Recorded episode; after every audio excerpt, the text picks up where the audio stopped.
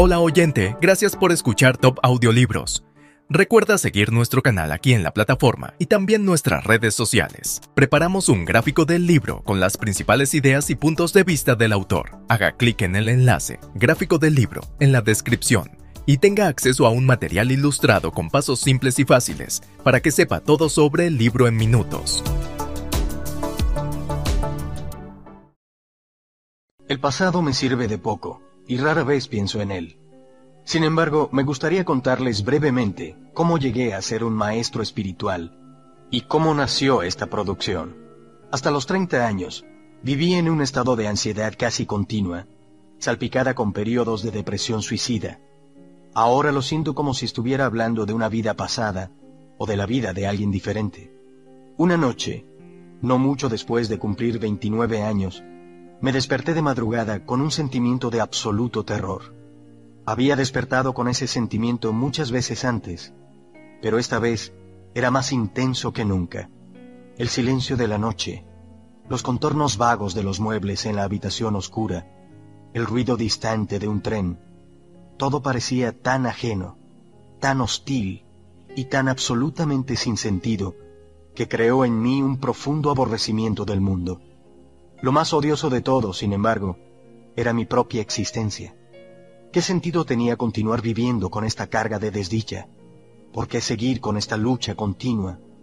Podía sentir un profundo anhelo de aniquilación, de inexistencia, que se estaba volviendo mucho más fuerte que el deseo instintivo de continuar viviendo. No puedo seguir viviendo conmigo mismo. Este era el pensamiento que se repetía continuamente en mi mente. Entonces, súbitamente me hice consciente de cuán peculiar era este pensamiento. Soy uno o dos. Si no puedo vivir conmigo mismo, debe haber dos.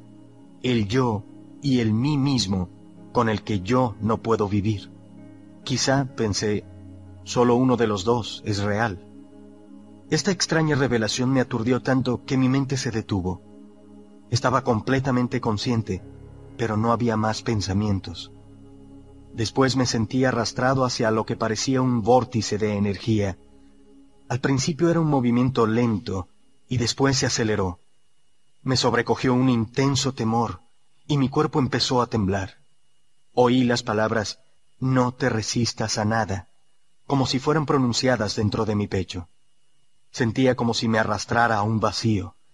Sentía que el vacío estaba dentro de mí en lugar de afuera. De repente, ya no sentí más miedo y me dejé caer en aquel vacío. No recuerdo lo que pasó después. Me despertó el canto de un pájaro en la ventana. Nunca había oído un sonido así antes. Mis ojos aún estaban cerrados y vi la imagen de un diamante precioso. Sí, si un diamante pudiera producir un sonido, sería así. Abrí mis ojos la primera luz del amanecer se filtraba por las cortinas. Sin ningún pensamiento, sentía, sabía que hay mucho más en la luz que aquello de lo que nos damos cuenta. Aquella suave luminosidad filtrándose a través de las cortinas era el amor mismo. Mis ojos se llenaron de lágrimas. Me levanté y caminé por la habitación. La reconocía y sin embargo sabía que antes no la había visto verdaderamente. Todo era fresco y prístino, como si acabara de nacer. Tomé cosas, un lápiz, una botella vacía, maravillándome ante la belleza y la vividez de todo. Aquel día caminé por la ciudad en total asombro por el milagro de la vida sobre la tierra, como si acabara de nacer a este mundo. En los cinco meses siguientes viví en un profundo estado de paz y embelezamiento ininterrumpidos. Después esta condición disminuyó algo en intensidad, o quizá me pareció porque se volvió mi estado natural. Podía funcionar todavía en el mundo, aunque me daba cuenta de que nada de lo que hiciera podría añadir algo a lo que ya tenía. Sabía, por supuesto, que algo profundamente significativo me había ocurrido, pero no lo entendía en absoluto. Solamente varios años después, luego de haber leído textos espirituales y de haber pasado tiempo con maestros, me di cuenta de que lo que todo el mundo buscaba ya me había ocurrido a mí. Comprendí que la intensa presión del sufrimiento aquella noche debió haber forzado a mi conciencia a retirarse de su identificación con aquel ser infeliz y profundamente temeroso, identificación que es, en últimas, una ficción de la mente. Esta retirada debió ser tan completa que este ser sufriente y falso se derrumbó inmediatamente, como cuando se le quita el tapón a un juguete inflable. Lo que quedó después fue mi verdadera naturaleza, como el eterno presente que yo soy. La conciencia en su estado puro, anterior a la identificación con la forma. Más tarde aprendí también a entrar en ese reino interior, ajeno al tiempo y a la muerte, que había percibido originalmente como un vacío, y a permanecer completamente consciente. Viví en estados de arrobamiento y santidad tan indescriptibles que incluso la experiencia original que acabo de describir palidece en comparación. Llegó un momento en el que, por un tiempo, no quedó nada de mí en el plano físico. No tenía relaciones, ni empleo, ni hogar, ni identidad socialmente definida. Pasé casi dos años sentado en los bancos de los parques en un estado de intenso gozo. Pero incluso las experiencias más bellas vienen y se van. Más fundamental, quizá, que cualquier experiencia, es la corriente subterránea de paz que no me ha abandonado desde entonces. A veces es muy fuerte, casi palpable, y los demás la pueden sentir también. En otras ocasiones, está en alguna parte en el fondo como una melodía distante. Después la gente venía ocasionalmente a mí y me decía, quiero lo que usted tiene, ¿puede dármelo o mostrarme cómo lograrlo? Y yo decía, usted ya lo tiene, solo que no puede sentirlo porque su mente hace demasiado ruido. Esta respuesta creció después hasta convertirse en el audiolibro que usted está escuchando. Sin darme cuenta, tenía una identidad externa de nuevo. Me había convertido en un maestro espiritual.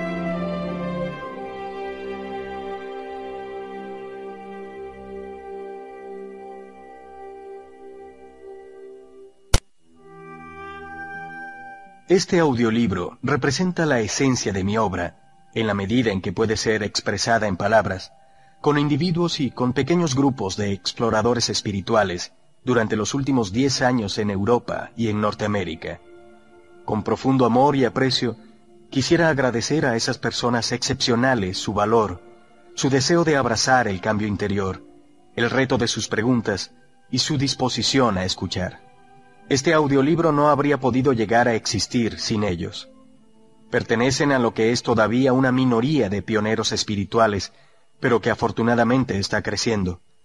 Personas que están alcanzando un punto en el que son capaces de romper patrones mentales colectivos y heredados que han mantenido a los seres humanos sujetos al sufrimiento por millones de años.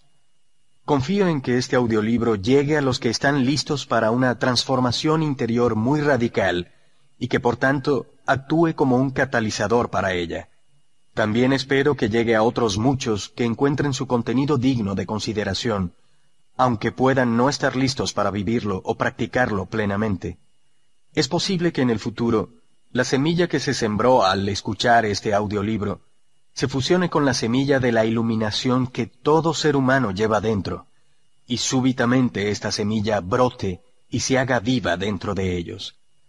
El audiolibro en su forma actual se originó, a menudo espontáneamente, en respuesta a preguntas hechas por personas en seminarios, clases de meditación y sesiones de consejería privadas, así que he conservado el formato de preguntas y respuestas.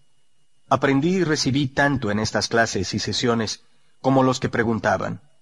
Algunas de las preguntas y respuestas las escribí casi al pie de la letra. Otras son genéricas, es decir, que combiné ciertos tipos de interrogantes que se hacían con frecuencia en una sola pregunta y resumí la esencia de diferentes respuestas para formar una respuesta genérica. A veces en el proceso de escribir surgía una nueva respuesta más profunda o penetrante que cualquier cosa que yo hubiera dicho nunca. Algunas otras preguntas adicionales fueron formuladas por la editora para clarificar más algunos puntos. Usted encontrará que de principio a fin los diálogos oscilan continuamente entre dos niveles diferentes. En el primer nivel, llamo su atención hacia lo que es falso en usted.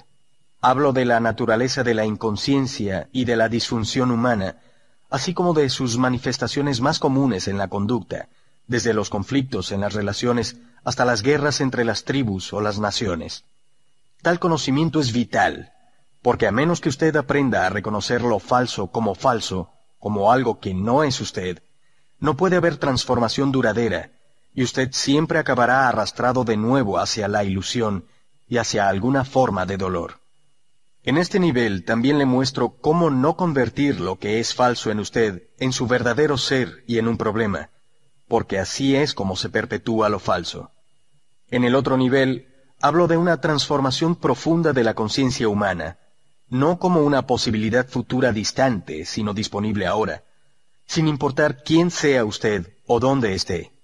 Trato de mostrarle cómo liberarse de la esclavitud de la mente, cómo entrar en un estado iluminado de conciencia y cómo sostenerlo en la vida diaria.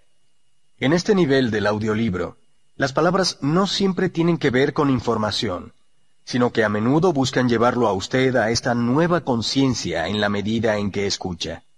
Una y otra vez trato de llevarlo a usted conmigo a ese estado intemporal de presencia intensa y consciente en el ahora, así como de darle a probar la iluminación. Mientras usted no alcance a experimentar aquello de lo que hablo, puede encontrar estos pasajes algo repetitivos, pero en cuanto lo experimente, creo que se dará cuenta de que tienen un gran poder espiritual y pueden llegar a ser para usted las partes más provechosas del audiolibro.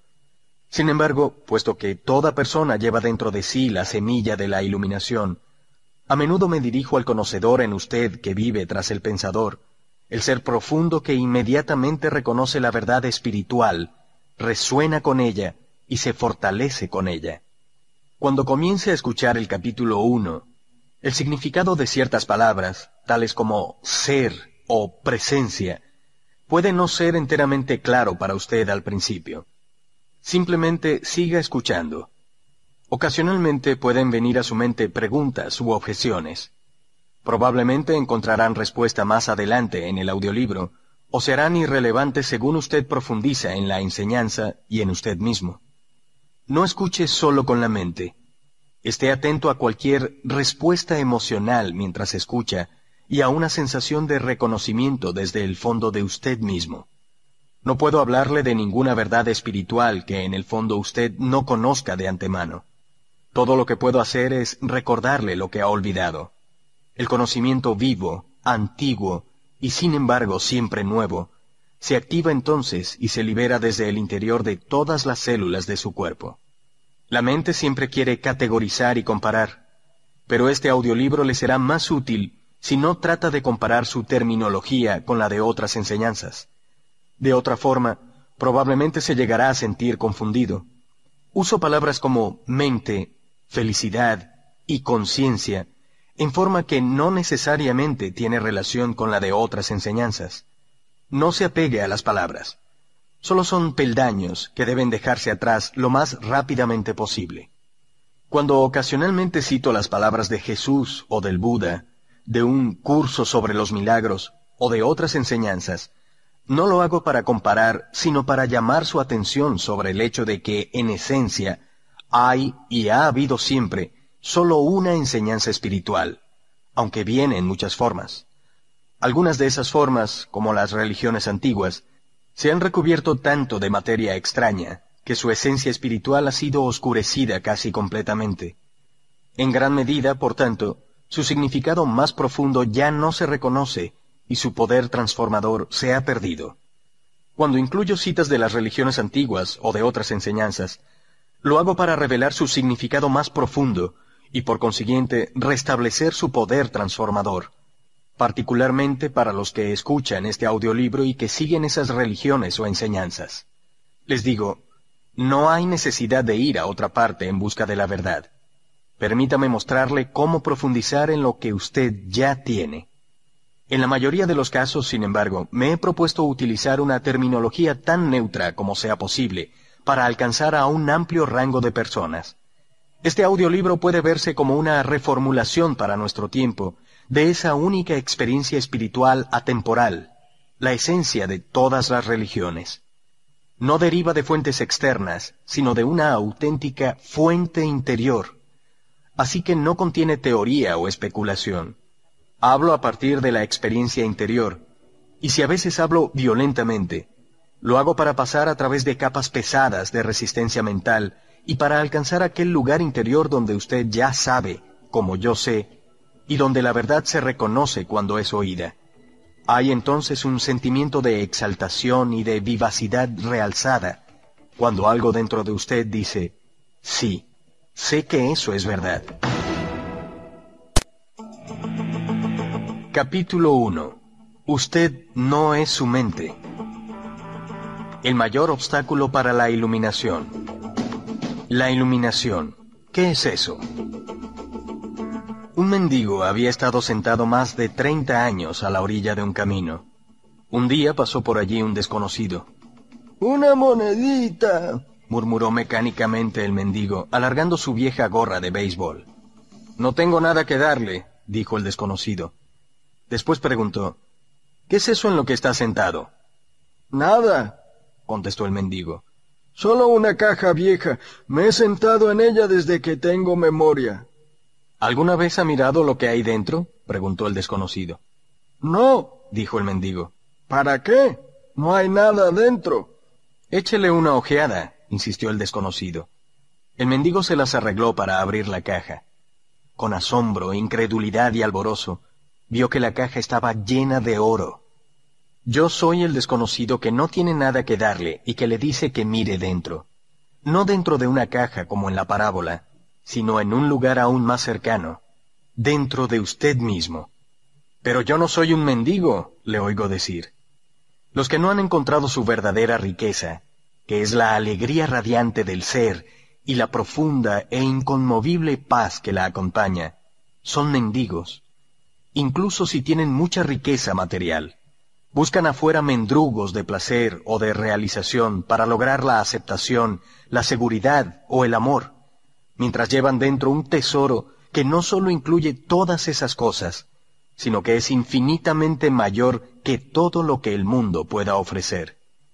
La palabra iluminación evoca la idea de un logro sobrehumano y el ego quiere conservar las cosas así, pero es simplemente el estado natural de sentir la unidad con el ser. Es un estado de conexión con algo inconmensurable e indestructible, algo que casi paradójicamente es esencialmente usted, y sin embargo, es mucho más grande que usted. Es encontrar su verdadera naturaleza más allá del nombre y de la forma. La incapacidad de sentir esta conexión da lugar a la ilusión de la separación, de usted mismo y del mundo que lo rodea. Entonces usted se percibe a sí mismo consciente o inconscientemente, como un fragmento aislado. Surge el miedo y el conflicto interior y exterior se vuelve la norma. Me encanta la sencilla definición de la iluminación dada por Buda como el fin del sufrimiento. No hay nada sobrehumano en esto, ¿cierto? Por supuesto, como toda definición, es incompleta. Solo dice lo que la iluminación no es. No es sufrimiento. Pero ¿qué queda cuando ya no hay sufrimiento? El Buda no habla sobre esto y su silencio implica que usted tiene que averiguarlo por sí mismo. Usa una definición negativa para que la mente no la convierta en algo que se deba creer o en un logro sobrehumano, una meta que es imposible de alcanzar. A pesar de esta precaución, la mayoría de los budistas aún cree que la iluminación es para el Buda, no para ellos, al menos no en esta vida. Usted usó la palabra ser. ¿Puede explicar lo que quiere decir con eso? El ser es la única vida, eterna, siempre presente, más allá de las miles de formas de la vida que están sujetas al nacimiento y a la muerte. Sin embargo, el ser no solo está más allá, sino también profundamente dentro de cada forma como su esencia más íntimamente invisible e indestructible. Esto significa que es accesible a usted ahora como su propio ser más profundo, su verdadera naturaleza. Pero no busque captarlo con la mente. No trate de entenderlo. Usted puede conocerlo solo cuando la mente está inmóvil. Cuando usted está presente, cuando su atención está completa e intensamente en el ahora, se puede sentir el ser, pero nunca puede ser entendido mentalmente. Recuperar la conciencia del ser y permanecer en ese estado de sentimiento-realización, es la iluminación. Cuando usted dice ser, ¿está hablando de Dios? Si es así, ¿por qué no lo dice? La palabra Dios se ha vuelto vacía de significado a través de miles de años de mal uso. Yo la uso a veces, pero lo hago poco. Por mal uso, entiendo que las personas que nunca han tenido ni un atisbo del reino de lo sagrado, de la infinita vastedad que hay detrás de esta palabra, la usan con gran convicción, como si supieran de qué están hablando, o argumentan contra él como si supieran qué es lo que están negando. Ese mal uso da lugar a creencias y afirmaciones absurdas y a engaños del ego, tales como mi o nuestro Dios es el único Dios verdadero y tu Dios es falso. O la famosa afirmación de Nietzsche, Dios ha muerto. La palabra Dios se ha convertido en un concepto cerrado. En el momento en que se pronuncia, se crea una imagen mental, quizá ya no la de un anciano de barba blanca, pero sí una representación mental de alguien o algo externo a uno, y casi inevitablemente algo o alguien masculino. Ni Dios, ni ser, ni ninguna otra palabra pueden definir o explicar la inefable realidad que hay detrás de ellas. Así que la única cuestión importante es si la palabra es una ayuda o un obstáculo para permitirle a usted experimentar aquello que señala señala más allá de sí misma, hacia esa realidad trascendental, o tiende demasiado fácilmente a volverse solamente una idea en su cabeza en la que usted cree, un ídolo mental. La palabra ser no explica nada, pero tampoco lo hace la palabra Dios. Sin embargo, ser tiene la ventaja de que es un concepto abierto. No reduce lo infinito invisible a una entidad finita. Es imposible formarse una imagen mental de ello. Nadie puede reclamar la posesión exclusiva del ser. Es su propia esencia y es inmediatamente accesible a usted como la sensación de su propia presencia, la comprensión de yo soy, que es anterior a yo soy esto o yo soy aquello. Así que hay solamente un pequeño paso de la palabra ser a la experiencia del ser. ¿Cuál es el mayor obstáculo para experimentar esta realidad? La identificación con su mente, que hace que el pensamiento se vuelva compulsivo. No ser capaz de dejar de pensar es una calamidad terrible, pero no nos damos cuenta de ello, así que se considera normal. Este ruido mental incesante nos impide encontrar ese reino de quietud interior que es inseparable del ser. También crea un falso ser hecho por la mente que arroja una sombra de temor y de sufrimiento. Observaremos todo esto con más detalle posteriormente. El filósofo Descartes creía que había encontrado la verdad fundamental cuando hizo su famosa aseveración pienso, luego existo. De hecho, había dado expresión al error básico, equiparar pensar con ser e identidad con pensamiento.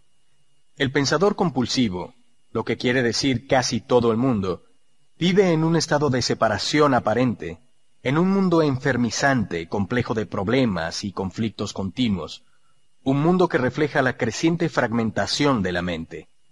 La iluminación es un estado de totalidad, de estar en unión y por lo tanto en paz, en unión con la vida en su aspecto manifestado, el mundo, así como con su ser más profundo y con la vida no manifestada, en unión con el ser. La iluminación no es sólo el fin del sufrimiento y del conflicto continuo interior y exterior, sino también el fin de la temible esclavitud del pensamiento incesante. ¡Qué increíble liberación! La identificación con su mente crea una pantalla opaca de conceptos, etiquetas, imágenes, palabras, juicios y definiciones que bloquea toda relación verdadera. Se interpone entre usted y su propio yo, entre usted y su prójimo, entre usted y la naturaleza, entre usted y Dios. Es esta pantalla de pensamiento la que crea la ilusión de la separación, la ilusión de que existe usted y un otro totalmente separado. Entonces olvida el hecho esencial de que bajo el nivel de las apariencias físicas y de las formas separadas, usted es uno con todo lo que es. Con olvidar, quiero decir que usted ya no puede sentir esta unidad como una realidad autoevidente. Puede que crea que es verdad, pero ya no sabe que es verdad. Una creencia puede ser consoladora. Sin embargo, sólo a través de su propia experiencia se vuelve liberadora. Pensar se ha vuelto una enfermedad. La enfermedad ocurre cuando las cosas se desequilibran. Por ejemplo, no hay nada malo en que las células se multipliquen y dividan en el cuerpo, pero cuando este proceso continúa sin tener en consideración el organismo total, las células proliferan y tenemos una enfermedad. La mente es un instrumento magnífico si se usa correctamente.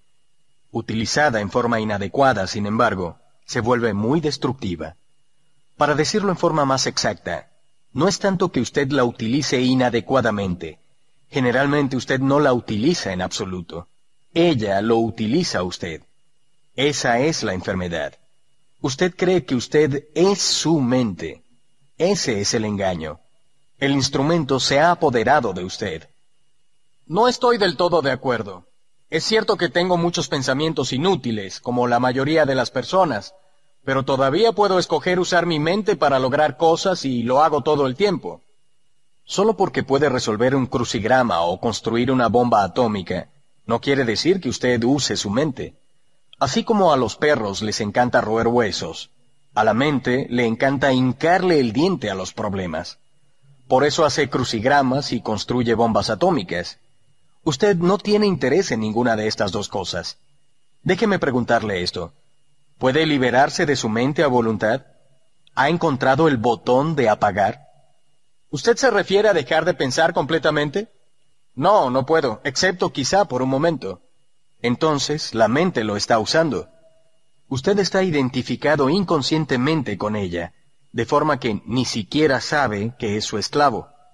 Es casi como si usted estuviera poseído sin saberlo y por lo tanto toma a la entidad que lo posee por usted mismo. El comienzo de la libertad es la comprensión de que usted no es la entidad que lo posee, el que piensa. Saber esto le permite observar a esa entidad. En el momento en que usted empieza a observar al que piensa, se activa un nivel más alto de conciencia. Entonces usted comienza a darse cuenta de que hay un vasto reino de inteligencia más allá del pensamiento, que el pensamiento es solo un minúsculo aspecto de esa inteligencia también se da cuenta de que todo lo que importa verdaderamente, la belleza, el amor, la creatividad, la alegría, la paz interior, surgen de un lugar más allá de la mente. Usted comienza a despertar.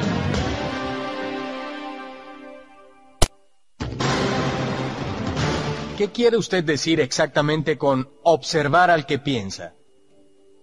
Cuando alguien va al médico y dice, oigo una voz en mi cabeza, probablemente lo remitirán a un psiquiatra.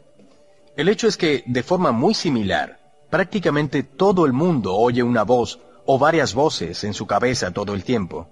Los procesos involuntarios de pensamiento que usted no se da cuenta que puede detener. Los monólogos o diálogos continuos. Usted probablemente se ha cruzado en la calle con locos que hablan o murmuran para sí mismos incesantemente.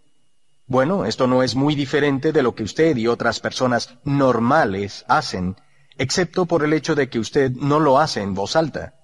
La voz comenta, especula, juzga, compara, se queja, acepta, rechaza, y así sucesivamente. La voz no es necesariamente relevante para la situación en la que usted se encuentra en ese momento. Puede estar revisando el pasado reciente o lejano, o ensayando o imaginando posibles situaciones futuras. En este caso, frecuentemente imagina resultados negativos o problemas. Este proceso se llama preocuparse.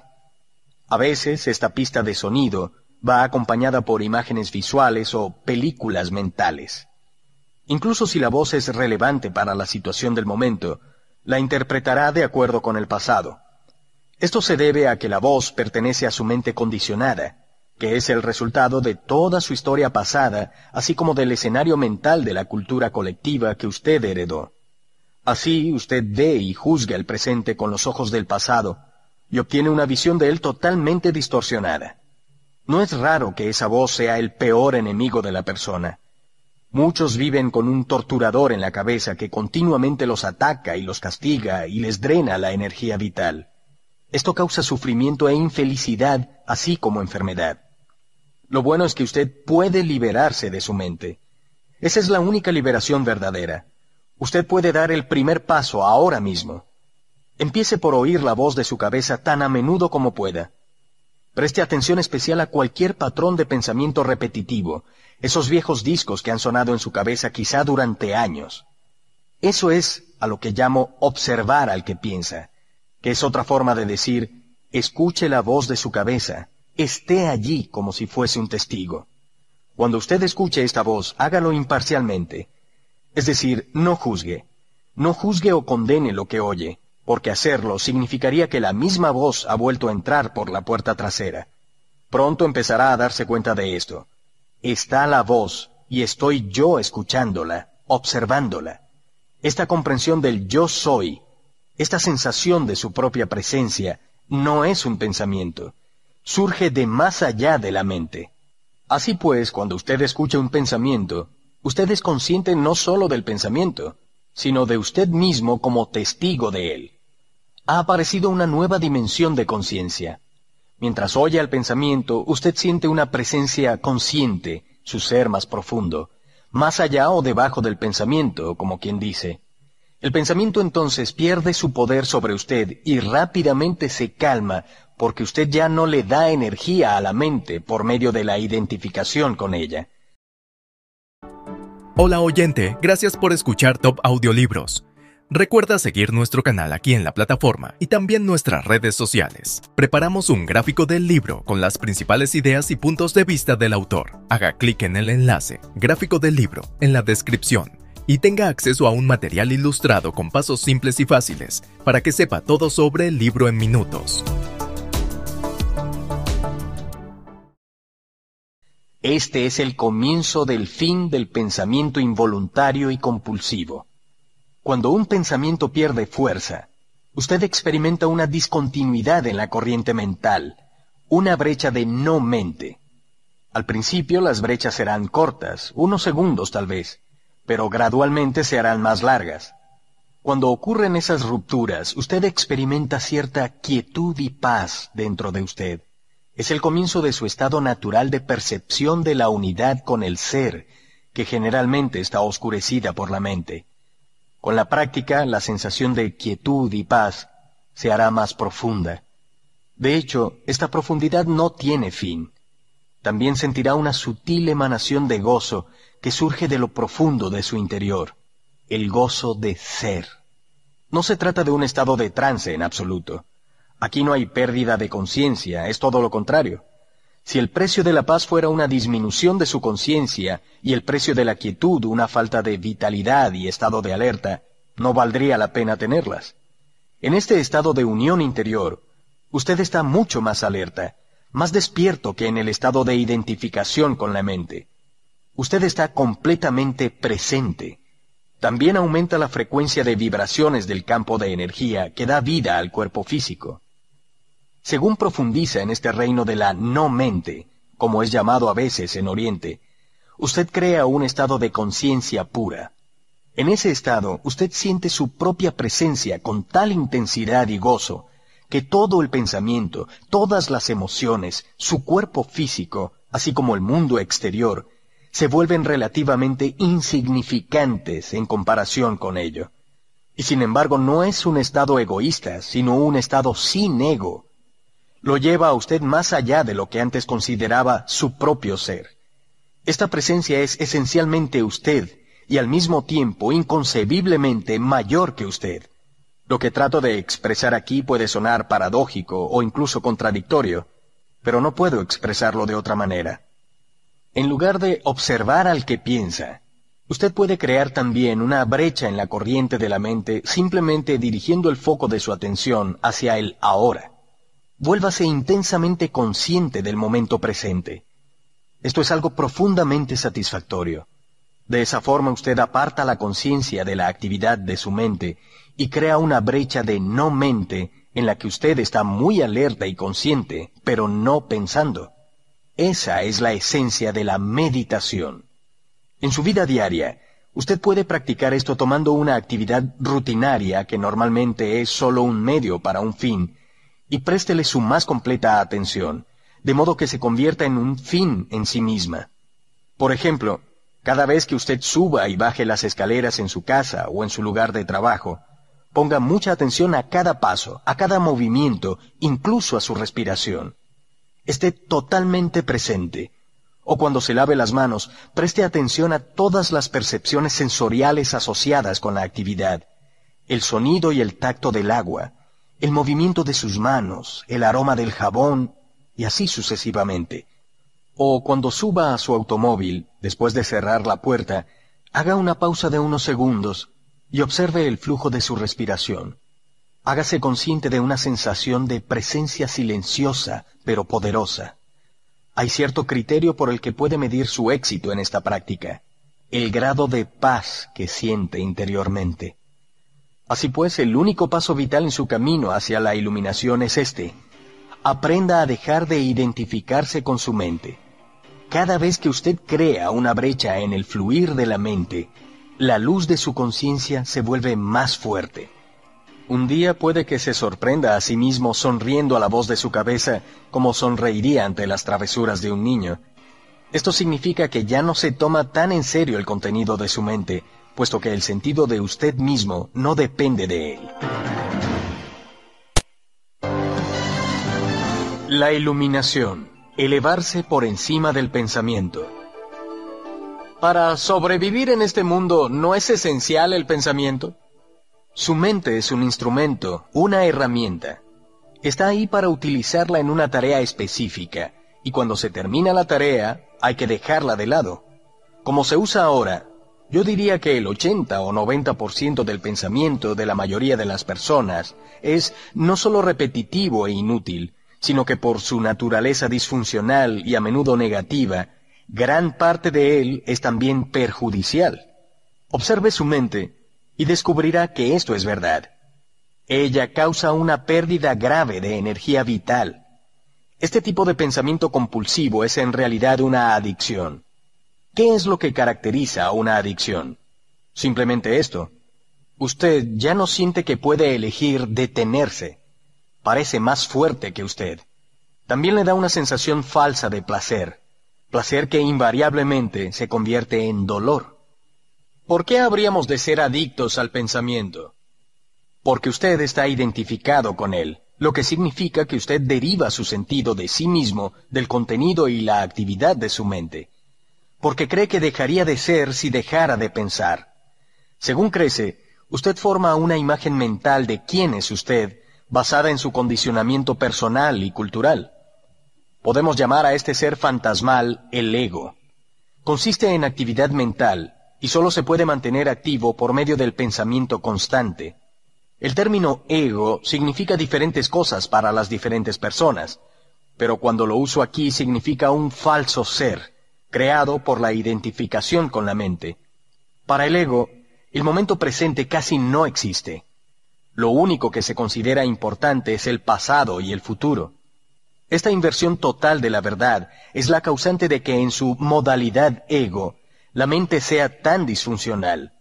Está siempre preocupada de mantener el pasado vivo porque sin él, ¿quién es usted? Se proyecta constantemente hacia el futuro para asegurar su supervivencia y para buscar algún tipo de alivio o de realización en él. Dice, un día, cuando esto, aquello o lo demás allá ocurra, voy a sentirme bien, feliz, en paz. Incluso cuando el ego parece estar ocupado con el presente, no es el presente lo que ve. Lo percibe en forma completamente errónea porque lo observa con los ojos del pasado. O reduce el presente a un medio para lograr un fin. Un fin que siempre está en el futuro proyectado por la mente. Observe su mente y verá que así es como funciona. El momento presente tiene la clave de la liberación. Pero usted no puede encontrar el momento presente mientras sea su mente. No quiero perder mi capacidad de análisis y discriminación. No me molestaría aprender a pensar más claramente, en forma más concentrada, pero no quiero perder mi mente. El don del pensamiento es lo más precioso que tenemos. Sin él seríamos solamente otra especie animal. El predominio de la mente no es más que una etapa en la evolución de la conciencia. Necesitamos pasar urgentemente a la próxima etapa. Si no, seremos destruidos por la mente, que se ha convertido en un monstruo. Hablaré con más detalles sobre esto después. Pensamiento y conciencia no son sinónimos. El pensamiento es solo un pequeño aspecto de la conciencia. El pensamiento no puede existir sin la conciencia, pero la conciencia no necesita al pensamiento.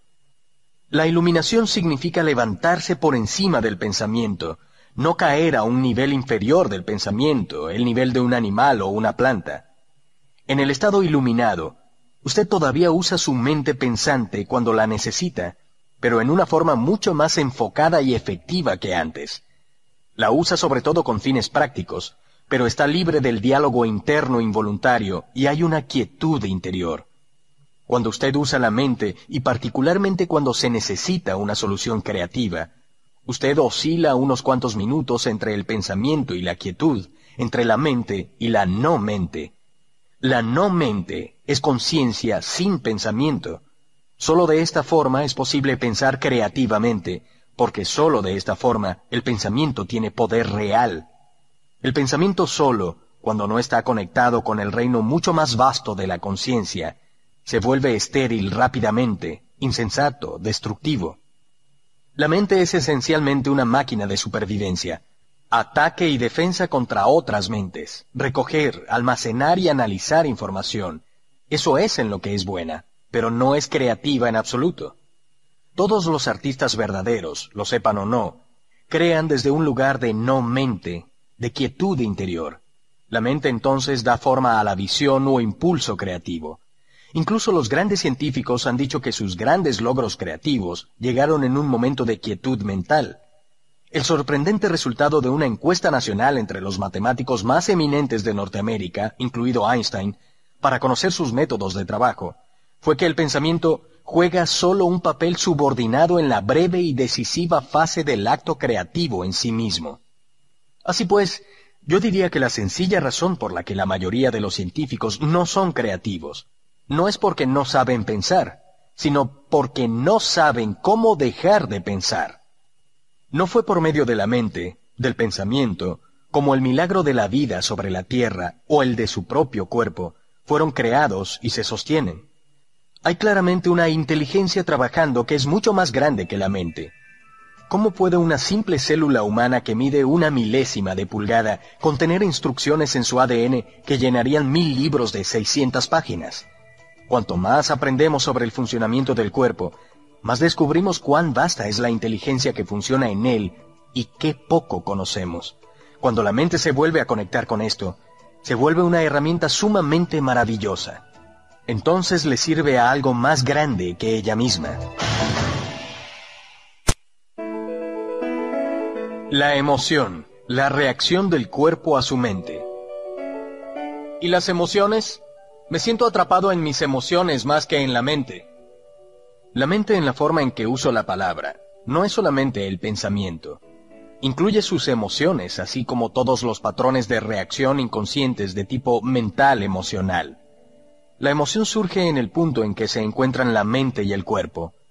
Es la reacción del cuerpo a su mente, o podríamos decir, un reflejo de su mente en el cuerpo.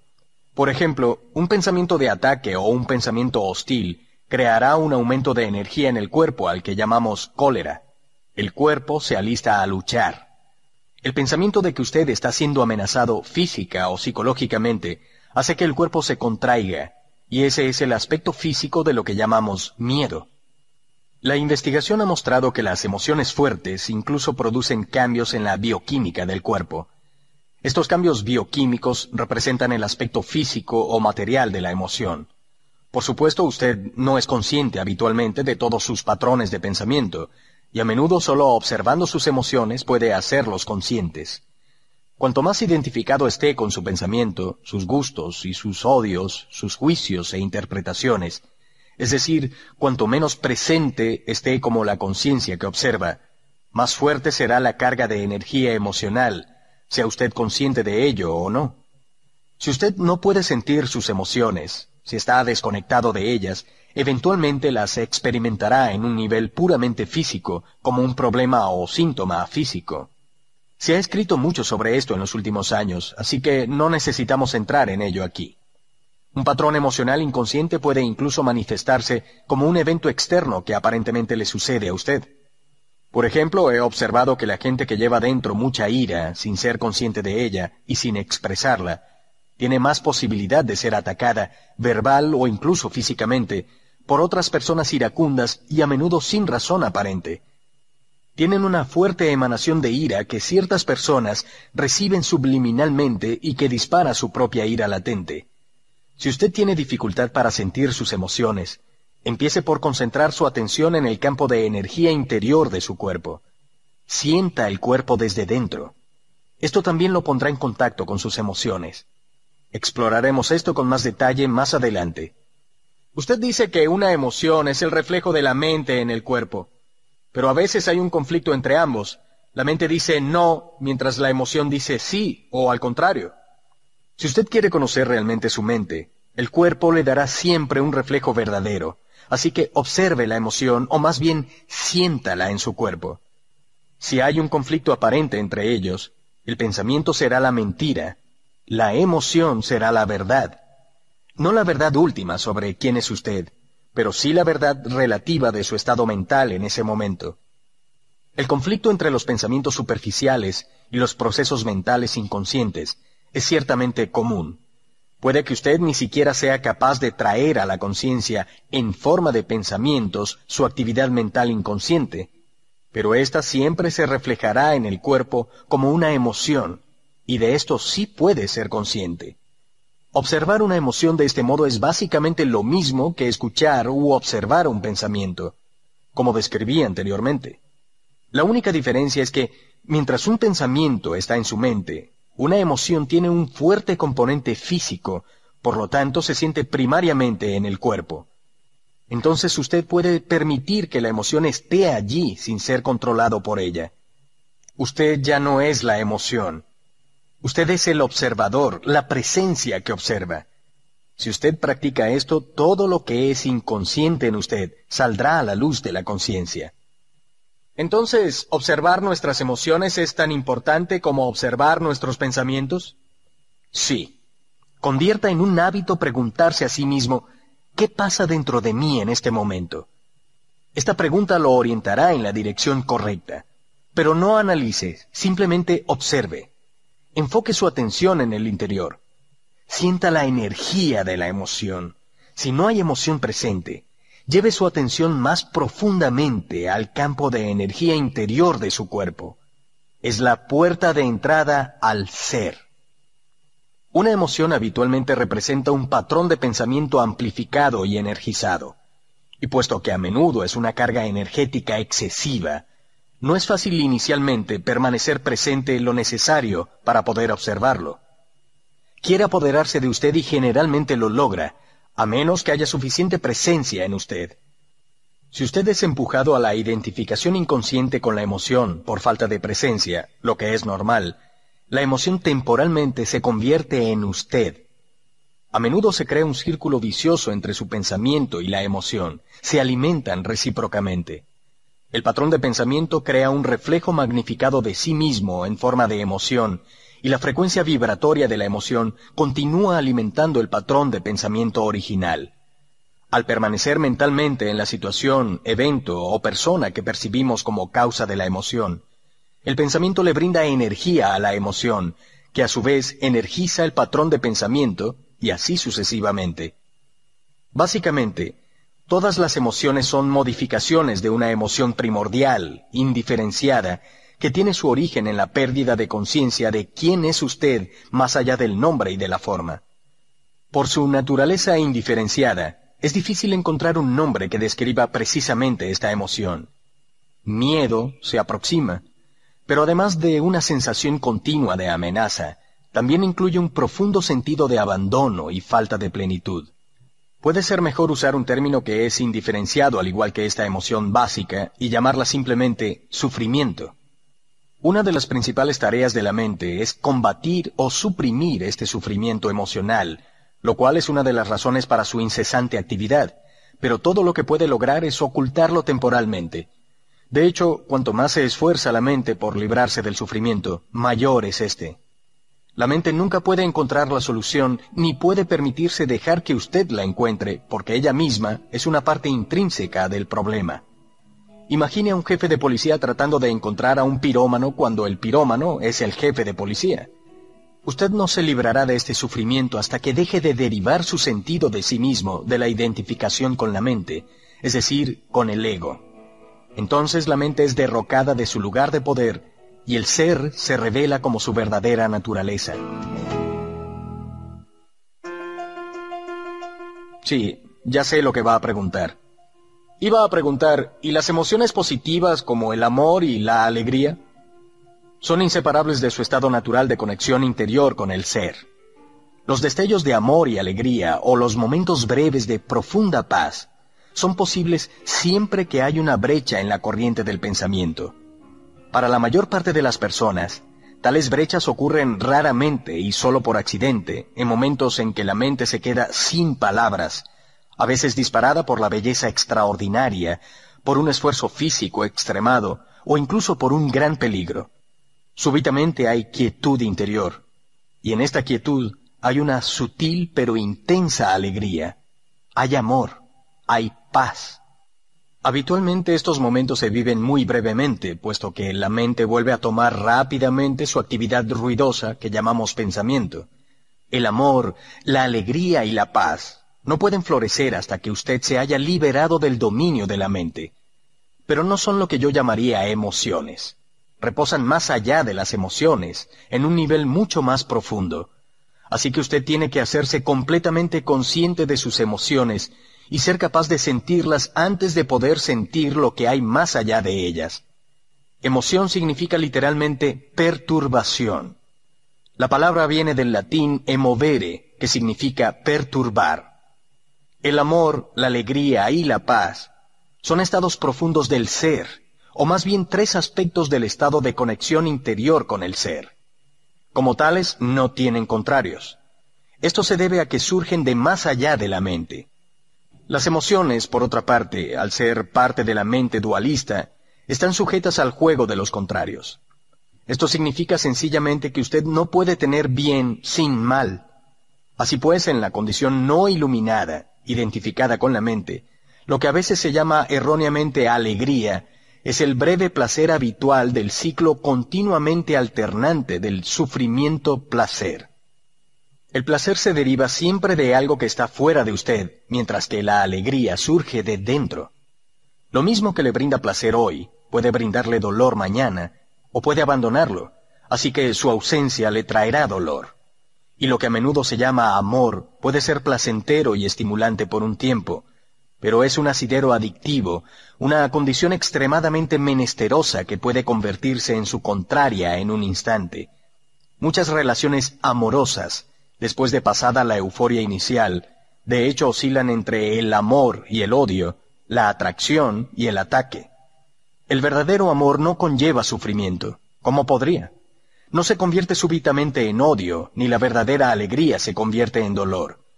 Como dije, incluso antes de que usted esté iluminado, antes de liberarse de su mente, usted puede tener destellos de verdadera alegría, verdadero amor o una profunda paz interior, tranquilos pero vibrantemente vivos.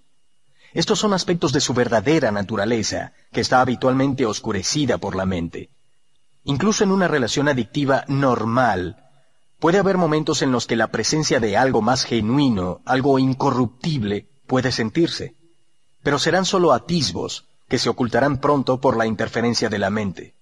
Entonces puede parecer que usted tuvo algo muy precioso y lo perdió, o su mente puede convencerlo de que en todo caso todo fue una ilusión. La verdad es que no fue una ilusión y usted no puede perderlo. Es parte de su estado natural, que puede ser oscurecido, pero nunca destruido por la mente. Incluso cuando el cielo está cubierto de nubes densas, el sol no ha desaparecido. Está todavía allá, al otro lado de las nubes. Buda dice que el dolor o sufrimiento surge por el deseo y que para liberarnos del sufrimiento tenemos que cortar los lazos del deseo. Todos los deseos son expresiones de la mente que busca la salvación o la realización en las cosas externas y en el futuro como sustituto de la alegría de ser. Mientras yo sea mi mente, soy esos deseos, esas necesidades, carencias, apegos y aversiones, y fuera de ellos no hay yo, excepto como una mera posibilidad, un potencial no logrado, una semilla que todavía no ha brotado. En ese caso, incluso mi deseo de ser libre o iluminado es sólo otro anhelo de realización o plenitud en el futuro. Así que no busque llegar a ser libre del deseo o lograr la iluminación. Vuélvase presente. Esté allí como observador de la mente. En lugar de citar a Buda, sea Buda, sea el despierto, que es lo que la palabra Buda significa. Los seres humanos han estado en las garras del sufrimiento durante millones de años, desde que cayeron del estado de gracia, entraron en el reino del tiempo y la mente y perdieron la conciencia del ser. En ese punto empezaron a percibirse a sí mismos como fragmentos sin significado en un universo ajeno, separados de la fuente y de los demás. El sufrimiento es inevitable mientras usted esté identificado con su mente, es decir, mientras usted esté inconsciente espiritualmente hablando. Hablo aquí principalmente del sufrimiento emocional, que es también la causa principal del sufrimiento físico y de las enfermedades físicas. El resentimiento, el odio, la autocompasión, la culpa, la ira, la depresión, los celos y así sucesivamente, incluso la más leve irritación, son todas formas del sufrimiento. Y todo placer o elevación emocional contiene en sí mismo la semilla del dolor su contrario inseparable, que se manifestará con el tiempo. Cualquiera que haya tomado drogas para sentirse bien, sabrá que la animación eventualmente se convierte en depresión, que el placer se transforma en alguna forma de dolor. Muchas personas saben también por experiencia propia cuán fácil y rápidamente una relación íntima puede pasar de ser una fuente de placer a ser una fuente de dolor. Vistos desde una perspectiva más alta, los polos positivo y negativo son caras de la misma moneda. Ambos son parte del sufrimiento subyacente que es inseparable del estado de conciencia egotista de identificación con la mente. Hay dos niveles de sufrimiento. El sufrimiento que usted crea ahora y el sufrimiento del pasado que vive todavía en su mente y su cuerpo. Ahora quiero hablar de cómo dejar de crear sufrimiento en el presente y cómo disolver el sufrimiento pasado.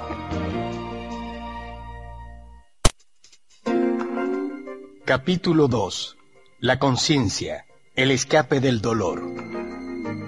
No crear más dolor en el presente. Ninguna vida está completamente libre de dolor y tristeza. ¿No es cuestión de aprender a vivir con ellos más que de tratar de evitarlos? La mayor parte del sufrimiento humano es innecesario. Es creado por uno mismo mientras la mente no observada maneje nuestra vida. El dolor que usted crea ahora es siempre una forma de no aceptación, una forma de resistencia inconsciente a lo que es. En el nivel del pensamiento, la resistencia es una forma de juicio. En el nivel emocional, es una forma de negatividad. La intensidad del sufrimiento depende del grado de resistencia al momento presente, y esta, a su vez, depende de la fuerza de su identificación con la mente. La mente siempre busca negar el ahora y escapar de él. En otras palabras, cuanto más identificado esté usted con su mente, más sufre. O puede ponerlo en estos términos. Cuanto más capaz sea de honrar y aceptar el ahora, más libre estará del dolor, del sufrimiento y de la mente egótica. ¿Por qué habitualmente se niega o se resiste la mente al ahora? Porque no puede funcionar y permanecer en control sin el tiempo, que es pasado y futuro, así que percibe él ahora intemporal como una amenaza. El tiempo y la mente son de hecho inseparables. Imagínese la Tierra sin vida humana, habitada solo por plantas y animales. ¿Tendría todavía un pasado y un futuro? ¿Podríamos todavía hablar del tiempo de forma significativa? La pregunta ¿qué hora es? o ¿qué día es hoy? Si hubiera alguien para hacerla, no tendría ningún sentido. El roble o el águila quedarían perplejos ante tal pregunta. ¿Qué hora? responderían. Bueno, es ahora, por supuesto. ¿Qué más? Sí, necesitamos la mente, así como el tiempo, para funcionar en este mundo. Pero llega un momento en el que se apoderan de nuestra vida, y es ahí donde se establecen la disfunción, el dolor y la tristeza. La mente, para asegurarse el control, busca continuamente cubrir el momento presente con el pasado y el futuro, y así la vitalidad y el potencial infinitamente creativo del ser, que es inseparable de la hora, queda cubierto por el tiempo, la verdadera naturaleza queda oscurecida por la mente. Se ha acumulado una carga cada vez más pesada de tiempo en la mente humana. Todos los individuos sufren bajo este peso, pero también siguen aumentándolo a cada momento, siempre que ignoran o niegan el precioso momento o lo reducen a un medio para obtener un momento futuro que solo existe en la mente, no en la realidad. La acumulación de tiempo en la mente humana individual y colectiva también carga una gran cantidad de dolor residual del pasado. Si no quiere crear más dolor para usted y para los demás, si no quiere aumentar más el residuo de sufrimiento pasado que aún vive en usted, no cree más tiempo, o al menos no más del necesario para manejar los aspectos prácticos de su vida. ¿Cómo detener la producción de tiempo? Dese cuenta profundamente de que el momento presente es todo lo que tiene. Haga de la hora el foco primario de su vida. Mientras que antes usted habitaba en el tiempo y hacía breves visitas a la hora, establezca su residencia en el ahora y haga breves visitas al pasado y al futuro cuando se requieran para manejar los asuntos prácticos de la vida. Diga siempre sí al momento presente. ¿Qué podría ser más fútil, más demente, que crear resistencia interior a algo que ya es? ¿Qué podría ser más demente que oponerse a la vida misma, que es ahora y siempre ahora? Ríndase a lo que es. Diga sí a la vida y observe cómo ésta empieza súbitamente a funcionar a favor suyo y no contra usted. El momento presente a veces es inaceptable, desagradable u horrible. Es como es. Observe cómo la mente lo etiqueta y cómo este proceso de etiquetado, este continuo permanecer en el juicio, crea dolor e infelicidad. Al observar la mecánica de la mente, usted sale de sus patrones de resistencia y puede entonces permitir ser al momento presente. Esto le permitirá probar el estado de libertad interior de las condiciones externas, el estado de la verdadera paz interior. Entonces vea qué ocurre y actúe si es necesario o posible. Acepte, después actúe. Cualquier cosa que contenga el momento presente, acéptelo como si usted lo hubiera escogido. Trabaje siempre con él, no contra él. Conviértalo en su amigo, en su aliado, no en su enemigo. Esto transformará su vida milagrosamente.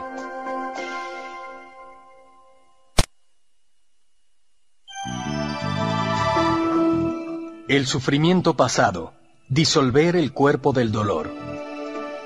Mientras sea incapaz de acceder al poder de la hora, cualquier dolor emocional que usted experimente dejará un residuo de sufrimiento que permanecerá en usted.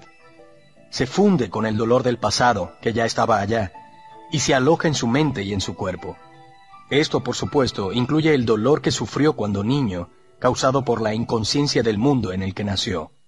Este dolor acumulado es un campo de energía negativa que ocupa su cuerpo y su mente.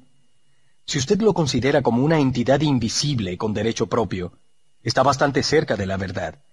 Es el cuerpo del dolor emocional. Tiene dos formas de ser, latente y activo. Un cuerpo del dolor puede estar latente el 90% del tiempo. En una persona profundamente infeliz, sin embargo, puede estar activo hasta el 100% del tiempo. Algunas personas viven casi completamente a través de su cuerpo del dolor, mientras otras pueden experimentarlo solamente en ciertas situaciones, tales como las relaciones íntimas o situaciones ligadas a pérdidas o abandono en el pasado, heridas físicas o emocionales, y así sucesivamente. Cualquier cosa puede dispararlo, especialmente si resuena con un patrón de dolor de su pasado. Cuando está listo para despertar de su etapa latente, incluso un pensamiento o un comentario inocente hecho por alguien cercano a usted puede activarlo. Algunos cuerpos del dolor son molestos pero relativamente inofensivos, como un niño que no deja de lloriquear, por ejemplo. Otros son monstruos malignos y destructivos, verdaderos demonios. Algunos son violentos físicamente, muchos más lo son emocionalmente. Algunos atacan a las personas que están cerca de usted, otros a usted, que es quien los aloja. Los pensamientos y sentimientos que usted tiene sobre su vida se vuelven entonces profundamente negativos y autodestructivos. Las enfermedades y los accidentes se producen a menudo por eso. Algunos cuerpos del dolor llevan al suicidio a quienes los albergan. Cuando usted pensaba que conocía a una persona y de repente se enfrenta por primera vez a esa criatura ajena y desagradable, recibe toda una conmoción. Sin embargo, es más importante observarla en usted mismo que en otro. Esté atento a cualquier signo de infelicidad en cualquier forma. Puede ser el cuerpo del dolor que despierta. Puede tomar la forma de irritación, impaciencia, humor sombrío, un deseo de hacer daño, ira, cólera, depresión, la necesidad de drama en su relación amorosa y así sucesivamente. Atrápelo en el momento en que despierta de su estado latente. El cuerpo del dolor quiere sobrevivir, simplemente como cualquier otra entidad existente, y solo puede hacerlo si logra que usted inconscientemente se identifique con él. Entonces puede levantarse, dominarlo a usted, volverse usted, vivir a través de usted. Necesita obtener su alimento a través de usted. Se alimentará de cualquier experiencia que resuene con su propio tipo de energía, cualquier cosa que cree más dolor en alguna forma, rabia, destructividad, odio, tristeza, drama emocional, violencia, e incluso enfermedad. Así pues, el cuerpo del dolor, cuando lo ha dominado, crea una situación en su vida que refleja su propia frecuencia de energía para alimentarse de ella. El dolor solo puede alimentarse de dolor. No puede alimentarse de alegría, ya que la encuentra indigestible. Una vez que el cuerpo del dolor lo ha dominado, usted quiere más dolor. Se vuelve una víctima o un victimario. Usted quiere infligir dolor o sufrirlo o las dos cosas. De hecho, no hay mucha diferencia entre ellas. Usted no es consciente de esto, por supuesto, y afirmará vehementemente que no quiere sufrir. Pero observe detenidamente y descubrirá que su pensamiento y su conducta están diseñados para conservar el dolor en usted mismo y en los demás. Si usted fuera verdaderamente consciente de ello, el patrón se disolvería, porque querer más dolor es demencia, y nadie está demente conscientemente. El cuerpo del dolor, que es la sombra oscura que proyecta el ego, tiene miedo en realidad de la luz de su conciencia. Tiene miedo de que lo descubran. Su supervivencia depende de la identificación inconsciente que usted tiene con él, así como de su miedo inconsciente a enfrentar el dolor que vive en usted. Pero si usted no lo enfrenta, si no trae la luz de su conciencia al dolor, se verá obligado a volverlo a vivir una y otra vez. El cuerpo del dolor puede parecerle un monstruo peligroso que no soporta mirar, pero le aseguro que es un fantasma sin sustancia que no puede prevalecer contra el poder de su presencia. Algunas enseñanzas espirituales afirman que todo el sufrimiento es, en últimas, una ilusión, y es verdad. La cuestión es, ¿es verdad esto para usted? Una mera creencia no lo hace verdad. ¿Quiere experimentar dolor por el resto de su vida y continuar diciendo que es una ilusión? ¿Lo libera esto de él? De lo que se trata aquí es de cómo puede usted realizar esta verdad, es decir, hacerla real en su propia experiencia. Así pues, el cuerpo del dolor no quiere que usted lo observe directamente y lo vea como es. En el momento en que lo observa, en que siente su campo de energía en usted y dirige su atención hacia él, la identificación se rompe. Ha aparecido una dimensión de conciencia más alta. La llamo presencia. Ahora usted es testigo u observador del cuerpo del dolor. Esto significa que no puede usarlo ya aparentando ser usted, y ya no puede reaprovisionarse a través de usted. Usted ha encontrado su fuerza interior, ha accedido al poder de la hora. ¿Qué le ocurre al cuerpo del dolor cuando nos volvemos suficientemente conscientes como para romper nuestra identificación con él? La inconsciencia lo crea. La conciencia lo transmuta en el mismo. San Pablo expresa este principio universal bellamente. Todo se manifiesta al ser expuesto a la luz, y todo lo que se expone a la luz se vuelve luz ello mismo. Así como usted no puede luchar contra la oscuridad, no puede luchar contra el cuerpo del dolor. Intentar hacerlo crearía conflicto interior y por lo tanto más dolor. Observarlo es suficiente. Observarlo implica aceptarlo como parte de lo que es en ese momento. El cuerpo del dolor está constituido por energía vital atrapada que se ha separado de su campo de energía total y se ha vuelto temporalmente autónoma por medio del proceso antinatural de la identificación con la mente. Se ha puesto en funcionamiento a sí misma y se ha convertido en antivida, como un animal que trata de devorar su propia cola. ¿Por qué cree usted que nuestra civilización se ha vuelto tan destructora de la vida? Pero incluso las fuerzas destructoras de la vida son energía vital. Cuando usted empieza a dejar de identificarse y se convierte en el observador, el cuerpo del dolor continuará operando por un tiempo y tratará de engañarlo para que se identifique de nuevo con él. Aunque usted ya no lo está energizando a través de su identificación, mantiene cierto impulso, lo mismo que una rueda que continúa girando por un rato aunque ya no esté siendo impulsada. En esta etapa puede producir también dolores físicos en diferentes partes del cuerpo, pero no durarán. Permanezca presente, consciente. Sea el guardián alerta de su espacio interior. Necesita estar suficientemente presente para poder observar el cuerpo del dolor directamente y sentir su energía. Entonces éste no podrá controlar su pensamiento. En el momento en que su pensamiento esté alineado con el campo de energía del cuerpo del dolor, usted estará identificado con él y alimentándolo de nuevo con sus pensamientos. Por ejemplo, si la ira es la vibración de energía predominante del cuerpo del dolor, y usted tiene pensamientos de ira, entreteniéndose con lo que alguien le hizo a usted o lo que usted le va a hacer, se ha vuelto inconsciente, y el cuerpo del dolor se ha convertido en usted. Donde hay ira, hay siempre dolor bajo ella. O cuando lo invade un humor sombrío y usted empieza a entrar en un patrón mental negativo y a pensar lo terrible que es su vida, su pensamiento se ha alineado con el cuerpo del dolor y usted se ha vuelto inconsciente y vulnerable a su ataque. Inconsciente, en la forma que uso la palabra aquí, significa estar identificado con algún patrón emocional o mental, implica una ausencia total del observador. La atención consciente sostenida corta el lazo entre el cuerpo del dolor y sus procesos de pensamiento y efectúa el proceso de la transmutación. Es como si el dolor se volviera combustible para la llama de su conciencia, que por consiguiente arderá con más brillo. Ese es el significado esotérico del antiguo arte de la alquimia, la transmutación de un metal bajo en oro, del sufrimiento en conciencia. La ruptura interior es curada y usted vuelve a ser completo. Su responsabilidad entonces es no crear más dolor. Permítame resumir el proceso. Enfoque la atención en el sentimiento que hay dentro de usted.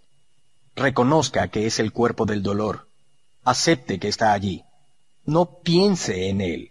No deje que el sentimiento se transforme en pensamiento. No juzgue o analice. No se identifique permanezca presente y continúe siendo el observador de lo que está ocurriendo dentro de usted. Vuélvase consciente, no solo del dolor emocional, sino también de el que observa, el observador silencioso. Ese es el poder de la hora, el poder de su propia presencia consciente. Vea entonces lo que ocurre. En muchas mujeres, el cuerpo del dolor se despierta particularmente antes del período menstrual.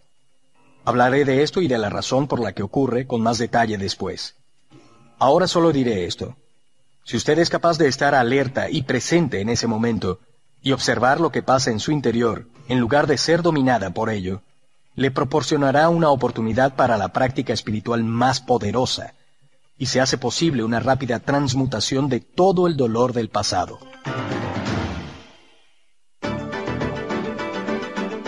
Identificación del ego con el cuerpo del dolor.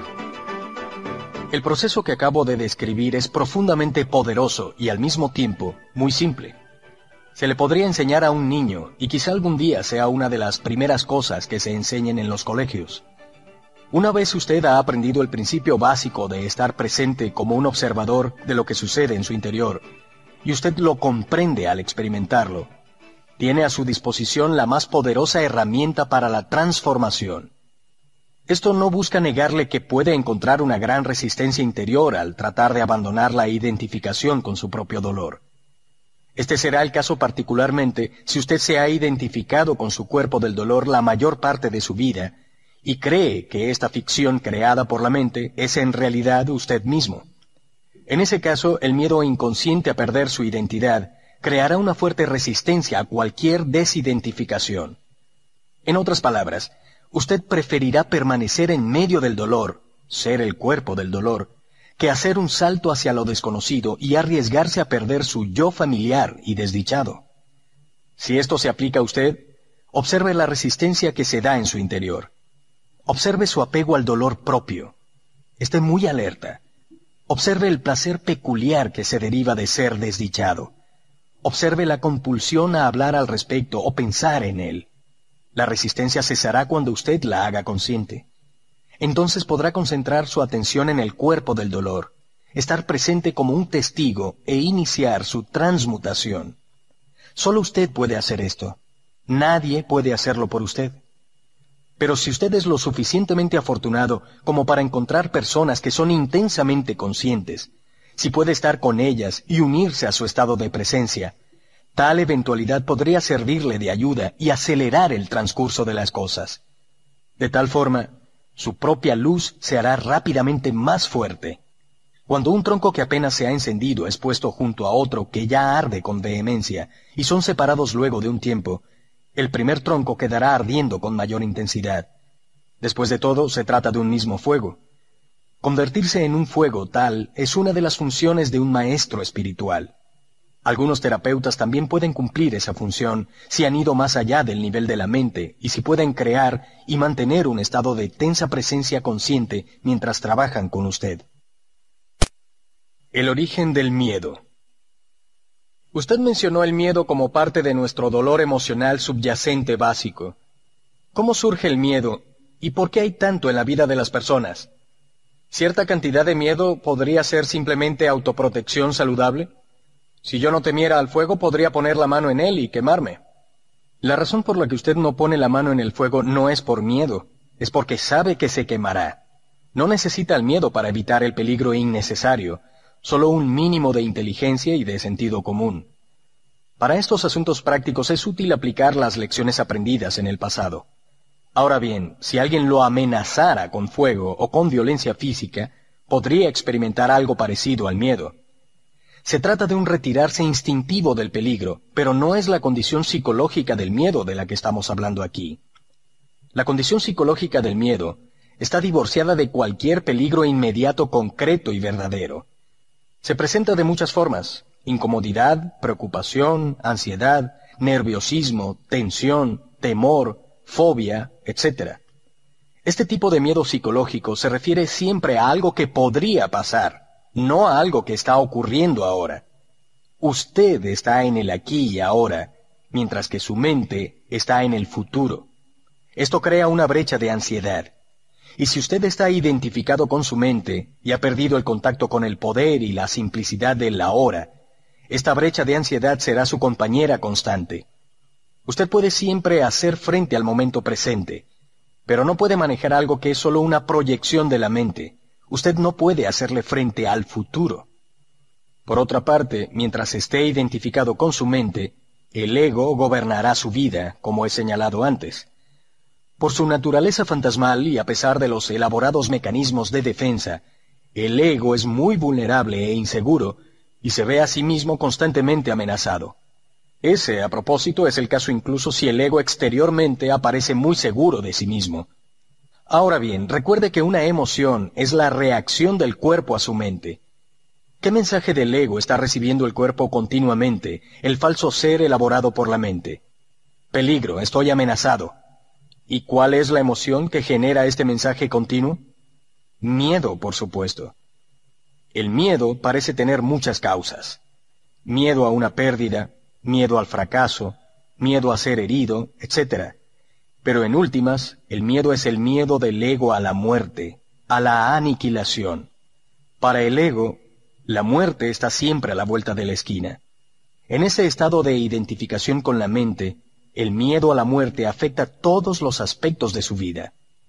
Por ejemplo, incluso algo aparentemente tan trivial y normal como la necesidad compulsiva de tener razón en una discusión y hacer ver que el otro está equivocado, defendiendo la posición mental con la que usted se ha identificado, se debe al miedo a la muerte. Si usted se identifica con una posición mental, en el caso de estar equivocado, su sentido de sí mismo basado en la mente se siente seriamente amenazado con la aniquilación. Así que usted como el ego no puede estar equivocado. Estar equivocado es morir.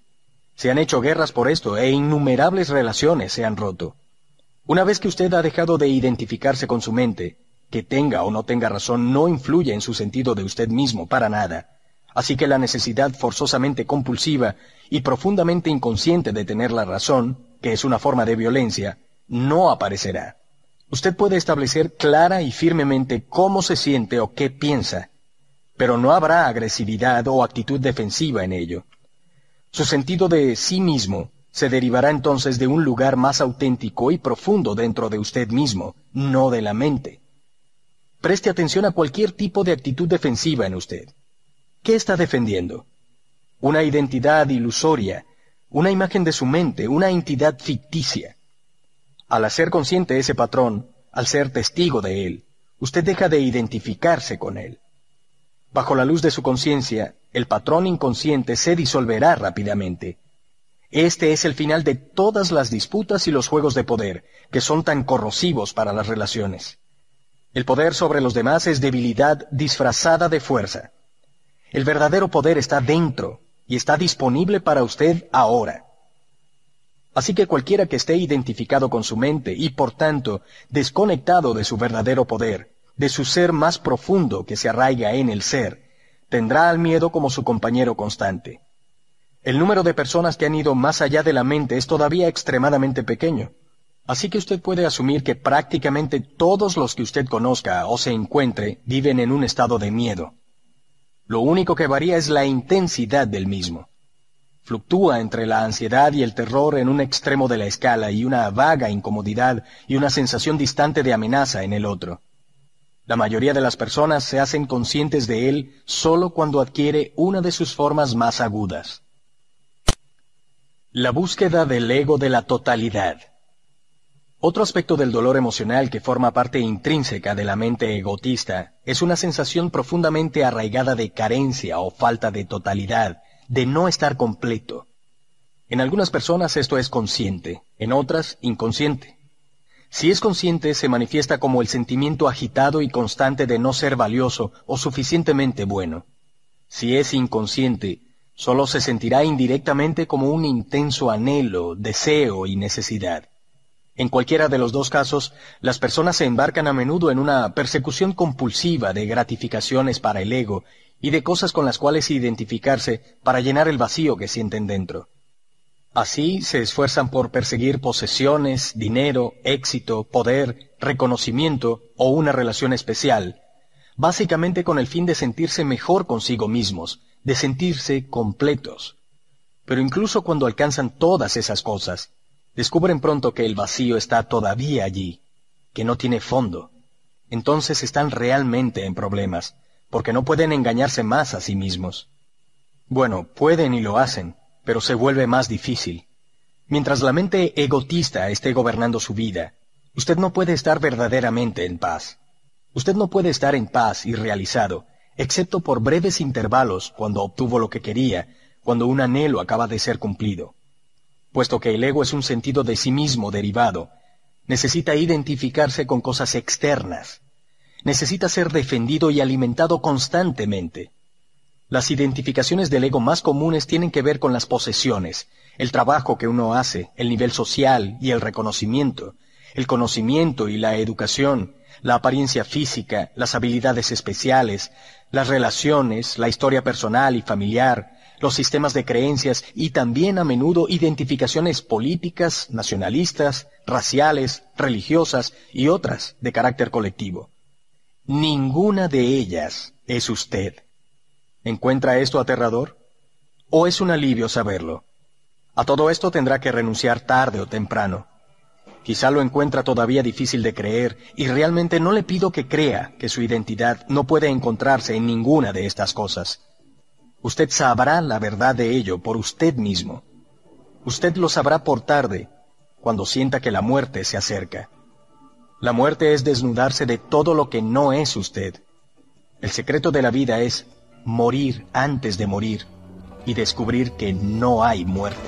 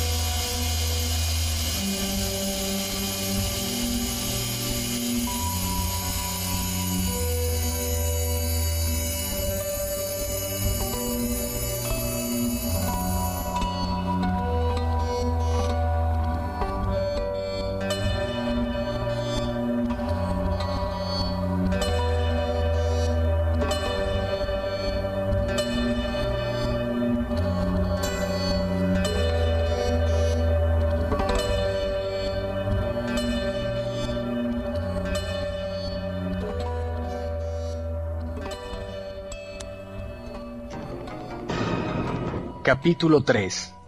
Avanzar profundamente hacia el ahora. No busque su propio ser en la mente. Siento que hay aún mucho que necesito aprender sobre la forma como trabaja mi mente antes de llegar a un punto cercano a la conciencia plena o a la iluminación espiritual. No, no es cierto. Los problemas de la mente no pueden resolverse en el nivel de la mente. Una vez haya entendido la disfunción básica, no hay realmente mucho más que usted necesite aprender o entender. Estudiar las complejidades de la mente puede convertirlo en un buen psicólogo, pero eso no lo llevará más allá de la mente. Lo mismo que el estudio de la locura no es suficiente para producir la cordura.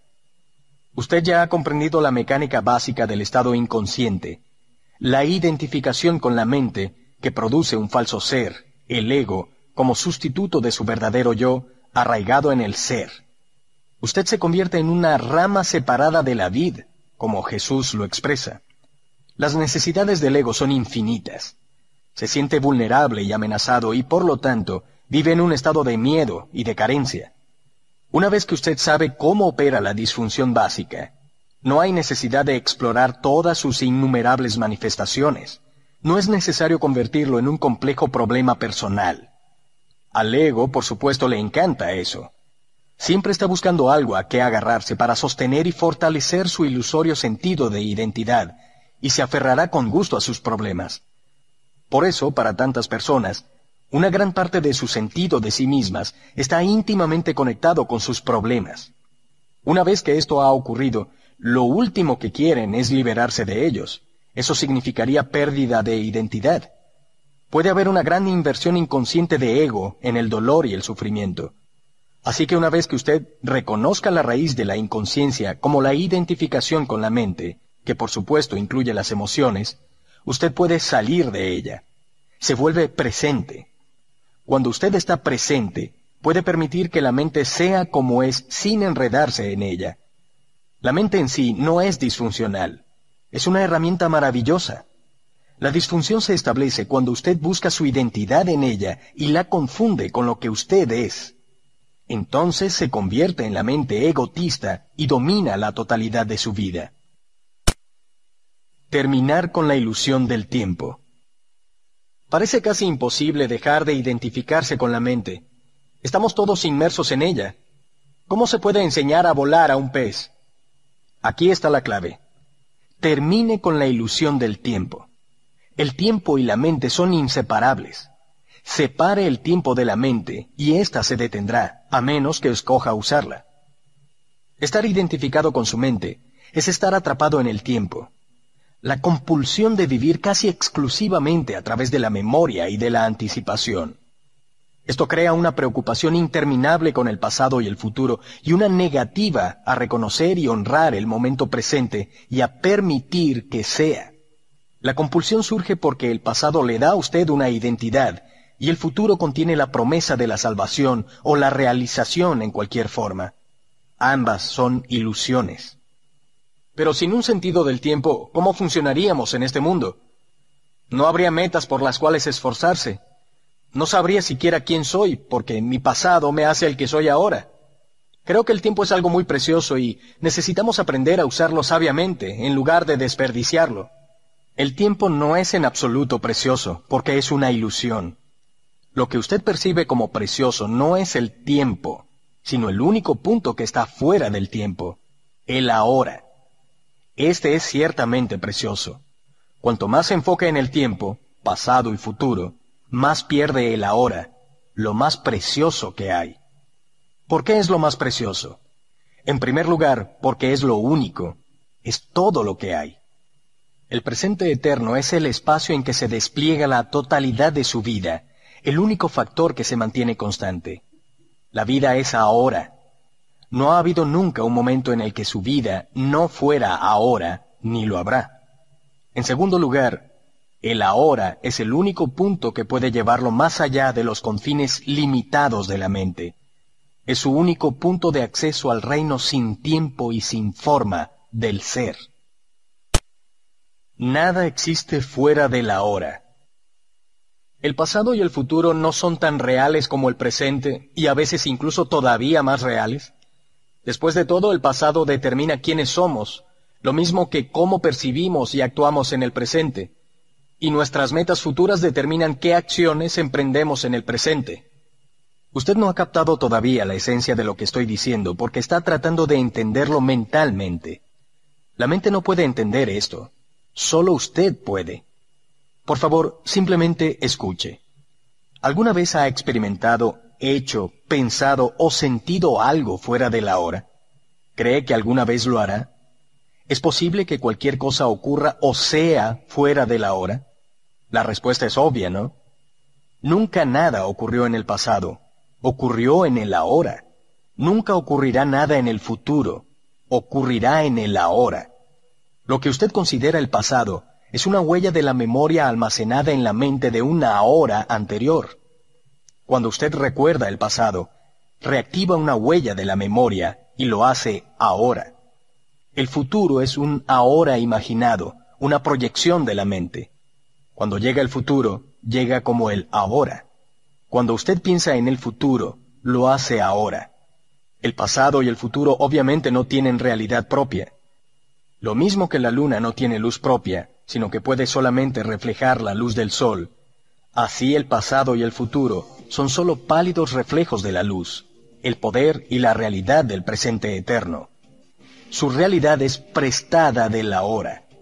La esencia de lo que estoy diciendo no puede ser entendida por la mente. En el momento en que usted la capta, hay un cambio en la conciencia de la mente al ser, del tiempo a la presencia. Súbitamente todo se siente vivo irradia energía, emana ser.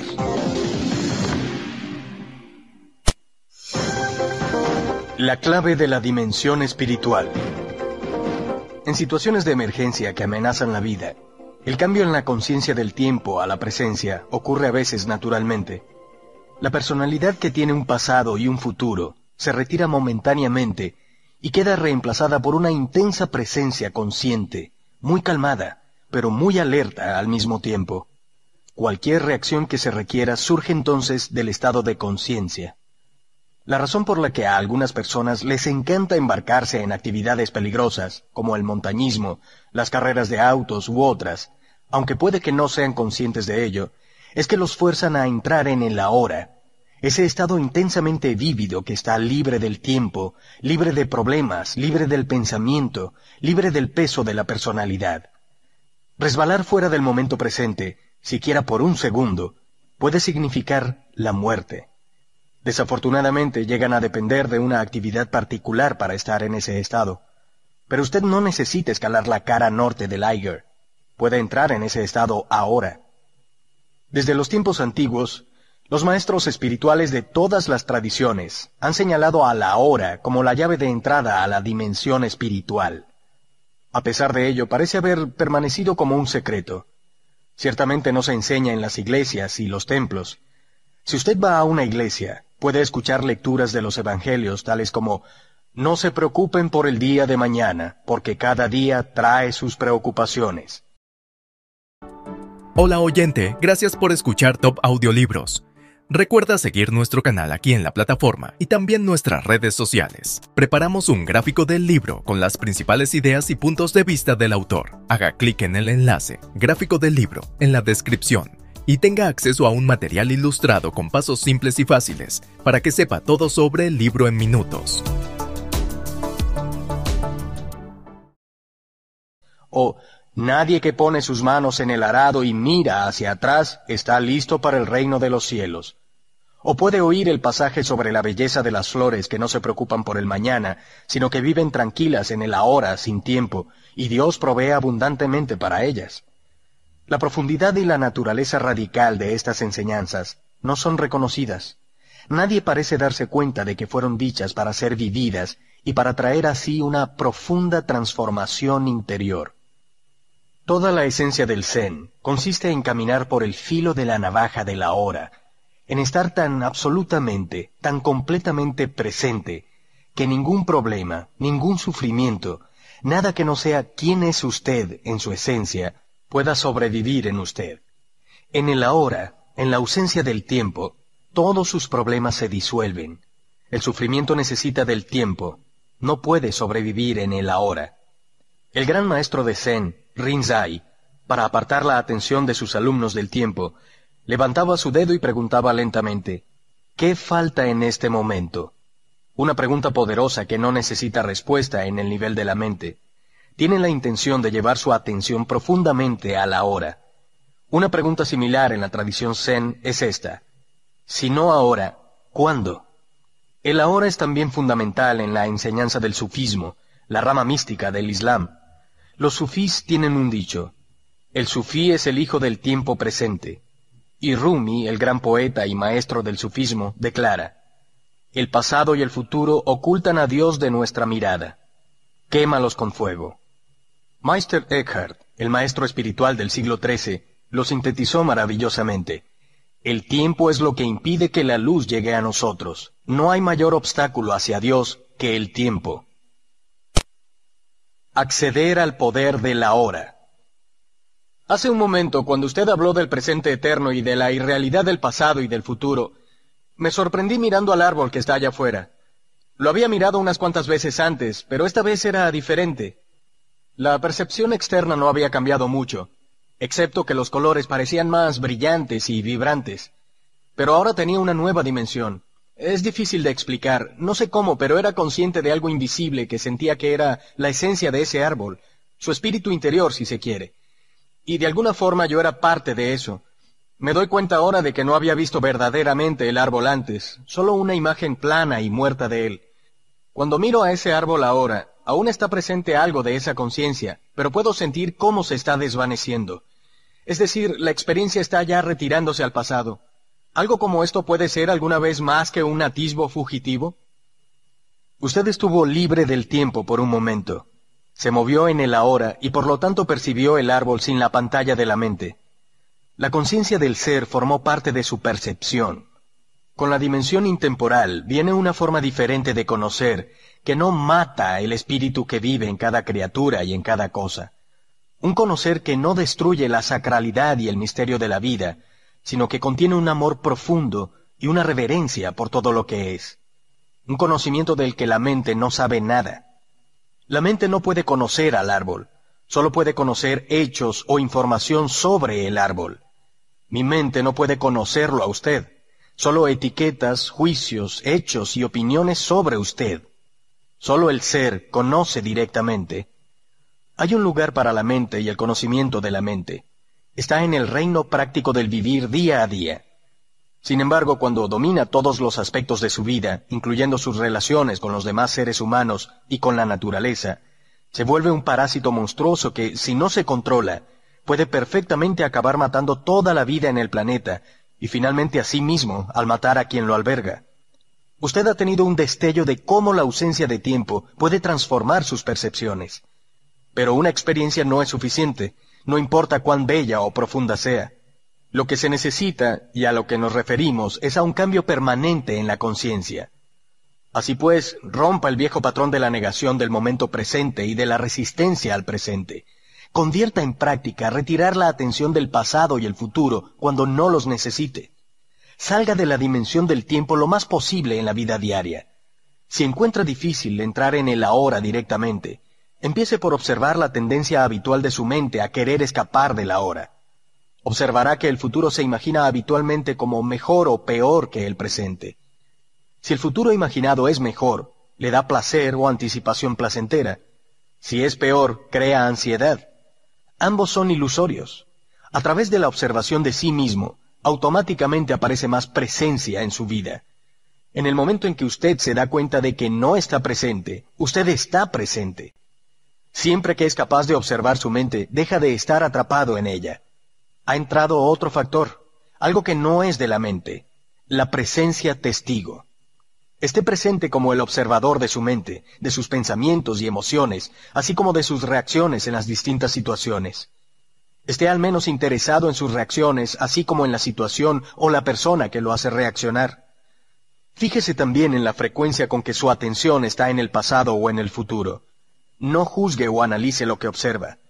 Observe el pensamiento, Sienta la emoción, observe la reacción. No los convierta en un problema personal.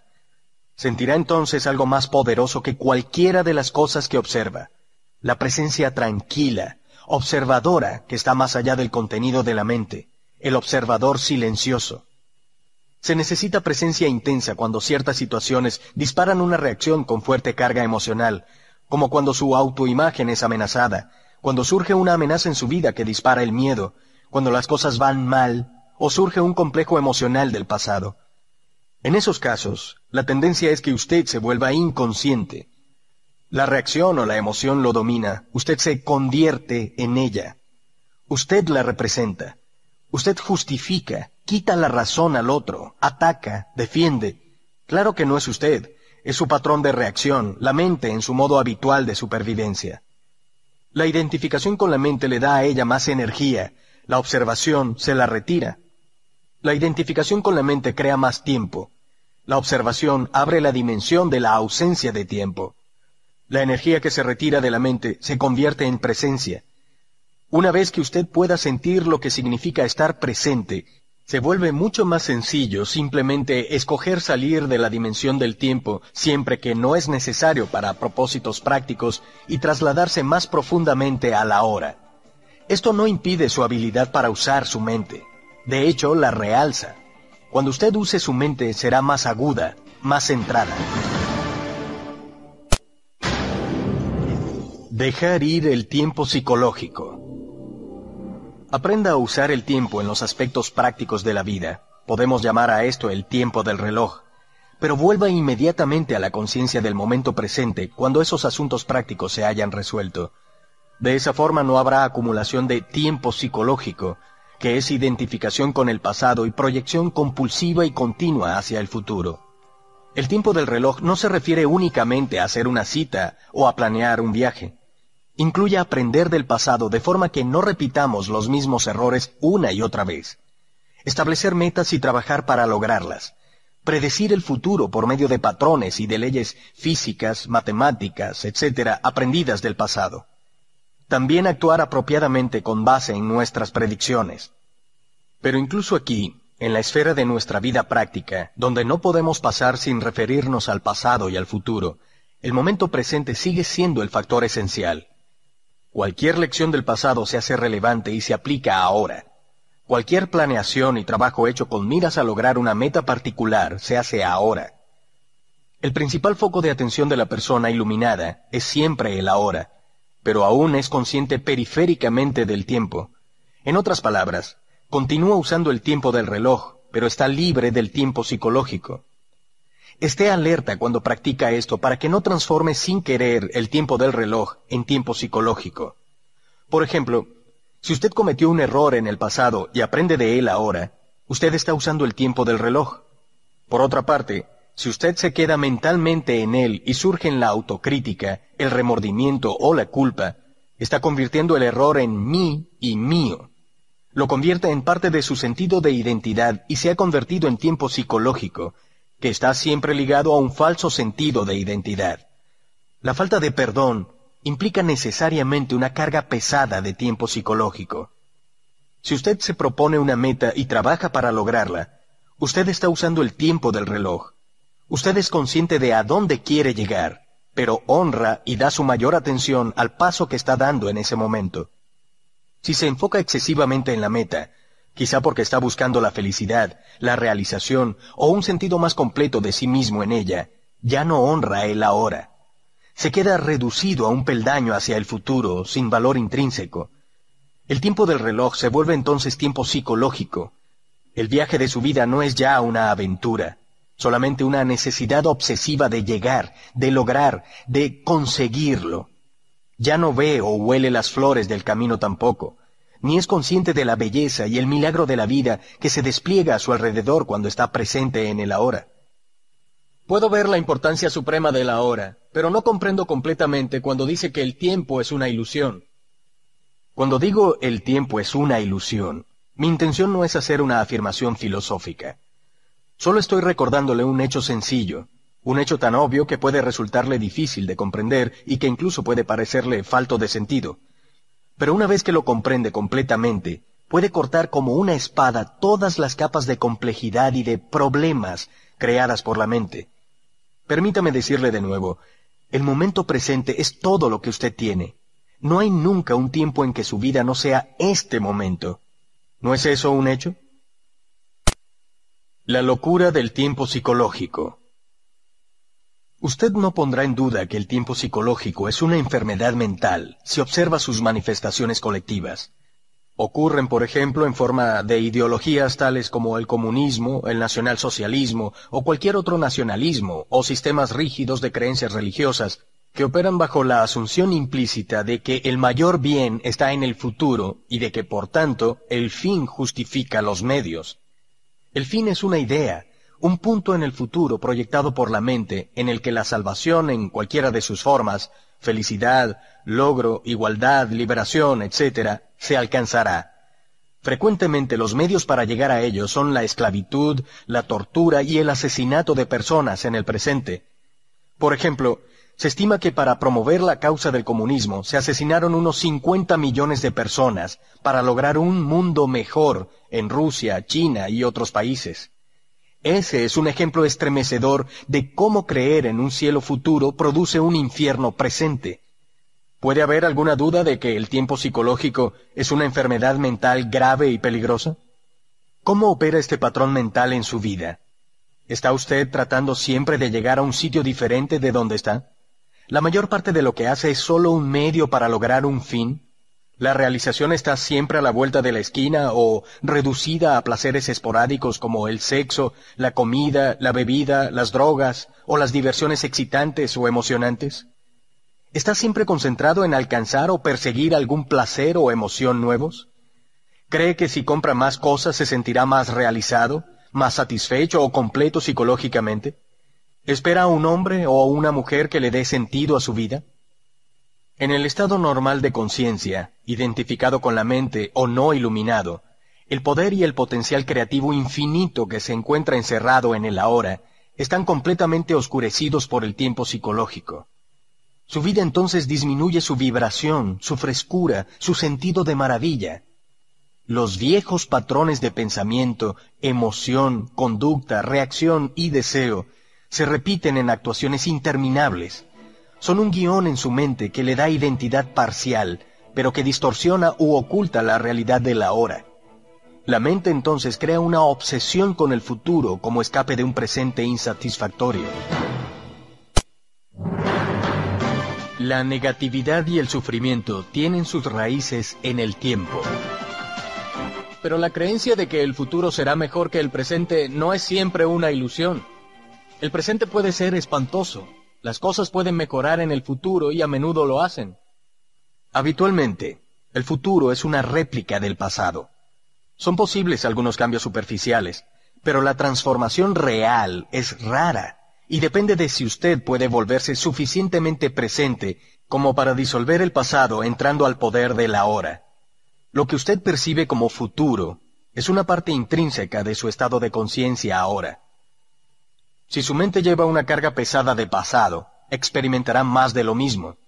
El pasado se perpetúa a sí mismo por medio de la falta de presencia. La calidad de su conciencia en este momento es lo que agudiza el futuro, que por supuesto solo puede experimentarse como el ahora.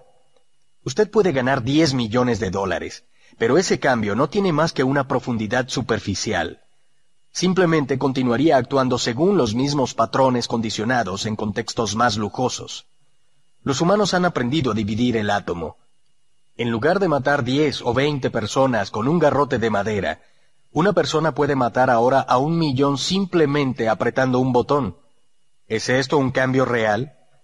Si la calidad de su conciencia en este momento es lo que determina el futuro, entonces, ¿qué determina la calidad de su conciencia? Su grado de presencia. El único lugar donde puede ocurrir un verdadero cambio y donde puede ser disuelto el pasado es en el ahora. Toda la negatividad es causada por una acumulación de tiempo psicológico y por la negación del presente.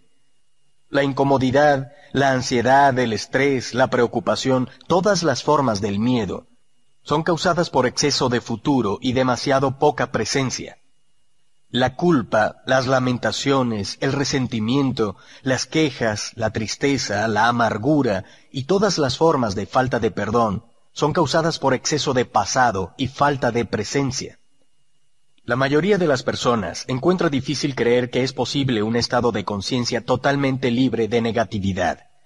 Y sin embargo, ese es el estado liberado al que apuntan todas las enseñanzas espirituales. Es la promesa de la salvación, no en un futuro ilusorio, sino justamente aquí y ahora. Usted puede encontrar difícil reconocer que el tiempo es la causa de sus sufrimientos o problemas. Cree que los causan situaciones específicas de su vida, y vistos desde un punto de vista convencional, eso es verdad. Pero hasta que solucione la disfunción básica de la mente que causa todos los problemas, su apego al pasado y al futuro y su negación del presente, estos son en realidad intercambiables. Si todos sus problemas, o lo que percibe como causas de sufrimiento o de infelicidad, desaparecieran milagrosamente hoy, pero usted no se hubiera vuelto más presente, más consciente, pronto volvería a encontrarse dentro de una serie de problemas o de causas de un sufrimiento similar, como una sombra que lo sigue a donde quiera que va. En últimas, solo hay un problema. La mente misma atada al tiempo. No puedo creer que pueda llegar a un punto en el que esté completamente libre de mis problemas. Tiene razón. No puede alcanzar nunca ese punto porque está ahora en él. No hay salvación en el tiempo. Usted no puede ser libre en el futuro. La presencia es la llave hacia la libertad, así que solo puede ser libre ahora. Encontrar la vida que hay oculta en su situación vital. No veo cómo puedo ser libre ahora. Tal como están las cosas, estoy muy descontento con mi vida actual. Ese es un hecho y estaría engañándome a mí mismo si tratara de convencerme de que todo está bien cuando definitivamente no lo está. Para mí el momento presente es muy infeliz no es liberador en absoluto. Lo que me mantiene en la marcha es la esperanza o la posibilidad de algún progreso en el futuro. Usted cree que su atención está en el momento presente, cuando en realidad está completamente ocupada por el tiempo. Usted no puede ser al mismo tiempo infeliz y completamente presente en el ahora. A lo que usted se refiere como su vida, debería llamarse con más exactitud su situación vital. Es tiempo psicológico, pasado y futuro. Algunas cosas en el pasado no salieron como usted quería. Usted aún se resiste contra lo que ocurrió en el pasado y ahora se está resistiendo a lo que es. La esperanza es lo que lo mantiene en marcha, pero la esperanza lo mantiene concentrado en el futuro, y este enfoque continuo perpetúa su negación de la hora y por tanto su infelicidad. Es verdad que mi situación vital presente es el resultado de cosas que ocurrieron en el pasado, pero de todas formas es mi situación presente y lo que me hace infeliz es estar atascado en ella. Olvide su situación vital por un rato y preste atención a su vida. ¿Cuál es la diferencia? Su situación vital existe en el tiempo. Su vida es ahora. Su situación vital es material de la mente. Su vida es real. Encuentre la puerta estrecha que conduce a la vida. Se llama el ahora. Reduzca su vida a este momento. Su situación vital puede estar llena de problemas, la mayoría de ellas lo está pero descubra si tiene algún problema en este momento. No mañana o dentro de diez minutos, sino ahora. ¿Tiene algún problema ahora? Cuando usted está lleno de problemas, no hay espacio para que entre algo nuevo, no hay espacio para las soluciones. Así que siempre que pueda, abra algo de espacio para que pueda descubrir la vida que hay oculta en su situación vital. Use sus sentidos plenamente. Esté donde está. Mire a su alrededor. Mire solamente, no interprete. Vea la luz, las formas, los colores, las texturas. Sea consciente del espacio que permite que todo sea. Escuche los sonidos, no los juzgue. Escuche el silencio que hay bajo los sonidos. Toque algo, cualquier cosa, y sienta y reconozca su ser. Observe el ritmo de su respiración. Sienta el aire que fluye hacia adentro y hacia afuera Sienta la energía de la vida dentro de su cuerpo. Deje que todo sea dentro y fuera. Permita la condición de ser de todas las cosas. Avance profundamente hacia el ahora. Usted está dejando atrás el mundo mortal de la abstracción mental, del tiempo. Usted está librándose de la mente loca que le drena la energía vital y que está envenenando y destruyendo lentamente a la Tierra. Usted está despertando del sueño del tiempo al presente. Todos los problemas son ilusiones de la mente. Siento como si me hubiera quitado un peso de encima, una sensación de levedad. Me siento claro, pero mis problemas están todavía aquí esperándome, ¿no es cierto? No se han resuelto. ¿No estoy evadiéndolos solo temporalmente? Si usted se encontrara en el paraíso, no pasaría mucho tiempo sin que su mente dijera, sí, pero... En últimas, no se trata de resolver sus problemas. Se trata de darse cuenta de que no hay problemas. Solo situaciones que manejar o que dejar así y aceptar como parte de la condición de ser del momento presente hasta que cambien o se puedan manejar.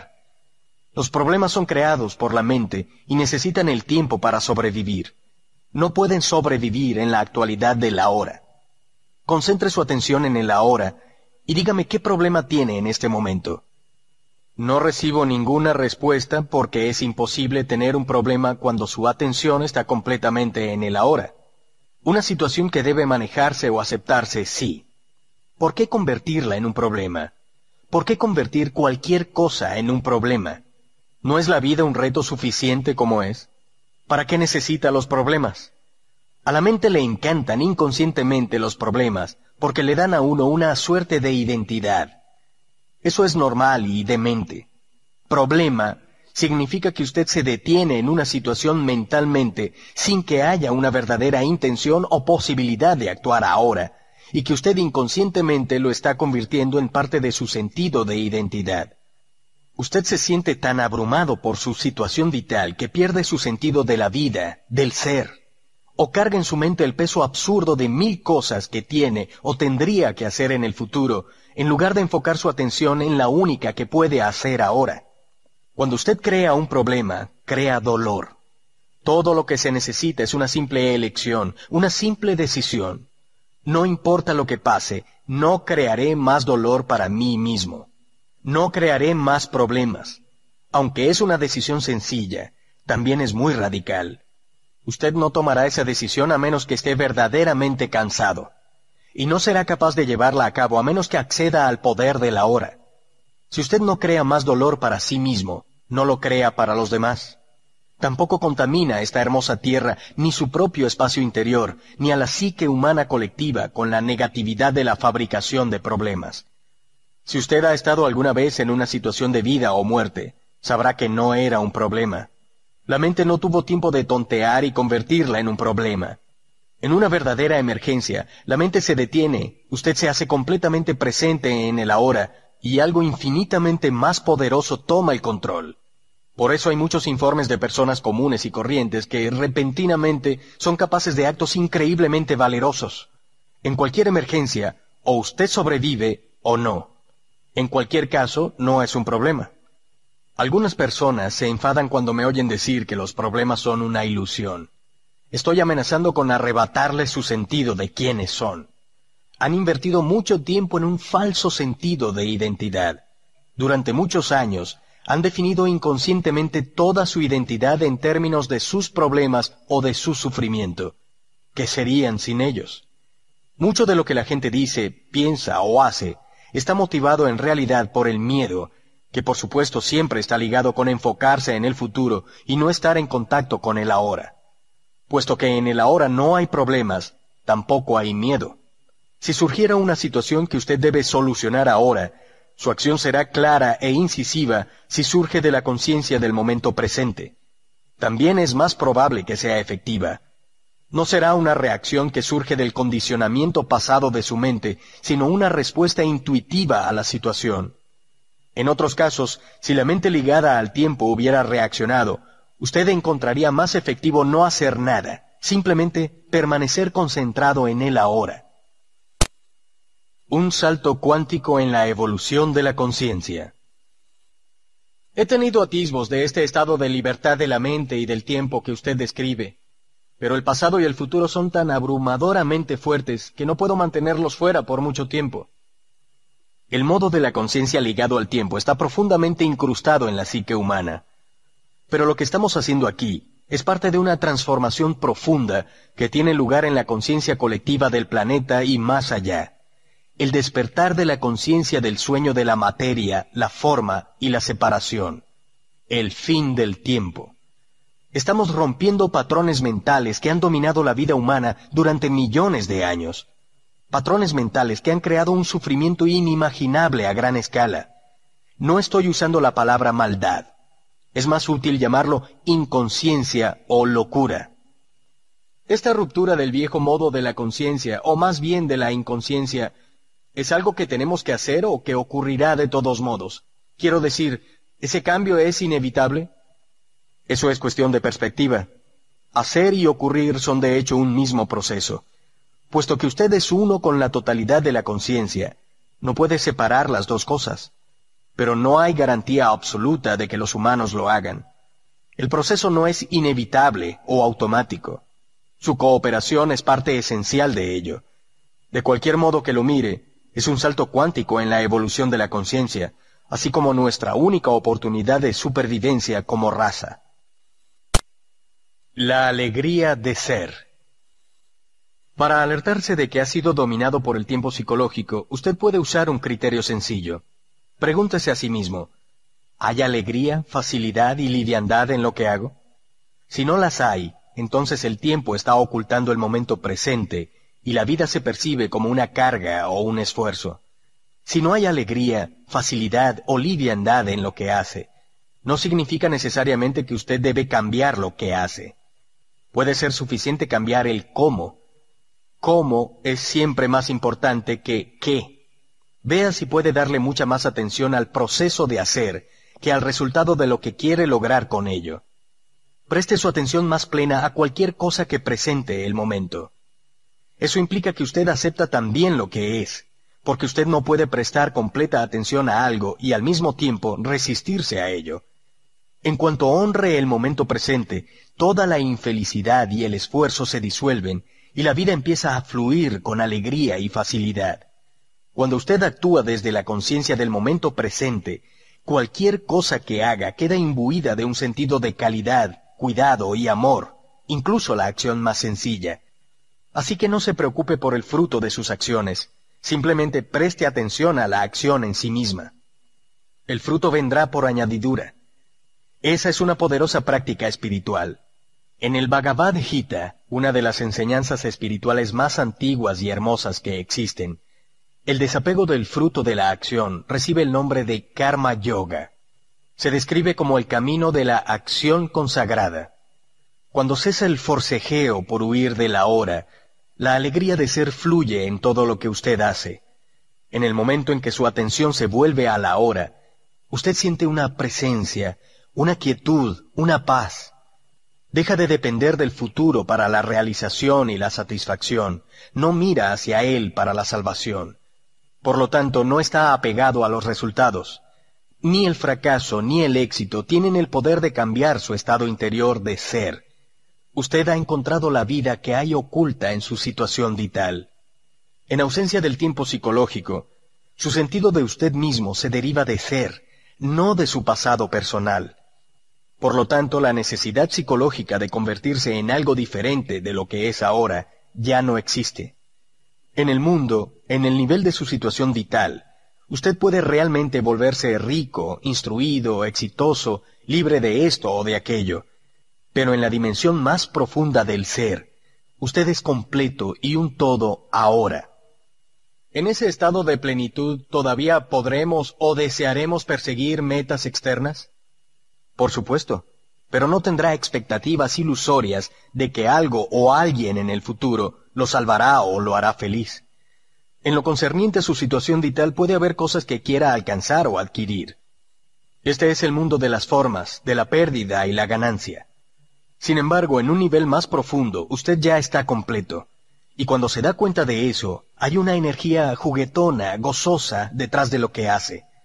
Al estar libre del tiempo psicológico, usted ya no persigue sus metas con determinación inflexible, manejado por el miedo, la ira, el descontento o la necesidad de convertirse en alguien.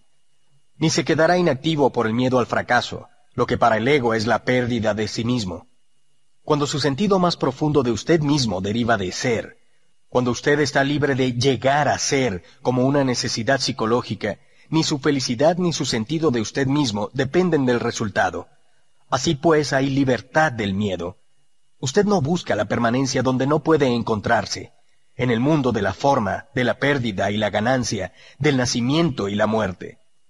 Usted no pide que las situaciones, las condiciones, los lugares o las personas lo hagan feliz y luego sufre cuando no llenan sus expectativas. Se valora todo, pero nada importa. Las formas nacen y mueren. Sin embargo, usted está consciente de lo eterno que hay bajo las formas. Usted sabe que nada real puede ser amenazado. Cuando este es su estado de ser, ¿cómo puede usted no triunfar? Usted ya ha triunfado. Capítulo 4. Estrategias de la mente para evitar el ahora. La pérdida de la hora, el engaño fundamental. Incluso si acepto completamente que en últimas el tiempo es una ilusión, ¿qué diferencia va a causar esto en mi vida? Aún tengo que vivir en un mundo que está completamente dominado por el tiempo. La aceptación intelectual es simplemente otra creencia y no cambiará mucho su vida. Para realizar esta verdad, usted tiene que vivirla. Cuando cada célula de su cuerpo esté tan presente que se sienta vibrar con la vida, y cuando usted pueda sentir en cada momento de la vida la alegría de ser, entonces puede decirse que usted está libre del tiempo. Pero todavía tengo que pagar las cuentas mañana, y me volveré viejo y moriré como los demás. ¿Cómo puedo decir que estoy libre del tiempo? Las cuentas de mañana no son el problema. La disolución del cuerpo físico no es un problema.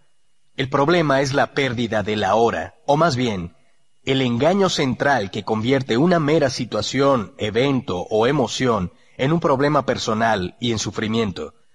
La pérdida de la hora es la pérdida del ser. Ser libre del tiempo es ser libre de la necesidad psicológica del pasado para su identidad y del futuro para su realización. Representa la transformación más profunda de la conciencia que usted pueda imaginar.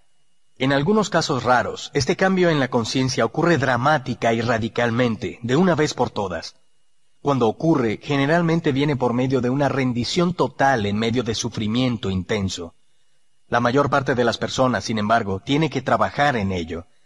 Cuando usted ha tenido los primeros atisbos del estado intemporal de conciencia, comienza a avanzar y retroceder entre las dimensiones del tiempo y la presencia. Primero se vuelve consciente de cuán raramente su atención está realmente en el ahora. Pero saber que no está presente es un gran éxito. Este conocimiento es presencia, incluso si inicialmente solo dura un par de segundos del tiempo del reloj y se pierde de nuevo.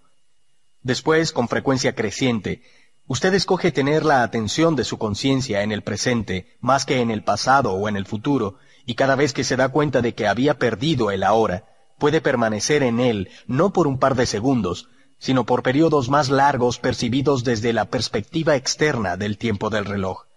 Así que antes de estar establecido firmemente en el estado de presencia, es decir, antes de ser completamente consciente, usted fluctúa por un tiempo entre la conciencia y la inconsciencia, entre el estado de presencia y el de identificación con la mente. Usted pierde el ahora y vuelve a él una y otra vez. Eventualmente, la presencia se vuelve su estado predominante. Para la mayor parte de las personas, la presencia no se experimenta nunca o solo accidental y brevemente en escasas ocasiones, sin ser reconocida como lo que es. La mayoría de los seres humanos alternan no entre conciencia e inconsciencia, sino solo entre distintos niveles de inconsciencia. Inconsciencia ordinaria e inconsciencia profunda. ¿Qué quiere decir con distintos niveles de inconsciencia? Como probablemente sabe, mientras duerme, usted se mueve constantemente entre las fases del dormir sin sueños y el estado de soñar. De forma similar, en el estado de vigilia, la mayoría de las personas solo cambia entre inconsciencia ordinaria e inconsciencia profunda. Lo que yo llamo inconsciencia ordinaria significa estar identificado con sus procesos de pensamiento y con sus emociones, sus reacciones, deseos y aversiones es el estado normal de la mayoría de las personas. En ese estado, usted está gobernado por la mente egotista y es inconsciente del ser. Es un estado no de dolor o infelicidad agudos, sino de un nivel bajo de incomodidad, descontento, aburrimiento o nerviosismo casi continuos, una especie de estática de fondo. Puede ser que usted no se dé cuenta de esto porque es parte frecuente de la vida normal, del mismo modo que no se hace consciente de un ruido continuo de fondo bajo, como el zumbido de un aire acondicionado, hasta que se detiene. Cuando se detiene de repente, hay una sensación de alivio. Muchas personas usan el alcohol, las drogas, el sexo, la comida, el trabajo, la televisión o incluso el ir de compras como anestésicos en un intento inconsciente por suprimir la incomodidad básica.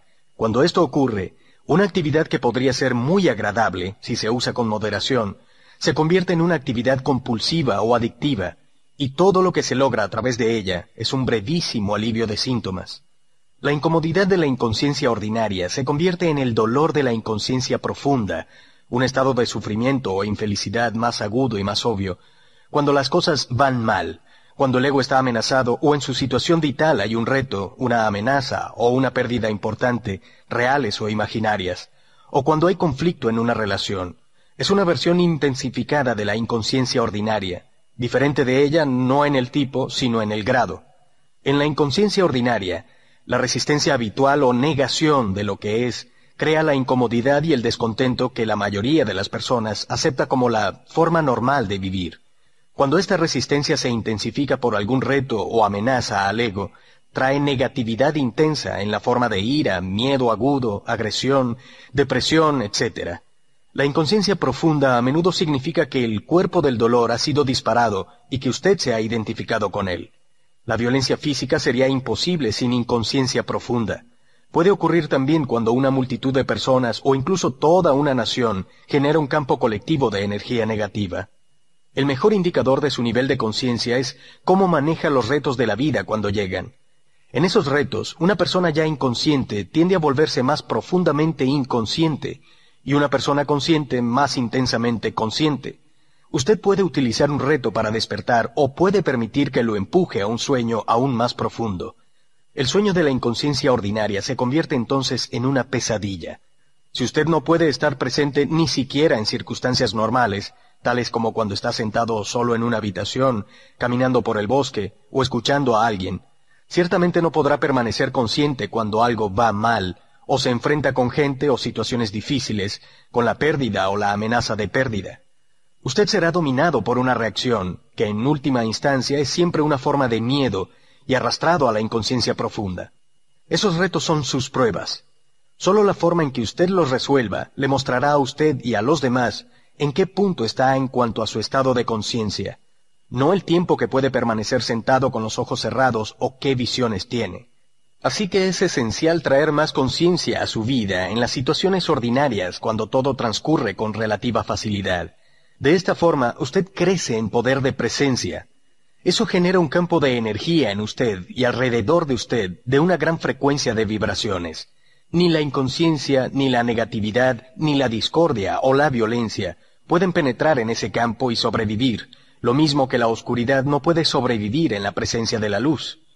Cuando usted aprenda a ser testigo de sus pensamientos y emociones, que es una parte esencial de estar presente, puede quedar sorprendido cuando se dé cuenta por primera vez de la estática de fondo de inconsciencia ordinaria que tiene y de qué pocas veces, si acaso alguna, usted está verdaderamente a gusto consigo mismo.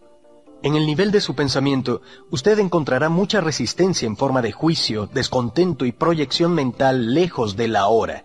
En el nivel emocional, habrá una corriente subterránea de incomodidad, tensión, aburrimiento o nerviosismo. Todos son aspectos de la mente en su modo de funcionamiento habitual de resistencia al presente. ¿Qué están buscando? Carl Jung Cuenta en uno de sus libros una conversación que tuvo con un jefe indígena norteamericano que le señaló que, tal como él lo percibía, los blancos tienen caras tensas, ojos penetrantes y un porte cruel. Dijo, Están siempre buscando algo. ¿Qué están buscando? Los blancos siempre quieren algo. Siempre están incómodos e inquietos. No sabemos lo que quieren. Creemos que están locos. La corriente subterránea de desasosiego constante comenzó mucho antes del surgimiento de la civilización industrial occidental, por supuesto, pero en la civilización occidental, que ahora cubre casi todo el globo, incluyendo la mayor parte del este, se manifiesta en una forma aguda sin precedentes. Estaba ahí ya en la época de Jesús y también 600 años antes, en la época del Buda y mucho antes. ¿Por qué están siempre inquietos? preguntaba Jesús a sus discípulos. ¿Puede la preocupación añadir un solo día a su vida? Y el Buda enseñó que la raíz del sufrimiento debe buscarse en nuestro continuo desear y ansiar. La resistencia al ahora como disfunción colectiva está intrínsecamente conectada con la pérdida de conciencia de ser y constituye la base de nuestra deshumanizada civilización industrial. Freud, a propósito, también reconoció la existencia de esta corriente subterránea de desasosiego y escribió sobre ella en su libro El malestar en la cultura, pero no reconoció la verdadera raíz del desasosiego y no se dio cuenta de que es posible liberarse de él. Esta disfunción colectiva ha creado una civilización muy infeliz y extraordinariamente violenta que se ha convertido en una amenaza no solo para sí misma, sino también para toda forma de vida sobre el planeta. Disolución de la inconsciencia ordinaria. Entonces, ¿cómo podemos liberarnos de esta aflicción? Hágala consciente. Observe las muchas formas en que el desasosiego, el descontento y la tensión surgen dentro de usted a causa del juicio innecesario, de la resistencia a lo que es y de la negación del ahora. Todo lo inconsciente se disuelve cuando usted hace brillar la luz de la conciencia sobre ello. Una vez que sepa cómo disolver la inconsciencia ordinaria, la luz de su presencia brillará fuertemente y será mucho más fácil lidiar con la inconsciencia profunda cuando sienta su fuerza gravitacional. Sin embargo, la inconsciencia ordinaria puede no ser fácil de detectar inicialmente porque es tan normal. Convierta en un hábito monitorear su estado mental emocional por medio de la observación de sí mismo. ¿Estoy tranquilo en este momento?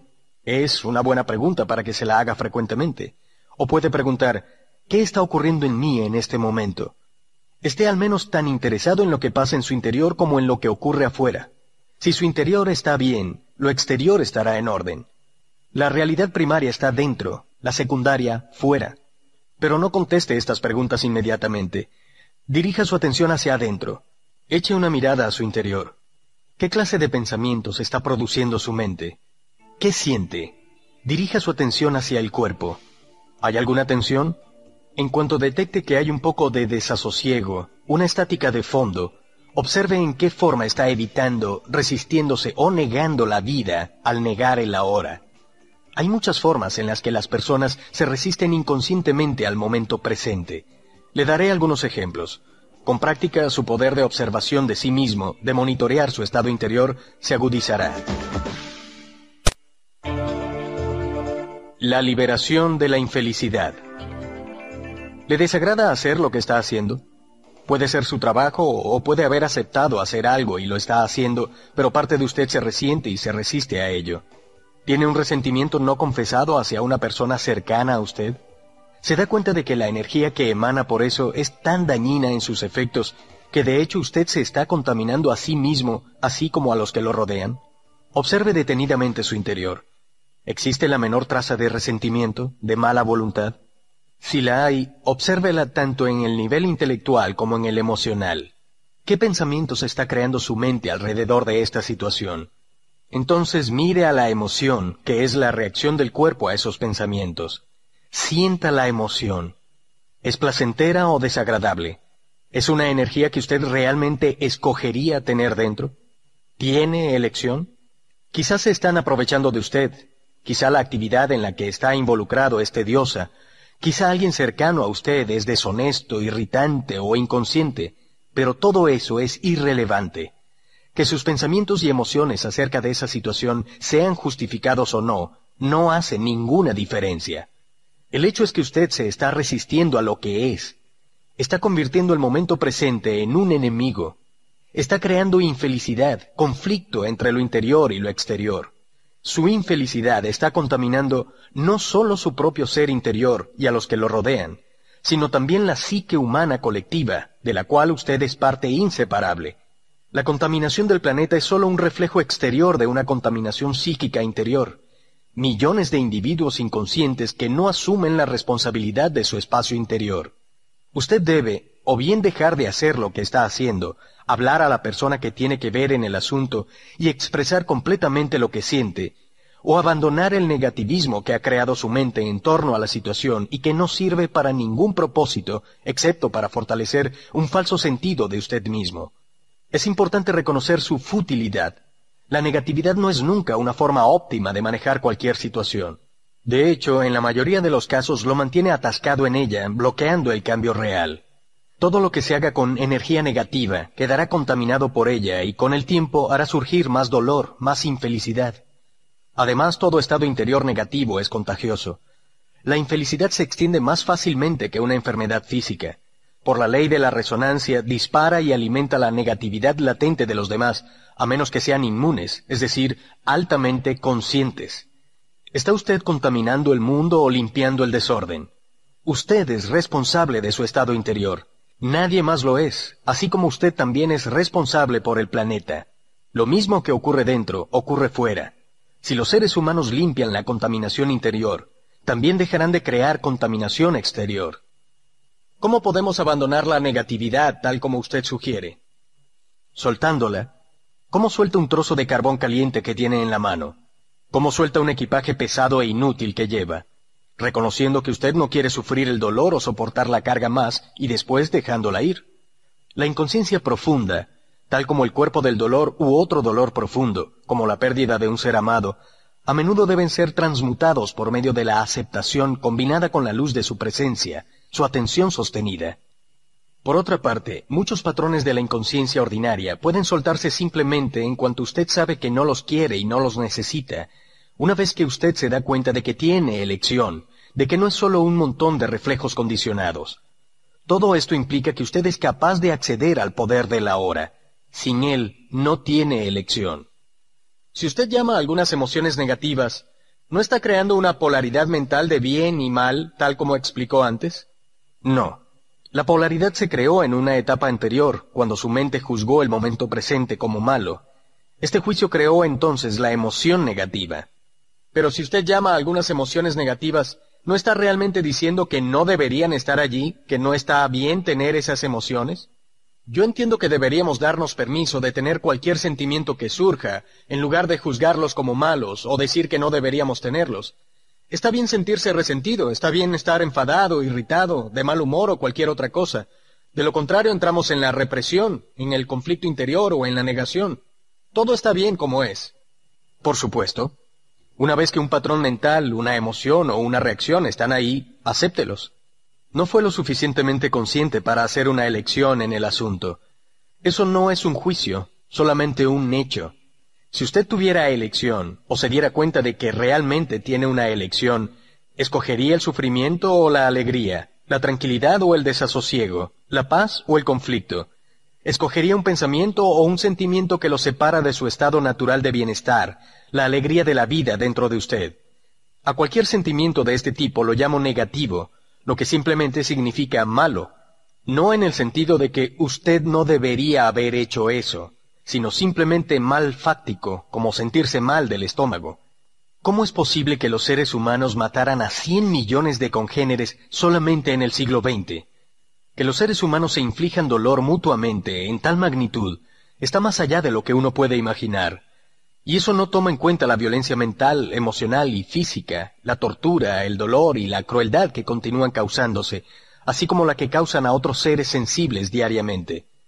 ¿Actúan así porque están en contacto con su estado natural, la alegría de la vida que hay en ellos? Por supuesto que no. Solo las personas que están en un estado profundamente negativo, que se sienten realmente muy mal, crearían una realidad así como reflejo de la forma en que se sienten. Ahora están empeñados en destruir la naturaleza y el planeta que los sostiene. Increíble, pero cierto. Los seres humanos son una especie peligrosamente demente y muy enferma. Eso no es un juicio, es un hecho. También es un hecho que la salud mental está ahí, bajo la locura. La curación y la redención son posibles ahora.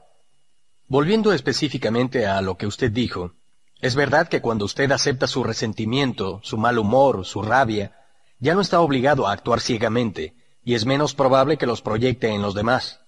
Pero me pregunto si no está engañándose a sí mismo. Cuando usted ha practicado la aceptación por un tiempo, como usted lo ha hecho, Llega un momento en que necesita pasar a la siguiente etapa, en la que esas emociones negativas ya no se producen. Si usted no lo hace, su aceptación se vuelve simplemente una etiqueta mental que le permite a su ego continuar complaciéndose en la infelicidad y fortalecer así su sentido de la separación de los demás, de lo que lo rodea, del aquí y el ahora. Como sabe, la separación es la base del sentido de identidad del ego. La verdadera aceptación transmutaría esos sentimientos inmediatamente. Y si en realidad usted supiera profundamente que todo está bien, tal como usted lo dice, lo que por supuesto es verdad, ¿tendría para empezar esos sentimientos negativos? Sin juicio, sin resistencia a lo que es, no surgirían. Usted tiene una idea en la mente de que todo está bien, pero en el fondo no lo cree. Así que los viejos patrones mentales emocionales de resistencia están todavía en su lugar. Eso es lo que lo hace sentir mal. Eso está bien también. ¿Está defendiendo su derecho a ser inconsciente, su derecho a sufrir? No se preocupe. Nadie le va a quitar eso. Una vez se dé cuenta de que cierto tipo de alimento lo enferma, ¿continuaría comiendo ese alimento y asegurando que está bien estar enfermo? Donde esté, esté plenamente allí. ¿Puede darme más ejemplos de inconsciencia ordinaria? Vea si puede sorprenderse a sí mismo lamentándose, de palabra o de pensamiento, de una situación en la que se encuentra, de lo que los demás hacen o dicen, de lo que lo rodea, de su situación vital o incluso del tiempo. Quejarse es siempre falta de aceptación de lo que es. Invariablemente lleva una carga negativa inconsciente. Cuando se queja, se convierte en una víctima. Cuando se explica, está en posesión de su poder. Así que cambie la situación actuando o hablando claro si es necesario o posible. Salga de la situación o acéptela. Lo demás es locura.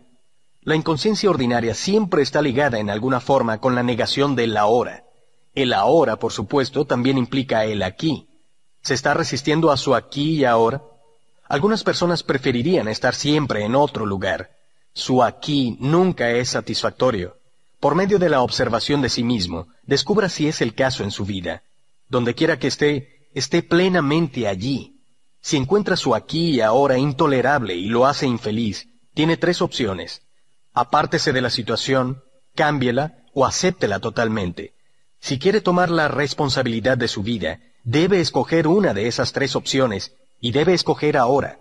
Después acepte las consecuencias sin excusas, sin negatividad, sin contaminación psíquica.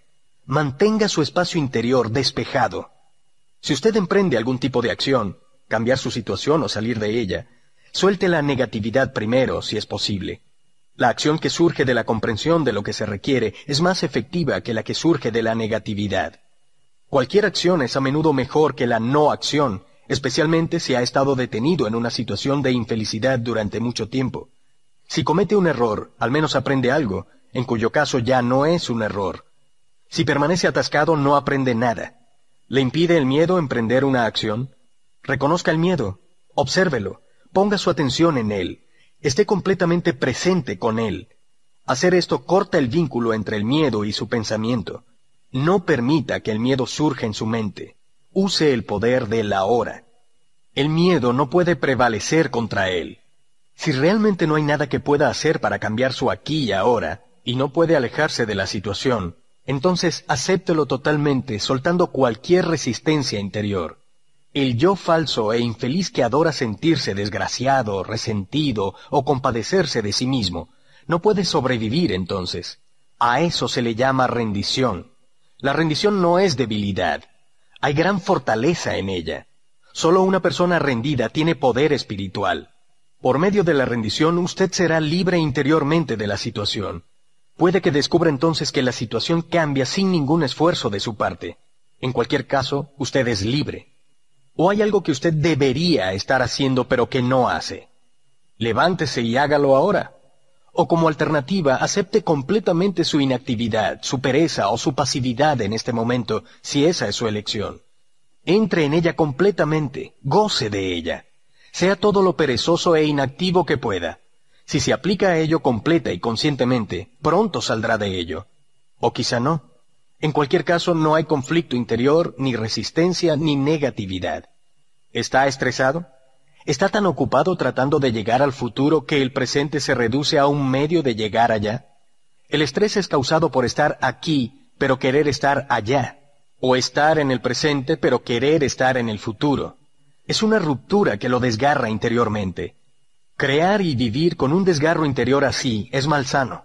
Si usted tiene que hacerlo, puede moverse deprisa, trabajar deprisa o incluso correr sin proyectarse en el futuro y sin resistirse al presente. Según se mueve, trabaja, corre, hágalo totalmente. Goce el flujo de energía, la alta energía de ese momento. Ahora no estará ya estresado ni partido en dos, solo moviéndose, corriendo, trabajando y gozándolo. O puede dejarlo todo y sentarse en una banca del parque. Pero cuando lo haga, observe su mente. Puede que diga, deberías estar trabajando, estás perdiendo tiempo. Observe la mente, sonríale, ¿El pasado toma gran parte de su atención? ¿Habla de él? ¿Piensa frecuentemente en él, ya sea positiva o negativamente? ¿Las grandes cosas que ha logrado, sus aventuras o experiencias, o su historia de víctima y las cosas horribles que le han hecho, o quizá lo que usted le hizo a otra persona? Sus procesos de pensamiento están creando culpa, orgullo, resentimiento, ira, remordimiento o autocompasión. Entonces usted no solo está reforzando un sentido falso de identidad, sino también ayudando a acelerar el proceso de envejecimiento de su cuerpo al producir una acumulación de pasado en su psique. Verifique esto por sí mismo, observando a los que lo rodean, que tienen una fuerte tendencia a aferrarse al pasado. Aniquile el pasado en cada momento. Usted no lo necesita. Refiérase a él solo cuando sea absolutamente relevante para el presente.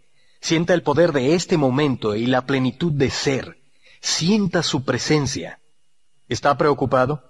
Piensa a menudo qué pasaría si usted está identificado con su mente que está proyectándose a sí misma en una situación futura imaginaria y creando miedo.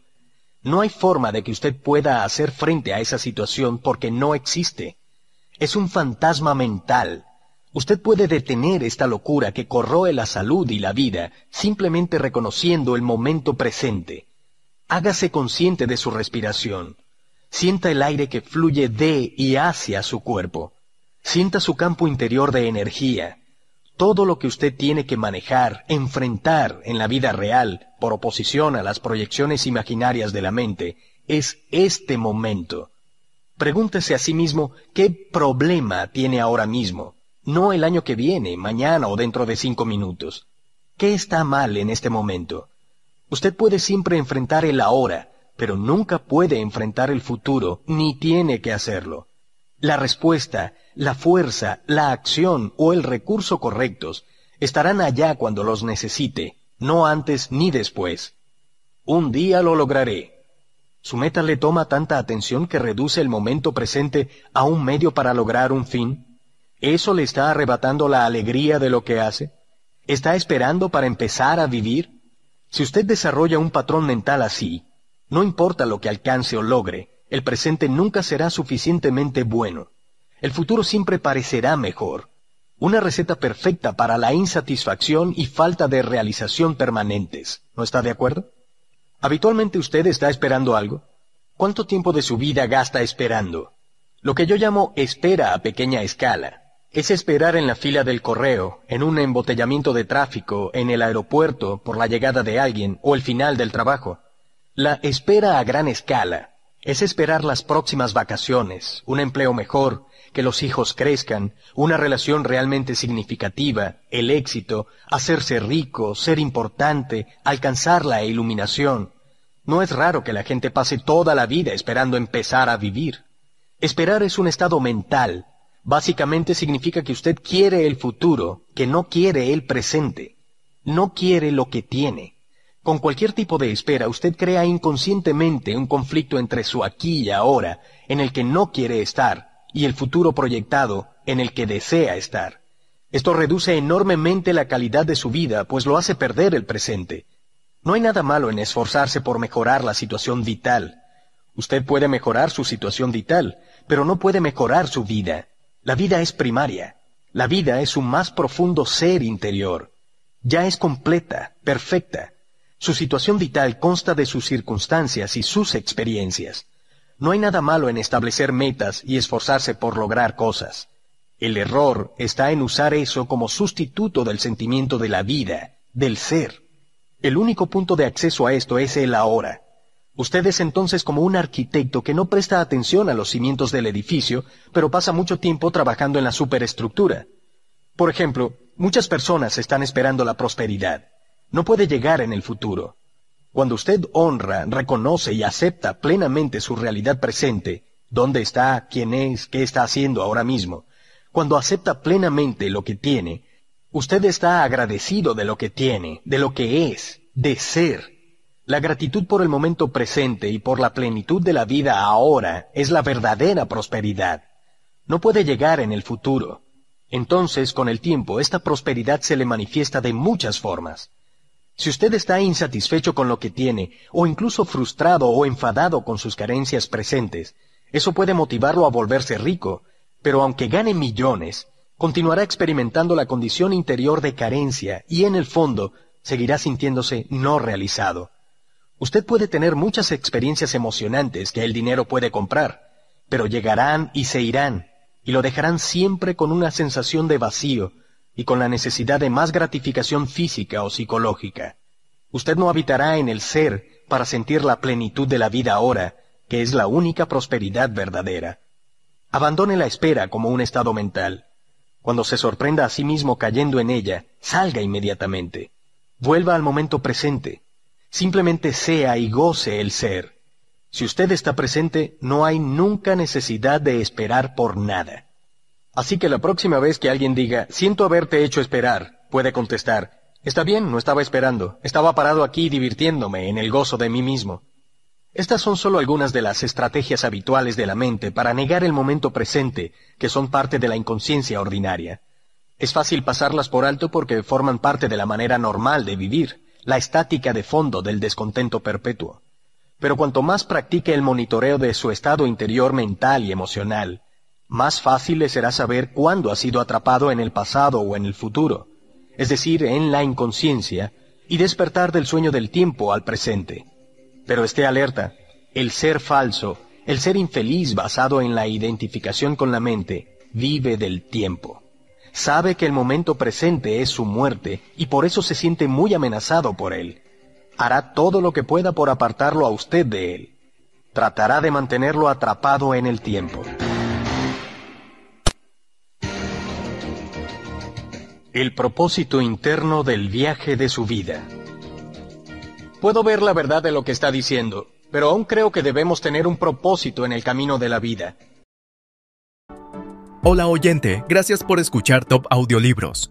Recuerda seguir nuestro canal aquí en la plataforma y también nuestras redes sociales. Preparamos un gráfico del libro con las principales ideas y puntos de vista del autor. Haga clic en el enlace, gráfico del libro, en la descripción y tenga acceso a un material ilustrado con pasos simples y fáciles para que sepa todo sobre el libro en minutos. De otra forma simplemente vamos a la deriva, y el propósito significa futuro, ¿no? ¿Cómo reconciliar esto con vivir en el presente? Cuando usted está de viaje, es ciertamente útil saber a dónde va o al menos la dirección general en la que se mueve, pero no lo olvide. Lo único que es real en últimas en cuanto a su viaje es el paso que está dando en ese momento. Eso es todo lo que hay. El viaje de su vida tiene un propósito externo y otro interno.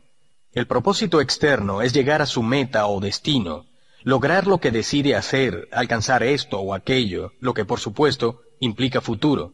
Pero si su destino o los pasos que va a dar en el futuro absorben tanto su atención que se vuelven más importantes para usted que el paso que está dando ahora, entonces pierde completamente el propósito interno, que no tiene nada que ver con a dónde va o con qué está haciendo, sino con cómo no tiene nada que ver con el futuro, sino con la calidad de su conciencia en este momento.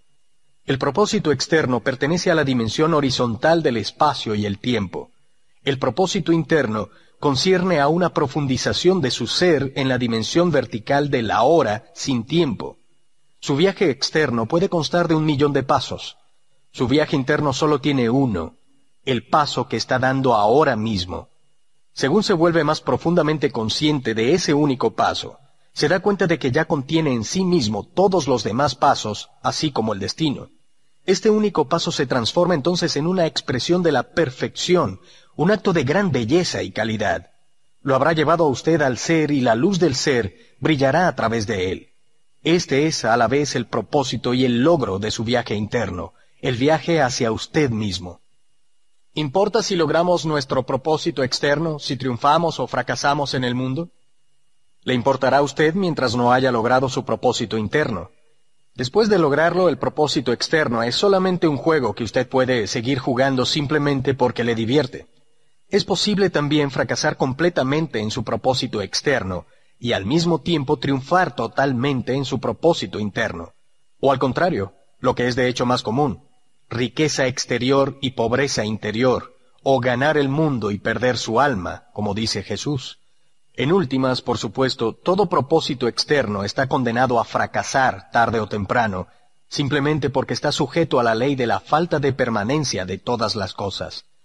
Cuanto antes se dé cuenta de que su propósito externo no puede darle realización duradera, mejor. Cuando ha visto las limitaciones de su propósito externo, renuncia a la expectativa irreal de que debería hacerlo feliz y lo subordina a su propósito interno. El pasado no puede sobrevivir en su presencia. Usted mencionó que pensar o hablar del pasado sin necesidad es una de las formas como evitamos el presente. Pero aparte del pasado que recordamos y con el que quizá nos identificamos, ¿no hay otro nivel de pasado dentro de nosotros que está mucho más profundamente establecido? Hablo del pasado inconsciente que condiciona nuestra vida, especialmente por medio de las experiencias de la infancia, quizá incluso de experiencias de vidas pasadas. Y además está nuestro condicionamiento cultural, que tiene que ver con dónde vivimos geográficamente y el periodo de tiempo histórico en el cual vivimos. Todas esas cosas determinan cómo vemos el mundo, cómo reaccionamos, qué pensamos, qué clase de relaciones tenemos, cómo llevamos nuestra vida. ¿Cómo podríamos alguna vez llegar a ser conscientes de todo eso o librarnos de ello? ¿Cuánto tiempo llevaría eso? E incluso si lo hiciéramos, ¿qué quedaría? ¿Qué queda cuando la ilusión se acaba?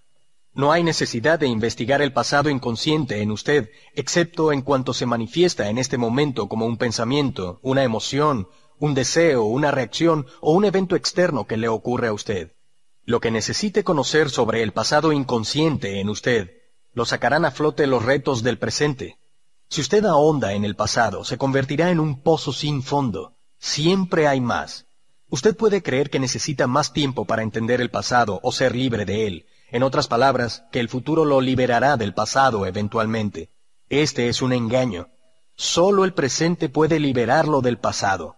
Más tiempo no puede liberarlo del tiempo. Acceda al poder de la hora. Esa es la clave. ¿Qué es el poder de la hora? Nada más que el poder de su presencia, su conciencia liberada de las formas del pensamiento. Así pues, maneje el pasado en el nivel del presente. Cuanta más atención preste al pasado, más lo energiza y más probable es que lo convierta en una identidad. No interprete mal. La atención es esencial, pero no al pasado como pasado.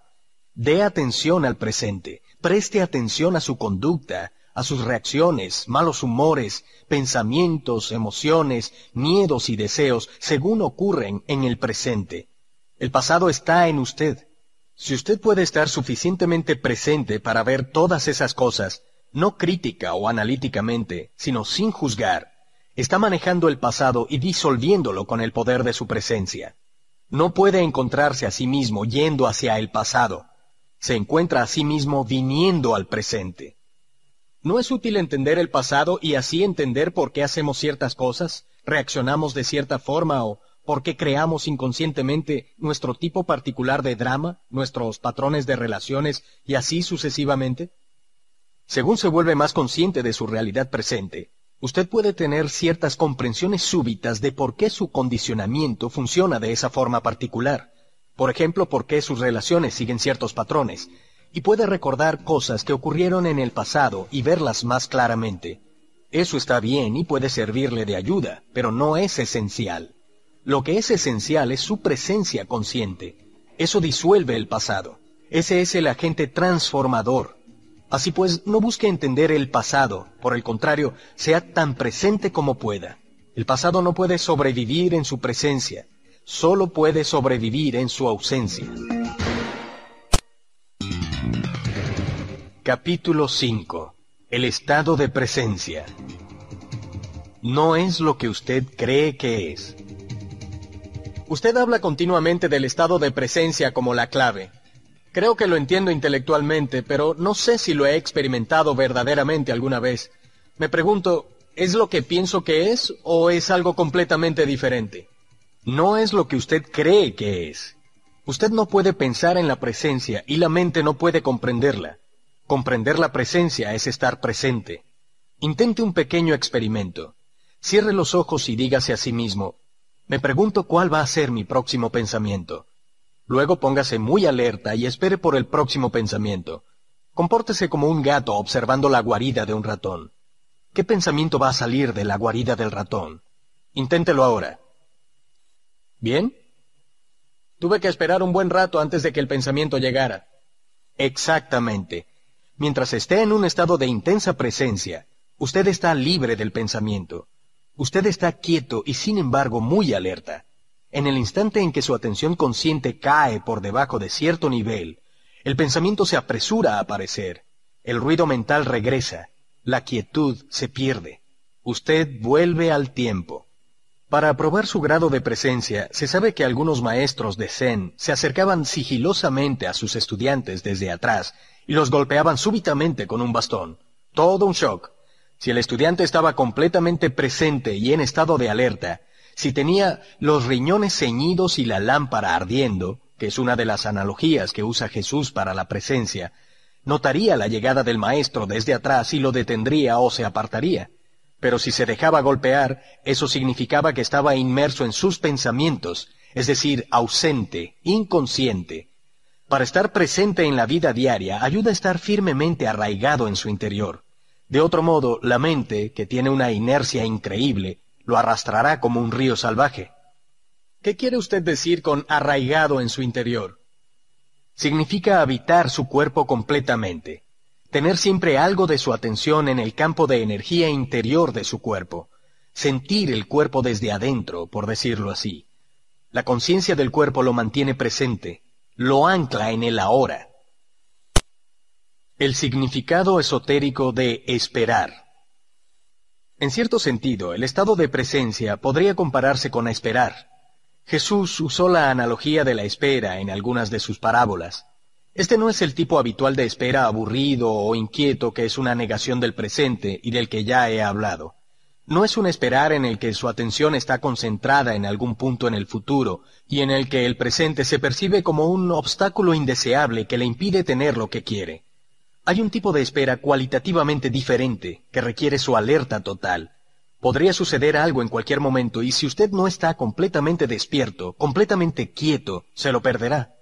Este es el tipo de espera del que Jesús habla. En ese estado toda su atención está en el ahora. No queda nada para soñar despierto, pensar, recordar, anticipar. No hay tensión en ella, ni miedo, solo presencia alerta. Usted está presente con todo su ser, con cada célula de su cuerpo. En ese estado, el yo que tiene pasado y futuro, la personalidad, si usted quiere, casi que no está. Y sin embargo, nada de valor se ha perdido. Usted es todavía esencialmente usted mismo. De hecho, usted es más plenamente usted mismo de lo que nunca fue, o más bien solo ahora usted es verdaderamente usted mismo. Sean como un sirviente que espera el regreso del amo, dice Jesús. El sirviente no sabe a qué hora va a llegar el amo, así que permanece despierto, alerta, sereno, quieto, no sea que se pierda su llegada. En otra parábola, Jesús habla de las cinco mujeres descuidadas, inconscientes, que no tienen suficiente aceite, conciencia, para mantener sus lámparas encendidas, mantenerse presentes, y por ello se pierden la llegada del novio, el ahora, y no llegan a la fiesta de bodas, la iluminación. Estas se contraponen a las cinco mujeres sensatas que sí tienen suficiente aceite, permanecen conscientes. Incluso los hombres que escribieron los evangelios no entendieron el significado de estas parábolas, así que introdujeron en ellos las primeras interpretaciones erróneas y distorsiones cuando fueron escritos. Con aquellas interpretaciones erróneas el sentido real se perdió completamente. Estas no son parábolas sobre el fin del mundo, sino sobre el fin del tiempo psicológico. Apuntan a una trascendencia de la mente egotista y a la posibilidad de vivir en un estado de conciencia enteramente nuevo. En la quietud de su presencia surge la belleza. Lo que usted acaba de describir es algo que experimento ocasionalmente durante breves momentos cuando estoy solo y rodeado por la naturaleza. Sí, los maestros del Zen utilizan la palabra satori para describir un relámpago de comprensión, un momento de no mente y de presencia total. Aunque el satori no es una transformación duradera, siéntase agradecido cuando llegue, porque le da a probar la iluminación. De hecho, usted puede haberlo experimentado muchas veces sin saber qué es y sin darse cuenta de su importancia. Se necesita presencia para ser consciente de la belleza, la majestad, la sacralidad de la naturaleza. ¿Alguna vez ha contemplado la infinitud del espacio en una noche clara, sobrecogido por su absoluta quietud y su vastedad inconcebible? ¿Alguna vez ha escuchado, escuchado verdaderamente, el sonido de un riachuelo en el bosque, o el canto de un mirlo en un tranquilo atardecer de verano? Para ser consciente de tales cosas, la mente debe estar quieta, Usted tiene que dejar por un momento su equipaje personal de problemas, de pasado y de futuro, así como todo su conocimiento. De lo contrario, usted verá sin ver, oirá sin oír. Se requiere su total presencia. Más allá de la belleza de las formas externas, hay algo más ahí, algo innombrable, algo inefable, una esencia profunda, interior, santa. Siempre y donde quiera que haya belleza, esta esencia interior resplandece de alguna manera. Solo se le revela cuando usted está presente. ¿Podría ser que esa esencia innombrable y su presencia fueran una y la misma cosa? ¿Podría estar allá sin su presencia? Profundice en ello. Descúbralo por su cuenta. Cuando usted experimentó esos momentos de presencia, usted probablemente no se dio cuenta de que estuvo brevemente en un estado de no mente. Eso se debe a que la brecha entre ese estado y el flujo interno de pensamiento fue demasiado breve. Su satori puede haber durado solo unos segundos antes de que la mente apareciera, pero estuvo ahí. Si no, usted no habría experimentado la belleza. La mente no puede reconocer ni crear belleza. Solo durante unos segundos, mientras usted estaba completamente presente, estuvo allá esa belleza o sacralidad. Debido a la brevedad de esa brecha y a la falta de vigilancia y atención de su parte, usted fue probablemente incapaz de notar la diferencia fundamental entre la percepción, la conciencia de belleza sin pensamiento y su interpretación como un pensamiento. La brecha en el tiempo fue tan corta que pareció que era un solo proceso. Sin embargo, la verdad es que en el momento en que llegó el pensamiento, todo lo que usted tenía era un recuerdo de ello. Cuanto más amplia sea la brecha entre la percepción y el pensamiento, más profundidad tiene usted como ser humano, es decir, más consciente es. Muchas personas son tan prisioneras de sus mentes que la belleza de la naturaleza no existe realmente para ellas. Puede que digan, qué flor tan bonita, pero eso es solamente una etiqueta mental mecánica porque no están quietos, presentes, no ven realmente la flor, no sienten su esencia, su santidad, lo mismo que no se conocen a sí mismos, no sienten su propia esencia, su santidad. Como vivimos en una cultura tan dominada por la mente, la mayor parte del arte moderno, la arquitectura, la música y la literatura están privadas de belleza, de esencia interior, con muy pocas excepciones. La razón es que las personas que crean este arte no pueden, ni siquiera por un momento, liberarse de sus mentes. Así que nunca están en contacto con ese lugar donde la verdadera creatividad y belleza surgen. La mente abandonada a sí misma crea monstruosidades, y no solo en las galerías de arte. Miren nuestros paisajes urbanos y nuestros desiertos industriales. Ninguna civilización ha producido tanta fealdad. Realizar la conciencia pura. La presencia es lo mismo que el ser. Cuando usted se vuelve consciente del ser, lo que ocurre realmente es que el ser se vuelve consciente de sí mismo. Cuando el ser se vuelve consciente de sí mismo, eso es presencia. Puesto que ser, conciencia y vida son sinónimos, podríamos decir que presencia significa la conciencia dándose cuenta de sí misma o la vida alcanzando la autoconciencia. Pero no se quede aferrado a las palabras y no haga un esfuerzo para entender esto. No necesita entender nada antes de que pueda volverse presente. Entiendo lo que usted acaba de decir, pero parece implicar que el ser, la última realidad trascendente, no está todavía completa, que está experimentando un proceso de desarrollo. ¿Necesita Dios tiempo para el crecimiento personal? Sí, pero solo visto desde la perspectiva limitada del universo manifiesto. En la Biblia, Dios declara, Soy el Alfa y el Omega, y soy el viviente. En el reino atemporal en el que Dios mora, que es también su hogar, el principio y el fin, el Alfa y el Omega, son uno y la esencia de todo lo que siempre ha sido y siempre será. Es eternamente presente en un estado no manifiesto de unidad y perfección, totalmente más allá de lo que la mente humana pueda nunca imaginar o comprender. En nuestro mundo de formas aparentemente separadas, sin embargo, la perfección atemporal es un concepto inconcebible. Aquí, incluso la conciencia, que es la luz que emana de la fuente eterna, parece estar sujeta a un proceso de desarrollo, pero esto es debido a nuestra percepción limitada. No es así en términos absolutos. Sin embargo, permítame continuar hablando por un momento sobre la evolución de la conciencia en este mundo. Todo lo que existe tiene ser, tiene esencia divina, tiene algún grado de conciencia. Incluso una piedra tiene conciencia rudimentaria. De lo contrario, no sería y sus átomos y moléculas se dispersarían. Todo está vivo.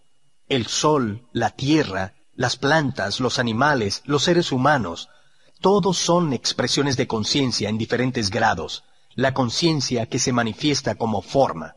El mundo surge cuando la conciencia toma formas, formas de pensamiento y formas materiales. Observe los millones de formas de vida solo en este planeta, en el mar, en la tierra, en el aire, y después cada forma de vida se replica millones de veces. ¿Con qué fin? ¿Alguien o algo está jugando un juego? ¿Un juego con la forma? Esto fue lo que los antiguos videntes de la India se preguntaron a sí mismos. Vieron el mundo como lila, una especie de juego divino que Dios está jugando. Las formas de vida individual obviamente no son muy importantes en este juego. En el mar, la mayoría de formas de vida no sobreviven más de unos minutos después de nacer. Incluso la forma humana vuelve al polvo bastante rápidamente y cuando se ha ido es como si nunca hubiera sido. ¿Es esto trágico o cruel? Solo si usted crea una identidad separada para cada forma, si usted olvida que su conciencia es esencia divina expresándose a sí misma en la forma. Pero usted no sabe realmente eso hasta que realiza su propia esencia divina como pura conciencia. Si nace un pez en su acuario y usted lo llama John, escribe un certificado de nacimiento, le cuenta sobre su historia familiar y dos minutos más tarde se lo come otro pez, eso es trágico. Pero solamente es trágico porque usted proyectó un ser separado donde no lo había. Usted tomó una fracción de un proceso dinámico, una danza molecular, y la convirtió en una entidad separada. La conciencia toma el disfraz de las formas hasta que éstas alcanzan tal complejidad que se pierde completamente en ellas. En los seres humanos actuales, la conciencia está completamente identificada con su disfraz. Solo se conoce a sí misma como forma y por lo tanto vive en el temor de la aniquilación de su forma física o psicológica. Esta es la mente egotista, y este es el punto en el que se establece una disfunción considerable. Ahora parece como si algo hubiera salido muy mal en algún punto a lo largo de la línea de la evolución. Pero incluso esto es parte del lila, el juego divino. Finalmente, la presión del sufrimiento creado por esta disfunción aparente fuerza a la conciencia a desidentificarse de la forma y la despierta de su sueño de forma. Vuelve a recuperar autoconciencia, pero a un nivel mucho más profundo que cuando la perdió. Este proceso lo explica Jesús en su parábola del Hijo Pródigo, quien deja el hogar de su padre, dilapida su fortuna, se convierte en un mendigo y después es forzado por su sufrimiento a volver a casa. Cuando lo hace, su padre lo ama más que antes. El estado del hijo es el mismo que antes. Sin embargo, no es el mismo. Tiene añadida una dimensión de profundidad. La parábola describe un viaje desde la perfección inconsciente, a través de la imperfección y del mal aparentes, hacia la perfección consciente. ¿Puede ver ahora el significado más profundo y más amplio de volverse presente como el observador de su mente? Siempre que usted observa la mente, retira la conciencia de las formas mentales, entonces se convierte en lo que llamamos el observador o el testigo. En consecuencia, el observador, pura conciencia más allá de la forma, se vuelve más fuerte y las formaciones mentales se vuelven más débiles. Cuando hablamos de observar la mente, estamos personalizando un evento que es de significación cósmica. A través de usted, la conciencia está despertando de su sueño de identificación con la forma y retirándose de ella. Esto prefigura y al tiempo forma parte de un evento que está probablemente todavía en el futuro lejano en lo que concierne al tiempo cronológico. El evento es llamado el fin del mundo.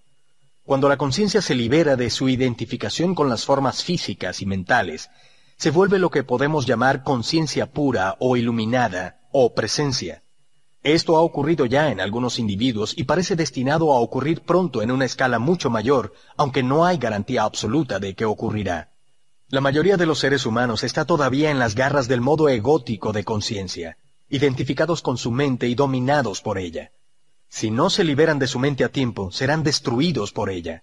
Experimentarán confusión, conflicto, violencia, enfermedad, desesperación y locura cada vez mayores.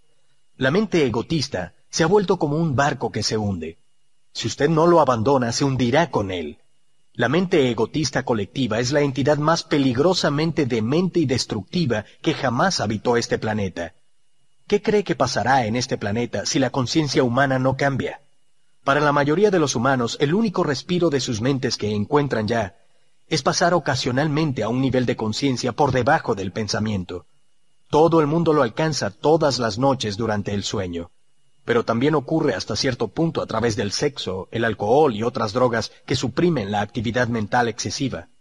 Si no fuera por el alcohol, los tranquilizantes, los antidepresivos, así como las drogas ilegales, que son todos consumidos en grandes cantidades, la demencia de la mente humana sería aún mucho más evidente de lo que es ya.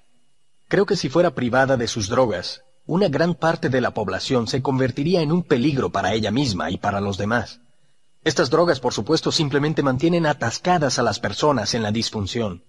Su uso extendido solo dilata la quiebra de las viejas estructuras mentales y la emergencia de una conciencia más alta.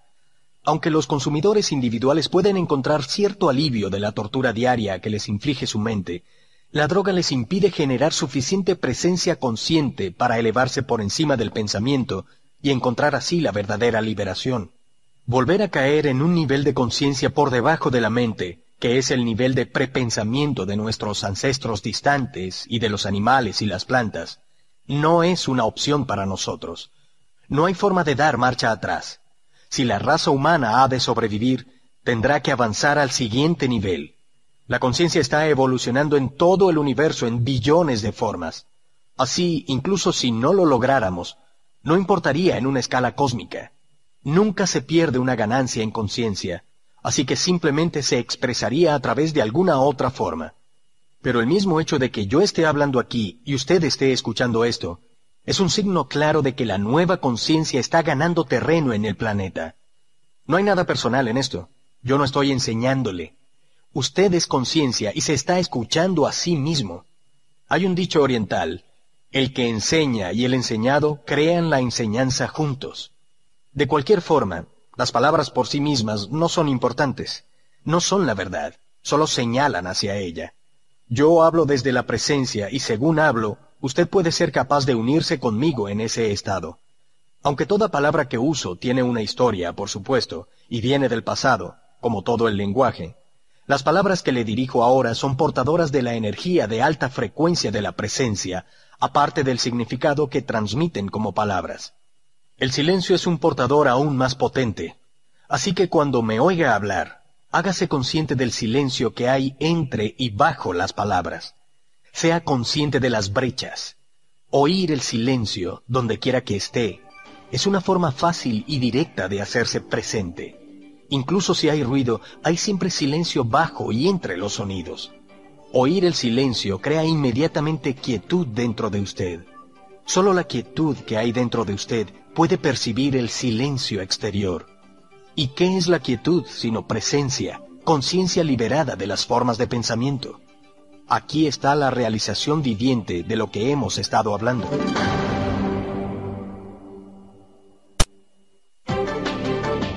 Cristo, la realidad de la presencia divina que hay en usted. No se quede apegado a ninguna palabra. Usted puede sustituir Cristo por presencia si eso es más significativo para usted. Cristo es la esencia divina que hay en usted, o el ser, como se le llama a veces en Oriente. La única diferencia entre Cristo y presencia es que Cristo se refiere a la divinidad que mora en usted, independientemente de que sea consciente de ello o no, mientras que presencia significa su divinidad o esencia de Dios ya despierta. Se aclararán muchos malentendidos y falsas creencias sobre Cristo si usted se da cuenta de que en Cristo no hay pasado ni futuro. Decir que Cristo fue o será es una contradicción de términos. Jesús fue. Fue un hombre que vivió hace dos mil años y realizó la presencia divina, su verdadera naturaleza. Y por lo tanto dijo, antes de que Abraham fuera, yo soy. No dijo, yo ya existía antes de que Abraham hubiera nacido. Eso hubiera significado que estaba todavía en la dimensión de la identidad con el tiempo y la forma. Las palabras yo soy usadas en una frase que empieza en pasado indican un cambio radical, una discontinuidad en la dimensión temporal. Es una afirmación de tipo zen de gran profundidad. Jesús intentó comunicar directamente, no a través del pensamiento discursivo, el significado de la presencia, de la autorrealización. Había ido más allá de la dimensión de la conciencia gobernada por el tiempo, al reino de lo intemporal, la dimensión de la eternidad había venido a este mundo. Eternidad, por supuesto, no significa tiempo sin fin, sino negación del tiempo. Así pues, el hombre Jesús se convirtió en Cristo, un vehículo para la conciencia pura. ¿Y cuál es la definición de sí mismo que hace Dios en la Biblia? ¿Dijo Dios, yo siempre he sido y siempre seré? Por supuesto que no. Eso habría dado realidad al presente y al pasado. Dios dijo, yo soy el que soy. No hay tiempo aquí, solo presencia. La segunda venida de Cristo es una transformación de la conciencia divina, un cambio del tiempo a la presencia, del pensamiento a la conciencia pura, no la llegada de un hombre o una mujer. Si Cristo fuera a volver mañana en forma externa, no podría decirle sino, yo soy la verdad, soy presencia divina, soy vida eterna, soy en ti, soy aquí, soy ahora. Nunca personalice a Cristo. No convierta a Cristo en una identidad con forma. Los avatares, las madres divinas, los maestros iluminados, los poquísimos que son reales, no son especiales como personas. Sin un falso yo que sostener, que defender y que alimentar, son más sencillos, más ordinarios que el hombre o mujer ordinarios. Alguien con un ego fuerte los consideraría insignificantes o, más probablemente, no los vería en absoluto. Si usted es atraído por un maestro iluminado es porque hay en usted ya suficiente presencia para reconocer la presencia en otro. Hubo muchas personas que no reconocieron a Jesús o al Buda, así como hay y siempre ha habido muchas personas que son atraídas por los falsos maestros. Los egos son atraídos por egos mayores. La oscuridad no puede reconocer la luz. Así pues, no crea que la luz está fuera de usted o que solo puede llegar a través de una forma particular. Si solo su maestro es una encarnación de Dios, entonces ¿quién es usted? Cualquier tipo de exclusividad es identificación con la forma y la identificación con la forma significa ego, no importa lo bien disfrazada que esté. Use la presencia del Maestro para reflejar de nuevo hacia usted su identidad más allá del nombre y de la forma y volverse más intensamente presente. La presencia es una. El trabajo de grupo puede ser también útil para intensificar la luz de su presencia. Un grupo de gente que se reúne en un estado de presencia genera un campo de energía colectiva de gran intensidad no solo eleva el grado de presencia de cada miembro del grupo, sino que también ayuda a liberar la conciencia colectiva humana de su estado habitual de dominio de la mente.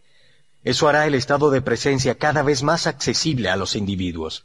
Sin embargo, a menos que por lo menos un individuo del grupo esté ya firmemente establecido en ella y pueda así sostener la frecuencia de energía de ese estado, la mente egotista puede fácilmente reafirmarse y sabotear los esfuerzos del grupo. Aunque el trabajo del grupo es invaluable, no es suficiente, y usted no debe llegar a depender de él.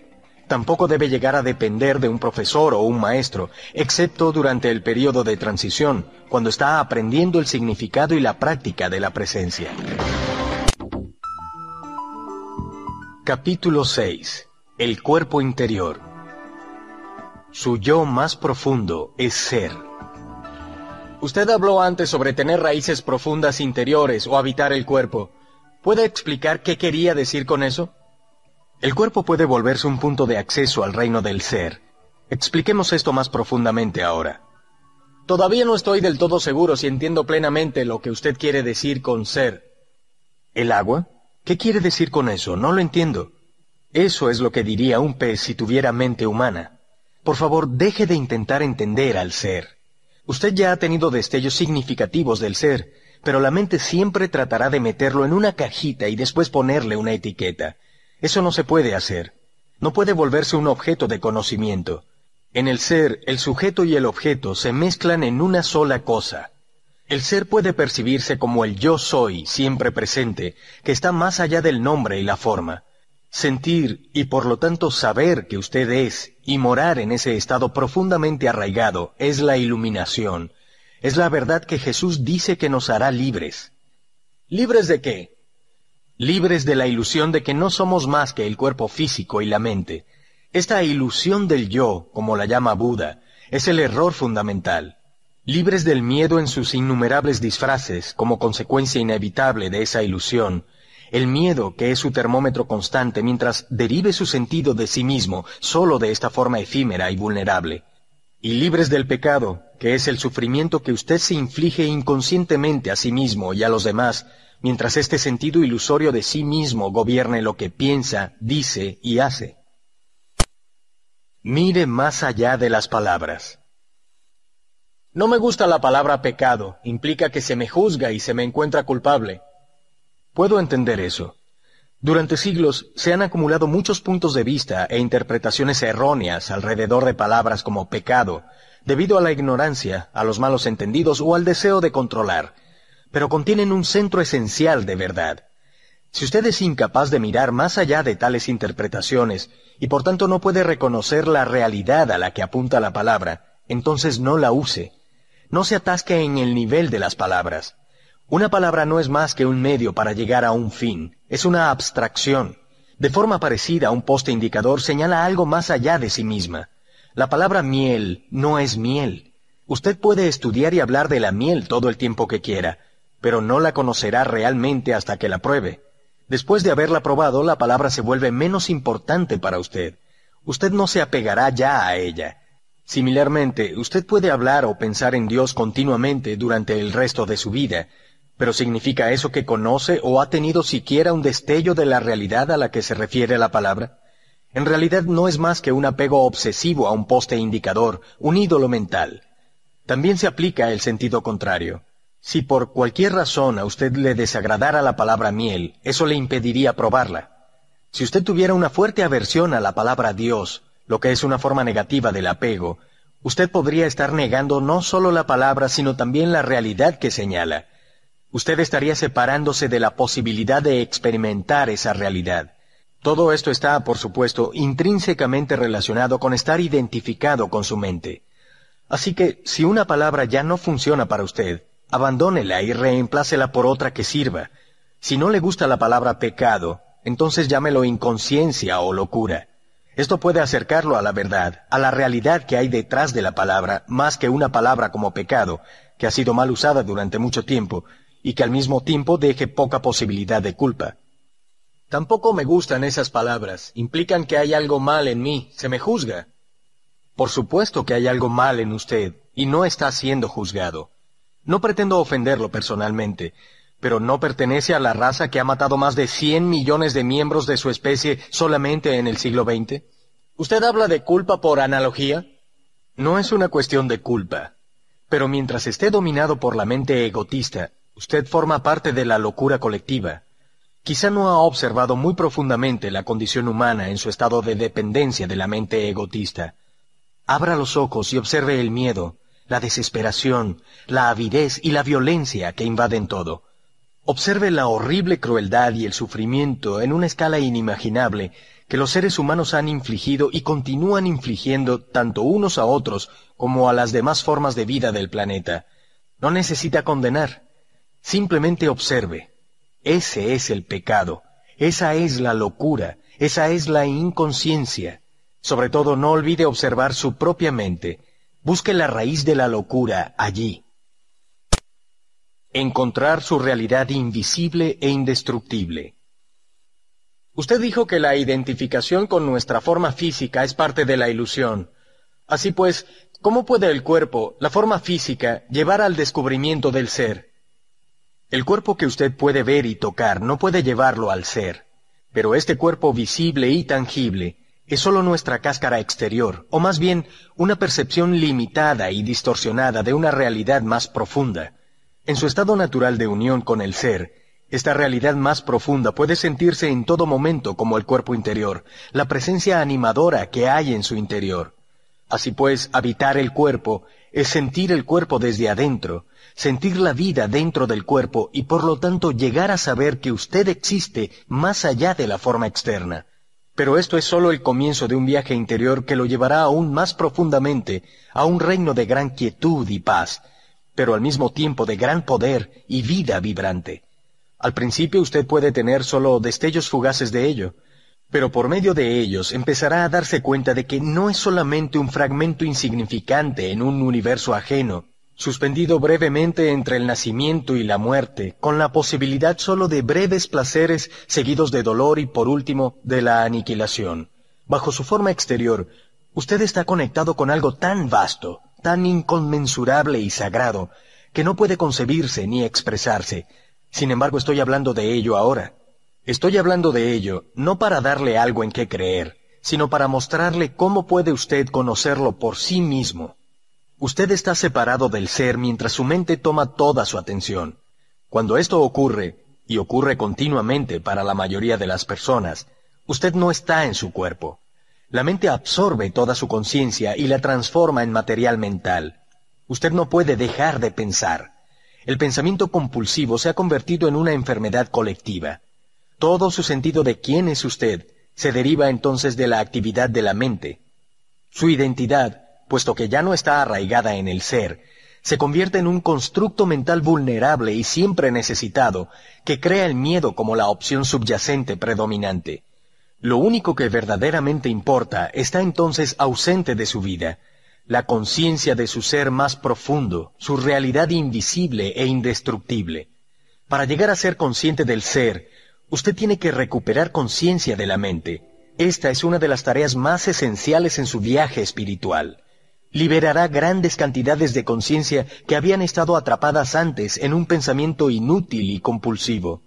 Una forma muy efectiva de hacer esto es simplemente alejar su atención del pensamiento y dirigirla al cuerpo, donde el ser puede sentirse en primera instancia como el campo de energía invisible que da vida a lo que usted percibe como el cuerpo físico.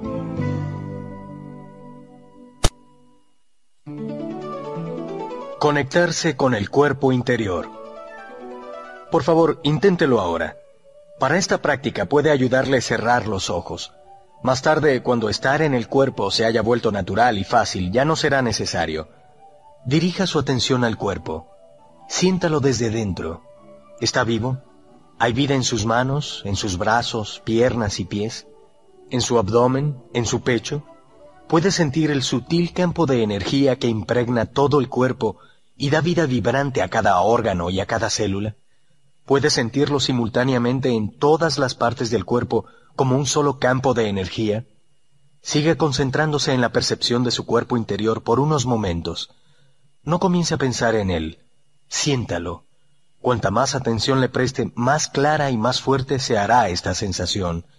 Se sentirá como si cada célula estuviera más viva, y si usted tiene un fuerte sentido visual, puede tener una imagen de que su cuerpo se vuelve luminoso. Aunque esa imagen puede ayudarlo temporalmente, preste más atención a la sensación que a cualquier imagen que pueda surgir. Una imagen, no importa lo poderosa o bella que sea, está ya definida en una forma, así que hay menos oportunidad de penetrar más profundamente. La percepción de su cuerpo interior carece de forma, de límites, es insondable. Usted puede siempre profundizar más en él. Si no puede sentir mucho en esta etapa, preste atención a lo que puede sentir. Quizá hay solo un ligero hormigueo en sus manos o pies. Es suficiente por el momento. Concéntrese en la percepción. Su cuerpo está tomando vida. Más adelante practicaremos algo más. Por favor, abra los ojos ahora, pero mantenga algo de su atención en el campo de energía interna del cuerpo, incluso mientras observa la habitación. El cuerpo interior está en el umbral entre su identidad formal y su identidad esencial, su verdadera naturaleza. Nunca pierda el contacto con él. La transformación a través del cuerpo. ¿Por qué la mayoría de las religiones han condenado o negado el cuerpo? Parece que los que buscan la realización espiritual siempre han considerado el cuerpo como un obstáculo o incluso como algo pecaminoso. ¿Por qué tan pocos de los que buscan han encontrado? En el nivel del cuerpo los hombres están muy cerca de los animales, Todas las funciones corporales básicas, placer, dolor, respiración, comida, bebida, defecación, sueño, el impulso de buscar pareja y de procrear, y por supuesto el nacimiento y la muerte, las compartimos con los animales. Mucho tiempo después de su caída desde un estado de gracia y unidad a la ilusión, los seres humanos despertaron súbitamente en lo que parecía ser un cuerpo animal y encontraron esto muy molesto. No te engañes a ti mismo, no eres más que un animal. Esta parecía ser la verdad que les miraba a la cara, pero era demasiado perturbadora para tolerarla. Adán y Eva vieron que estaban desnudos y tuvieron miedo. La negación inconsciente de su naturaleza animal se estableció muy rápidamente. La amenaza de que podían ser dominados por fuerzas instintivas poderosas y volver a una inconsciencia completa era ciertamente muy real. Aparecieron la vergüenza y los tabúes acerca de ciertas partes del cuerpo y ciertas funciones corporales, especialmente la sexualidad. La luz de su conciencia no era todavía suficientemente fuerte para tener amistad con su naturaleza animal, para permitirles ser e incluso gozar ese aspecto de sí mismos, no digamos profundizar para encontrar lo divino oculto en ella, la realidad dentro de la ilusión. Así pues hicieron lo que tenían que hacer. Comenzaron a disociarse de su cuerpo. Ahora se veían a sí mismos como teniendo un cuerpo, en lugar de simplemente ser un cuerpo. Cuando surgieron las religiones, esta disociación se volvió aún más pronunciada como la creencia de que tú no eres tu cuerpo. Innumerables personas en Oriente y Occidente, a través de los tiempos, han tratado de encontrar a Dios, la salvación o la iluminación por medio de la negación del cuerpo. Esta tomó la forma de negación de los placeres de los sentidos y de la sexualidad en particular, el ayuno y otras prácticas ascéticas. Incluso se infligían dolor corporal en un intento por debilitarlo o castigarlo, ya que lo consideraban pecaminoso. En la cristiandad, esto solía llamarse la mortificación de la carne. Otros intentaron escapar del cuerpo entrando en estados de trance o buscando experiencias extracorporales. Muchos aún lo hacen. Incluso se dice que Buda practicó la negación del cuerpo por el ayuno y otras formas extremas de ascetismo durante seis años, pero no alcanzó la iluminación hasta después de abandonar esta práctica. El hecho es que nunca nadie ha llegado a ser iluminado negando o luchando contra el cuerpo, o por medio de una experiencia extracorporal. Aunque una experiencia de este tipo puede ser fascinante y darle a usted un atisbo del estado de liberación de la forma material, finalmente siempre tendrá que volver al cuerpo, donde ocurre el trabajo esencial de transformación. La transformación ocurre a través del cuerpo, no lejos de él. Por eso ningún maestro verdadero ha defendido nunca luchar contra el cuerpo o negarlo, aunque sus seguidores basados en la mente lo han hecho a menudo. De las enseñanzas antiguas concernientes al cuerpo, solo sobreviven ciertos fragmentos, tales como la afirmación de Jesús de que todo vuestro cuerpo se llenará de luz. O sobreviven como mitos, como la creencia de que Jesús nunca abandonó su cuerpo, sino que permaneció unido a él y ascendió al cielo con él. Casi nadie hasta ahora ha comprendido estos fragmentos o el significado oculto de ciertos mitos, y la creencia de que tú no eres tu cuerpo ha prevalecido universalmente, llevando a la negación del cuerpo y a los intentos por escapar de él. Así, innumerables buscadores no han podido alcanzar la realización espiritual y llegar a encontrar lo que buscaban. ¿Es posible recuperar las enseñanzas perdidas sobre la significación del cuerpo o reconstruirlas a partir de los fragmentos existentes? No hay necesidad de hacerlo. Todas las enseñanzas espirituales se originan en la misma fuente. En ese sentido, hay y siempre ha habido solo un maestro que se manifiesta en formas muy diferentes. Yo soy ese maestro y también lo es usted, una vez que pueda acceder a la fuente interior. Y el camino hacia ella es a través del cuerpo interior.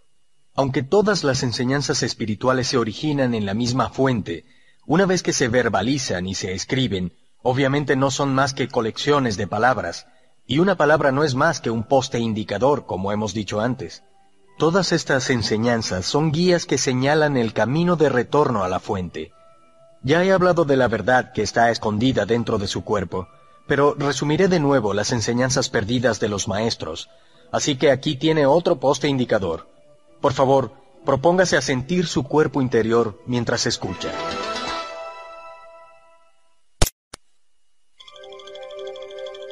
El sermón sobre el cuerpo.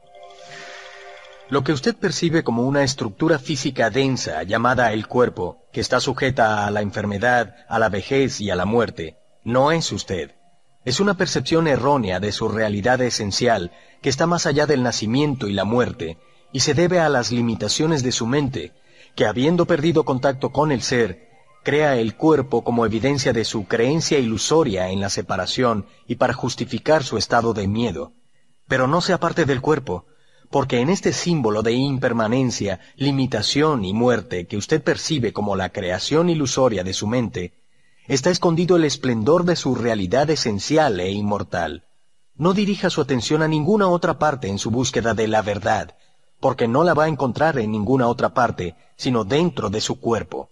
No luche contra el cuerpo, porque al hacerlo está luchando contra su propia realidad. Usted es su cuerpo, el cuerpo que usted puede ver y tocar, es sólo un delgado velo ilusorio.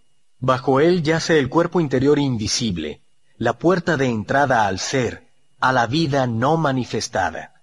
A través del cuerpo interior usted está unido inseparablemente a esta vida única no manifestada, sin nacimiento, sin muerte, eternamente presente. A través del cuerpo interior usted es uno con Dios por siempre. Tenga raíces interiores profundas. La clave es estar en un estado de conexión permanente con su cuerpo interior, sentirlo en todo momento. Esto dará rápidamente profundidad a su vida y la transformará. Cuanta más conciencia dirija hacia el cuerpo interior, más alta se vuelve la frecuencia de vibraciones, muy similar a una luz que se vuelve más brillante según usted suba el botón regulador y aumente así el flujo de electricidad. A este nivel de energía más alto, la negatividad no puede afectarlo ya, y usted tiende a atraer nuevas circunstancias que reflejan esa frecuencia más alta. Si usted mantiene su atención en el cuerpo lo más posible, estará anclado en el ahora. No se perderá en el mundo externo ni en su mente. Los pensamientos y las emociones, los miedos y los deseos pueden estar aún ahí en cierta medida, pero no lo dominarán. Por favor, examine dónde está su atención en este momento. Usted está escuchando estas palabras en un audiolibro. Ese es el punto de su atención. También es consciente periféricamente de lo que le rodea, de las demás personas, etc. Además, puede haber cierta actividad de la mente sobre lo que usted está oyendo, algún comentario mental. Sin embargo, no hay necesidad de que nada de esto absorba toda su atención. Observe si puede estar en contacto con su cuerpo interior al mismo tiempo. Conserve parte de su atención dentro. No la deje fluir afuera. Sienta la totalidad de su cuerpo desde dentro, como un único campo de energía. Es casi como si estuviera escuchando con todo su cuerpo. Practique esto en los próximos días o semanas. No conceda toda su atención a la mente y al mundo exterior. Concéntrese por todos los medios en lo que está haciendo, pero sienta el cuerpo interior al mismo tiempo, siempre que sea posible. Permanezca arraigado en su interior. Entonces observe cómo cambia su estado de conciencia y la calidad de lo que está haciendo. Siempre que esté esperando, donde quiera que sea, emplee ese tiempo en sentir el cuerpo interior. De esta forma los embotellamientos de tráfico y las filas se vuelven muy agradables. En lugar de proyectarse fuera de él ahora, entre más profundamente en él al profundizar más en el cuerpo. El arte de la conciencia del cuerpo interior se desarrollará en un modo de vivir completamente nuevo, un estado de unión permanente con el ser y añadirá una profundidad a su vida que no ha conocido antes. Es fácil permanecer presente como el observador de su mente cuando está profundamente arraigado en su cuerpo. No importa lo que ocurra en el exterior, nada puede hacerlo temblar ya. A menos que usted esté presente, y habitar su cuerpo es siempre un aspecto esencial en ello, continuará siendo dominado por su mente. El guion que hay en su cabeza y que aprendió hace mucho tiempo, el condicionamiento de su mente, decidirá su pensamiento y su conducta. Puede que usted se libre de él por breves intervalos, pero rara vez por mucho tiempo. Esto es especialmente cierto cuando algo anda mal, o hay alguna pérdida o un trastorno. Su reacción condicionada será entonces involuntaria, automática y predecible, alimentada por la única emoción básica que subyace en el estado de conciencia de identificación con la mente, el miedo. Así que cuando lleguen esos retos, como siempre llegan, Convierta en un hábito entrar en usted de inmediato y concentrarse lo más que pueda en el campo de energía interior de su cuerpo. Esto no tiene que tomar mucho tiempo, solo unos segundos, pero necesita hacerlo en el momento en que se presenta el reto. Cualquier demora permitirá que surja una reacción mental emocional condicionada y se apodere de usted. Cuando usted se concentra en su interior y siente el cuerpo interior, inmediatamente se vuelve tranquilo y presente, pues está retirando la conciencia de la mente. Si se requiere una respuesta en esa situación, vendrá de este nivel más profundo. Lo mismo que el sol es infinitamente más brillante que la llama de una vela, hay infinitamente más inteligencia en el ser que en su mente. Mientras esté en contacto consciente con su cuerpo interior, usted es como un árbol que está profundamente arraigado en la tierra o un edificio con cimientos profundos y sólidos. La última analogía es usada por Jesús en la parábola generalmente mal entendida de los dos hombres que construyeron una casa. Un hombre la construye en la arena, sin cimientos, y cuando llegan las tormentas y las inundaciones, la casa es barrida. El otro hombre cava profundamente hasta que encuentra roca, entonces construye su casa, que no es arrastrada por las inundaciones.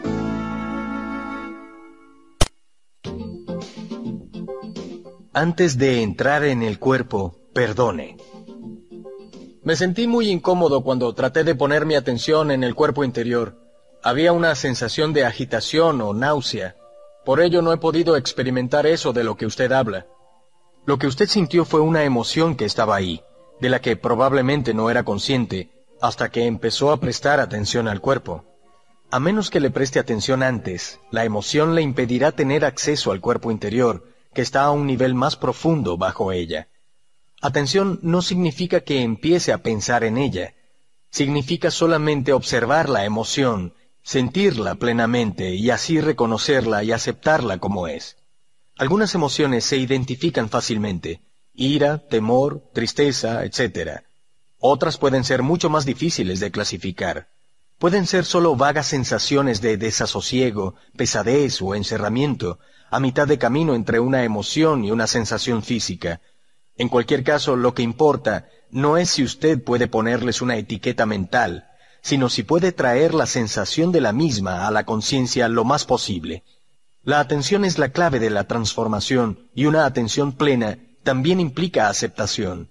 La atención es como un haz de luz, el poder concentrado de su conciencia que lo transmuta todo en sí misma. En un organismo completamente funcional, una emoción tiene un lapso de vida muy corto. Es como una pequeña arruga u ola en la superficie del ser. Cuando usted no está en su cuerpo, sin embargo, una emoción puede sobrevivir en usted durante días o semanas o unirse con otras emociones de frecuencia similar que se han fundido y se convierten en el cuerpo del dolor, un parásito que puede vivir dentro de usted durante años, alimentarse de su energía, llevar a la enfermedad física y hacer su vida desdichada. Así pues, ponga su atención en sentir la emoción y compruebe si su mente se está aferrando a un patrón de queja como la censura, la autocompasión o el resentimiento, que alimentan la emoción. Si ese es el caso, significa que usted no ha perdonado. La falta de perdón es a menudo hacia otra persona o hacia usted pero puede ser hacia cualquier situación o condición, pasada, presente o futura, que su mente rehúsa aceptar. Sí, puede haber falta de perdón incluso con relación al futuro.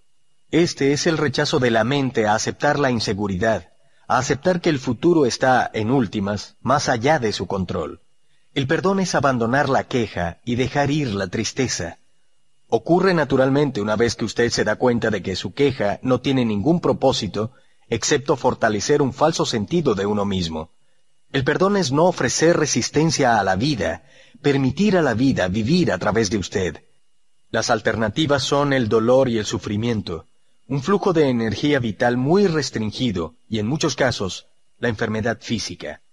En el momento en que usted de verdad perdona, ha recuperado el poder que estaba en su mente. La falta de perdón es la misma naturaleza de la mente, igual que el falso ser hecho por la mente, el ego no puede sobrevivir sin lucha y conflicto. La mente no puede perdonar. Solo usted puede. Usted se hace presente, entra en su cuerpo, siente la paz y quietud vibrantes que emanan del ser. Por eso Jesús dijo, antes de entrar en el templo, perdonen. Su vínculo con lo no manifestado. ¿Cuál es la relación entre la presencia y el cuerpo interior? La presencia es conciencia pura, conciencia reclamada a la mente, al mundo de la forma. El cuerpo interior es su vínculo con lo no manifestado, y en su aspecto más profundo es lo no manifestado, la fuente de la cual emana la conciencia como la luz emana del sol. La conciencia del cuerpo interior es la conciencia que recuerda su origen y retorna a la fuente. ¿Lo no manifestado es lo mismo que el ser? Sí, las palabras no manifestado intentan, por medio de la negación, expresar aquello que no puede ser expresado, pensado o imaginado. Apuntan a lo que es, diciendo lo que no es. El ser, por otra parte, es un término positivo. Por favor, no se apegue a ninguna de esas palabras ni empiece a creer en ellas. No son más que postes indicadores. Usted dijo que la presencia es conciencia que se ha ganado a la mente. ¿Quién la recupera?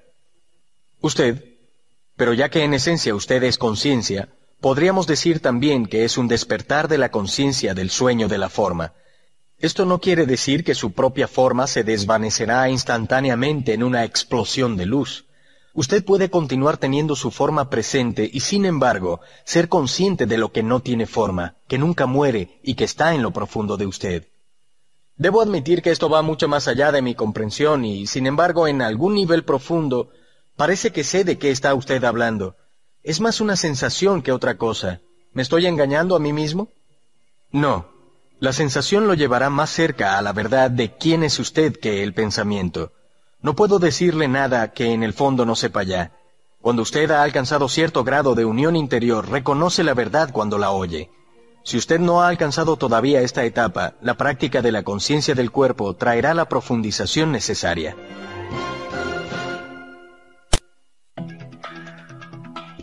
Hacer más lento el proceso de envejecimiento. Mientras tanto, la conciencia del cuerpo interior tiene otros beneficios en el reino físico. Uno de ellos es una reducción significativa del ritmo de envejecimiento del cuerpo físico. Mientras que el cuerpo físico normalmente envejece y se debilita con bastante rapidez, el cuerpo interior no cambia con el tiempo, excepto que usted puede sentirlo más profundamente y convertirse en él más plenamente. Si usted tiene 20 años ahora, el campo de energía de su cuerpo interior se sentirá exactamente igual cuando tenga 80. Seguirá siendo vibrantemente vivo, en cuanto su estado habitual cambie de estar fuera del cuerpo y atrapado en la mente a estar dentro del cuerpo y presente en el ahora, su cuerpo físico se sentirá más liviano, más claro, más vivo.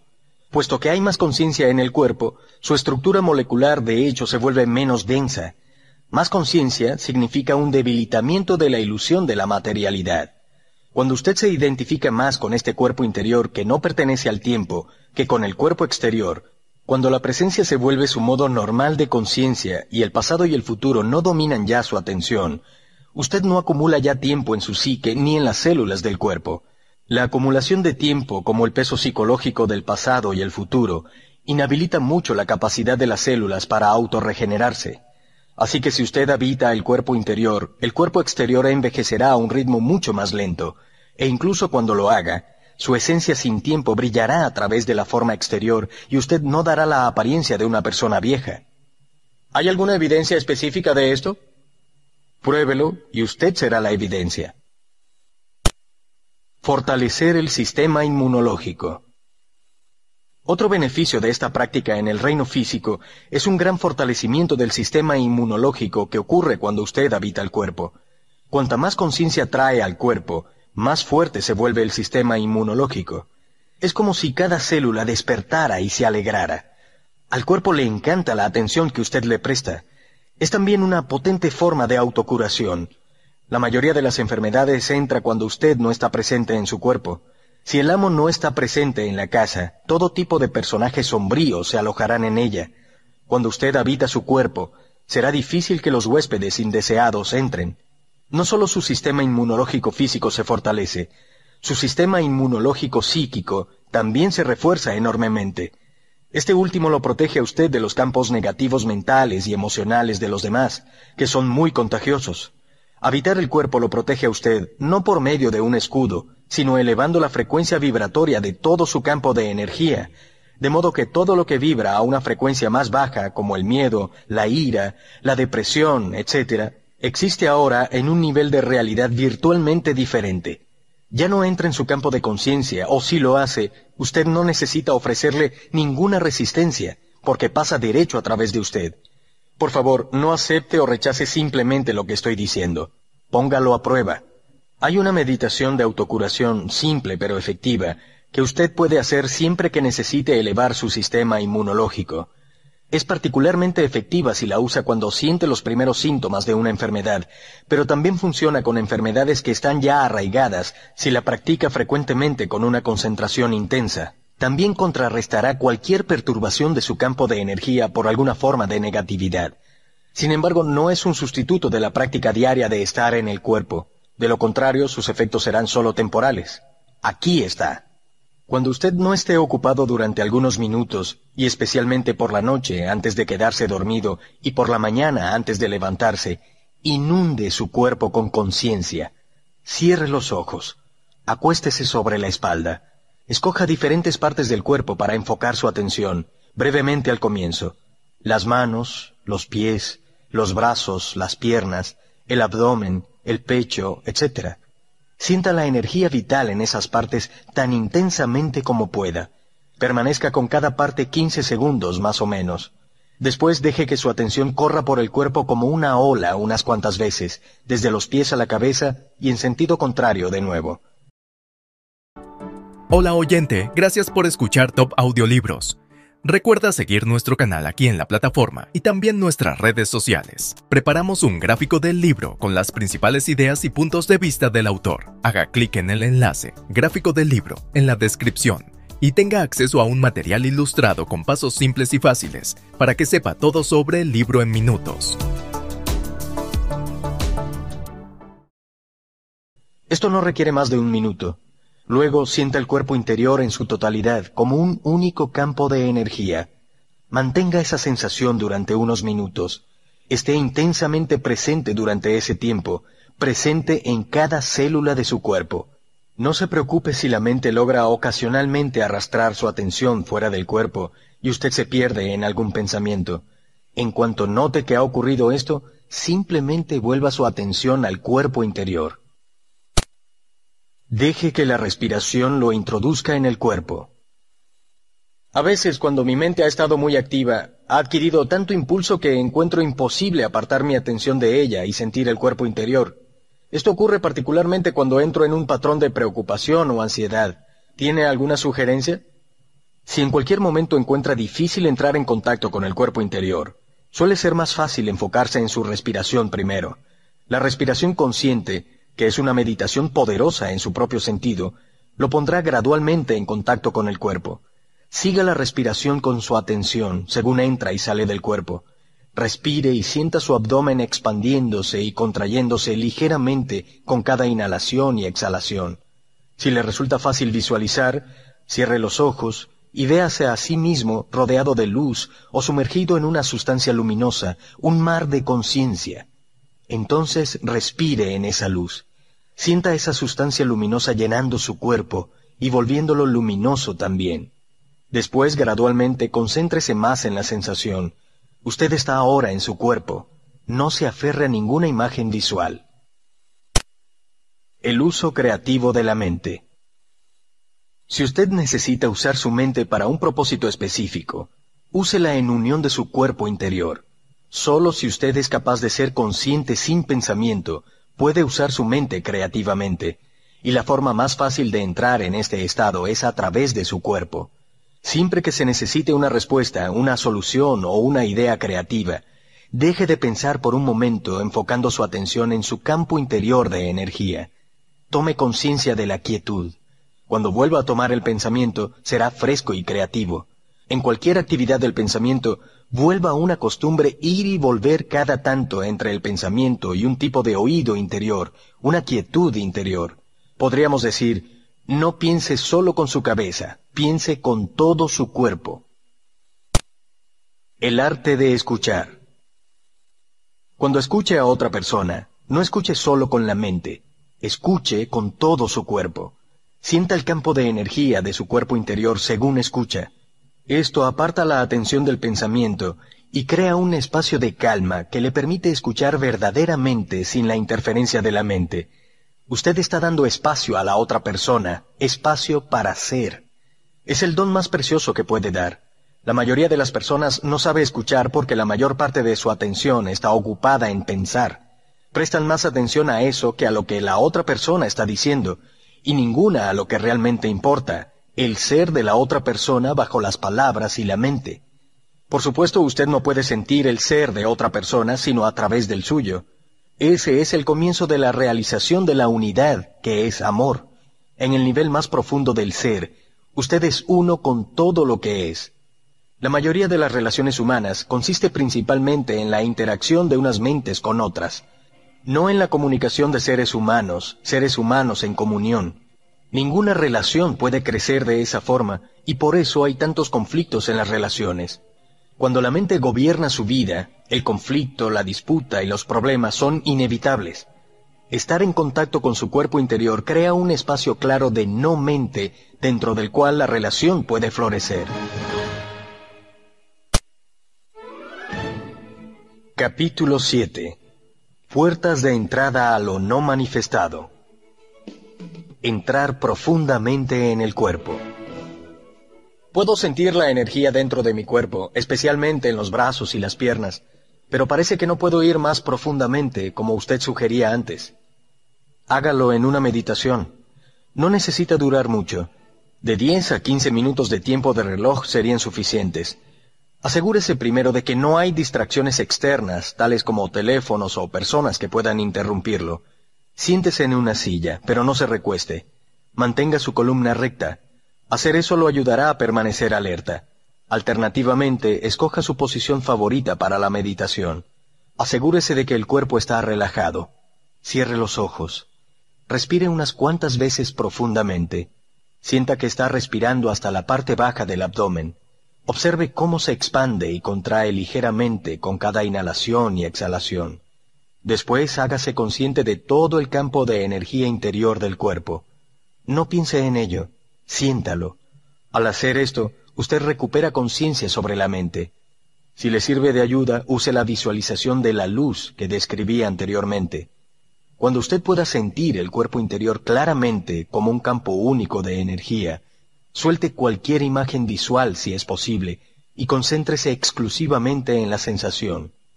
Si puede, abandone también cualquier imagen mental que pueda tener del cuerpo físico. Todo lo que queda entonces es un sentido de presencia o ser que lo rodea todo, y el cuerpo interior se siente sin ningún límite. Entonces lleve su atención aún más profundamente a esa sensación. Hágase uno con ella.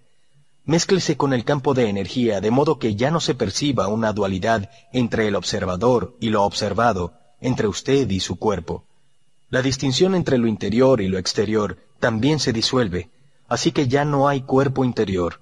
Al entrar profundamente en el cuerpo, usted ha trascendido el cuerpo. Permanezca en este reino de puro ser por el tiempo que se sienta cómodo. Entonces hágase consciente de nuevo del cuerpo físico, de su respiración y de sus sentidos físicos, y abra los ojos. Mire a lo que lo rodea durante unos minutos meditativamente, es decir, sin poner etiquetas mentales, y continúe sintiendo el cuerpo interior mientras lo hace. Tener acceso a ese reino sin forma es verdaderamente liberador. Lo libera del vínculo y la identificación con la forma. Es vida en su estado indiferenciado, anterior a su fragmentación en la multiplicidad. Podemos llamarlo lo no manifestado, la fuente invisible de todas las cosas, el ser que hay en todos los seres. Es un reino de profunda quietud y paz, pero también de alegría e intensa vividez. Siempre que usted está presente, se vuelve en alguna medida transparente a la luz, a la pura conciencia que emana de esta fuente. Usted también se da cuenta de que la luz no está separada de lo que usted es, sino que constituye su misma esencia. La fuente del chi. Lo no manifestado es lo que en Oriente se llama chi, una especie de energía vital universal. No, lo no manifestado es la fuente del chi. El chi es el campo de energía interior de su cuerpo. Es el puente entre su yo exterior y la fuente. Está a mitad de camino entre lo manifestado, el mundo de la forma, y lo no manifestado. El chi puede compararse a un río o a una corriente de energía. Si usted enfoca su conciencia profundamente en el cuerpo interior, usted está siguiendo el curso de este río hacia su fuente. Chi es movimiento, lo no manifestado es quietud. Cuando usted alcanza un punto de absoluta quietud, que sin embargo está vibrante de vida, usted ha ido más allá del cuerpo interior y más allá del chi hasta alcanzar la fuente misma, lo no manifestado. Chi es el vínculo entre lo no manifestado y el universo físico. Así pues, si usted lleva su atención profundamente al cuerpo interior, puede alcanzar este punto, esta singularidad en la que el mundo se disuelve en lo no manifestado, y lo no manifestado toma forma como la corriente de energía del chi, que entonces se convierte en el mundo. Este es el punto del nacimiento y la muerte. Cuando su conciencia está dirigida al exterior, surgen la mente y el mundo. Cuando está dirigida al interior, comprende o realiza su propia fuente y retorna a casa, a lo no manifestado.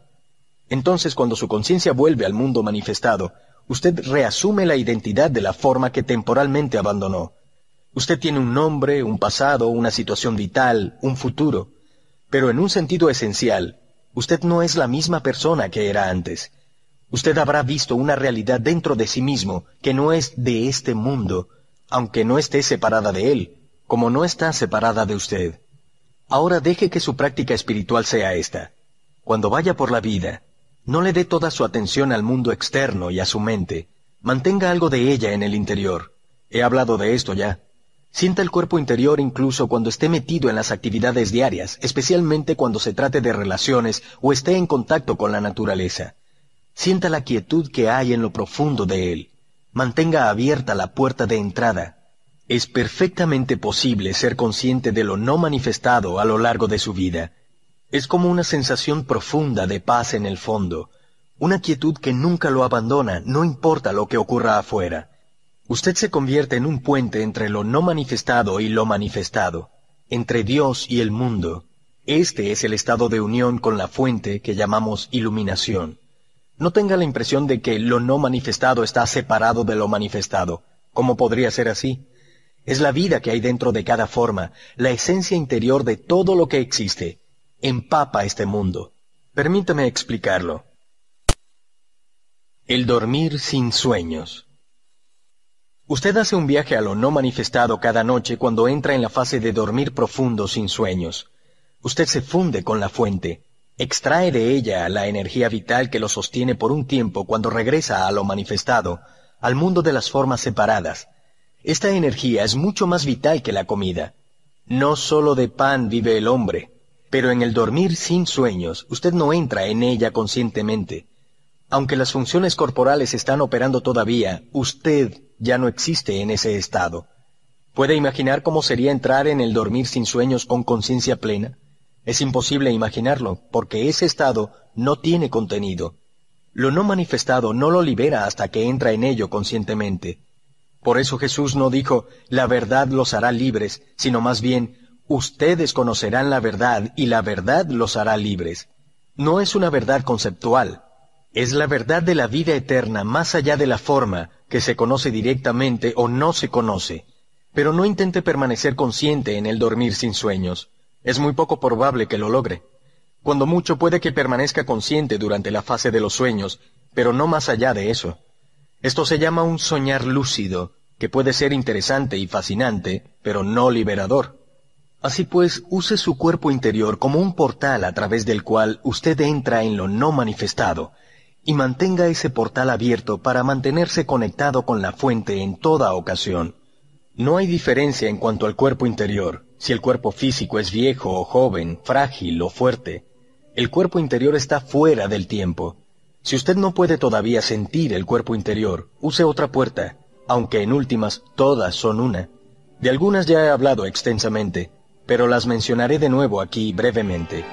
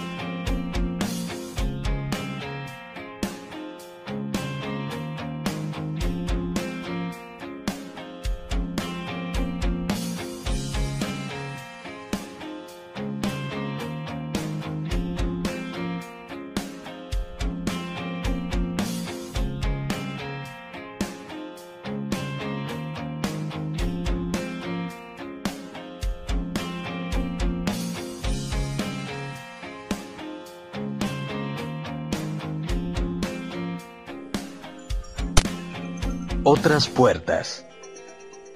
El ahora puede considerarse la puerta principal.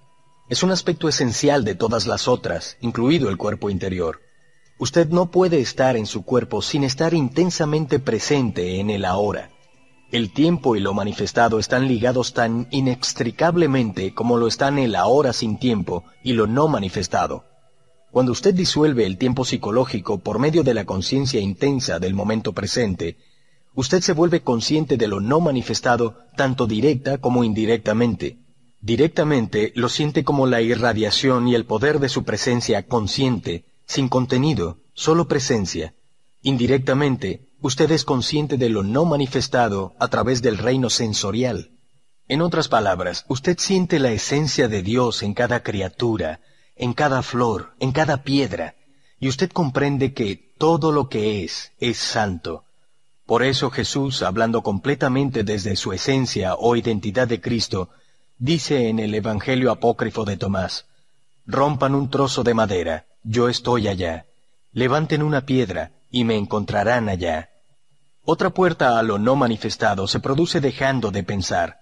Esto puede empezar con algo muy sencillo, como hacer una respiración consciente o mirar una flor en un estado de alerta intensa, de modo que no haya un comentario mental al mismo tiempo. Hay muchas formas de producir una brecha en la corriente incesante de pensamiento. De eso se trata fundamentalmente la meditación. El pensamiento es parte del reino de lo manifestado. La actividad mental continua lo mantiene aprisionado en el mundo de las formas y se convierte en una pantalla opaca que le impide hacerse consciente de lo no manifestado, de la esencia sin forma y sin tiempo de Dios que hay en usted y en todas las formas y las criaturas.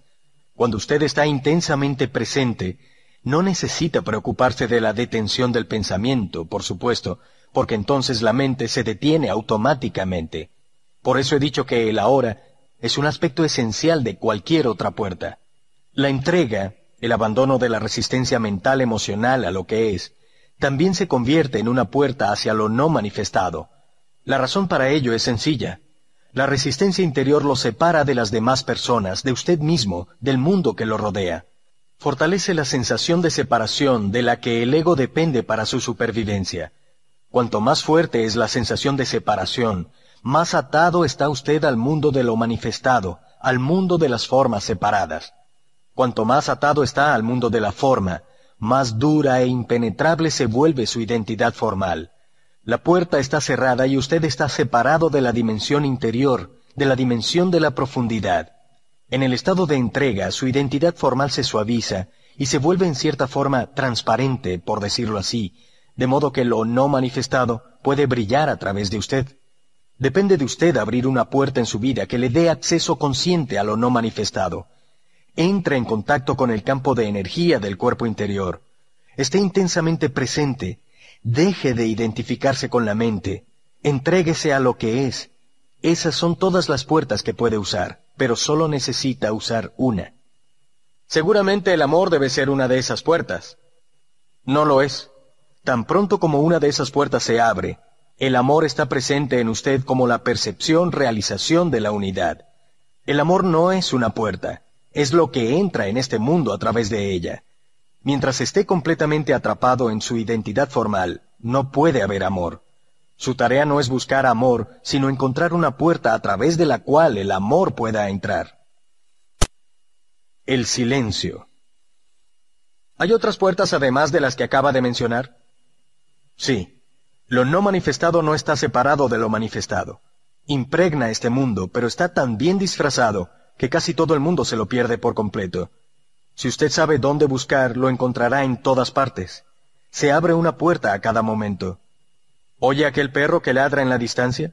¿O ese gato que pasa? Escuche cuidadosamente. ¿Puede sentir la presencia de lo no manifestado en eso? ¿No puede? Búsquelo en el silencio del que surgen los sonidos y al que los sonidos retornan. Preste más atención al silencio que a los sonidos. Prestar atención al silencio exterior crea silencio interior. La mente se vuelve tranquila. Se está abriendo una puerta. Todo sonido nace del silencio, muere en el silencio y durante su tiempo de vida está rodeado de silencio. El silencio permite al sonido ser. Es una parte intrínseca, pero no manifestada de todo sonido, de toda nota musical, de toda canción, de toda palabra. Lo no manifestado está presente en este mundo como silencio. Por eso se ha dicho que nada en este mundo se parece tanto a Dios como el silencio. Todo lo que usted tiene que hacer es prestarle atención. Incluso durante una conversación, hágase consciente de los espacios entre las palabras, los breves intervalos de silencio que hay entre las frases. Mientras hace eso, la dimensión de quietud crece dentro de usted. Usted no puede prestar atención al silencio sin volverse sereno interiormente a la vez. Usted ha entrado en lo no manifestado. El espacio. Lo mismo que el sonido no puede existir sin silencio, nada puede existir sin la nada, sin el espacio vacío que permite ser. Todo objeto físico o cuerpo ha surgido de la nada, está rodeado de nada, y eventualmente retornará a la nada. No solo eso, sino que incluso dentro de cada cuerpo físico hay más nada que algo. Los físicos nos hablan de que la solidez de la materia es una ilusión. Incluso la materia aparentemente sólida, incluyendo su cuerpo físico, es casi un ciento por ciento espacio vacío, tan vastas son las distancias entre cada átomo, comparadas con su tamaño. Es más, incluso en el interior de cada átomo hay, sobre todo, espacio vacío. Lo que queda es más parecido a una frecuencia vibratoria que a partículas de materia sólida, más como una nota musical. Los budistas han sabido esto durante más de 2500 años. La forma es vacío, el vacío es forma, afirma el Sutra del Corazón, uno de los textos budistas antiguos mejor conocidos. La esencia de todas las cosas es el vacío. Lo no manifestado no solo está presente en este mundo como silencio, también impregna todo el universo físico como espacio, interior y exteriormente. Esto es tan fácil de pasar desapercibido como el silencio. Todo el mundo presta atención a las cosas que hay en el espacio, pero ¿quién presta atención al espacio en sí mismo? Usted parece querer decir que el vacío o la nada no es simplemente nada, que hay alguna cualidad misteriosa en ello. ¿Qué es esa nada? No se puede hacer una pregunta así. Su mente está tratando de convertir la nada en algo. En el momento en que usted la convierte en algo, pierde su significado.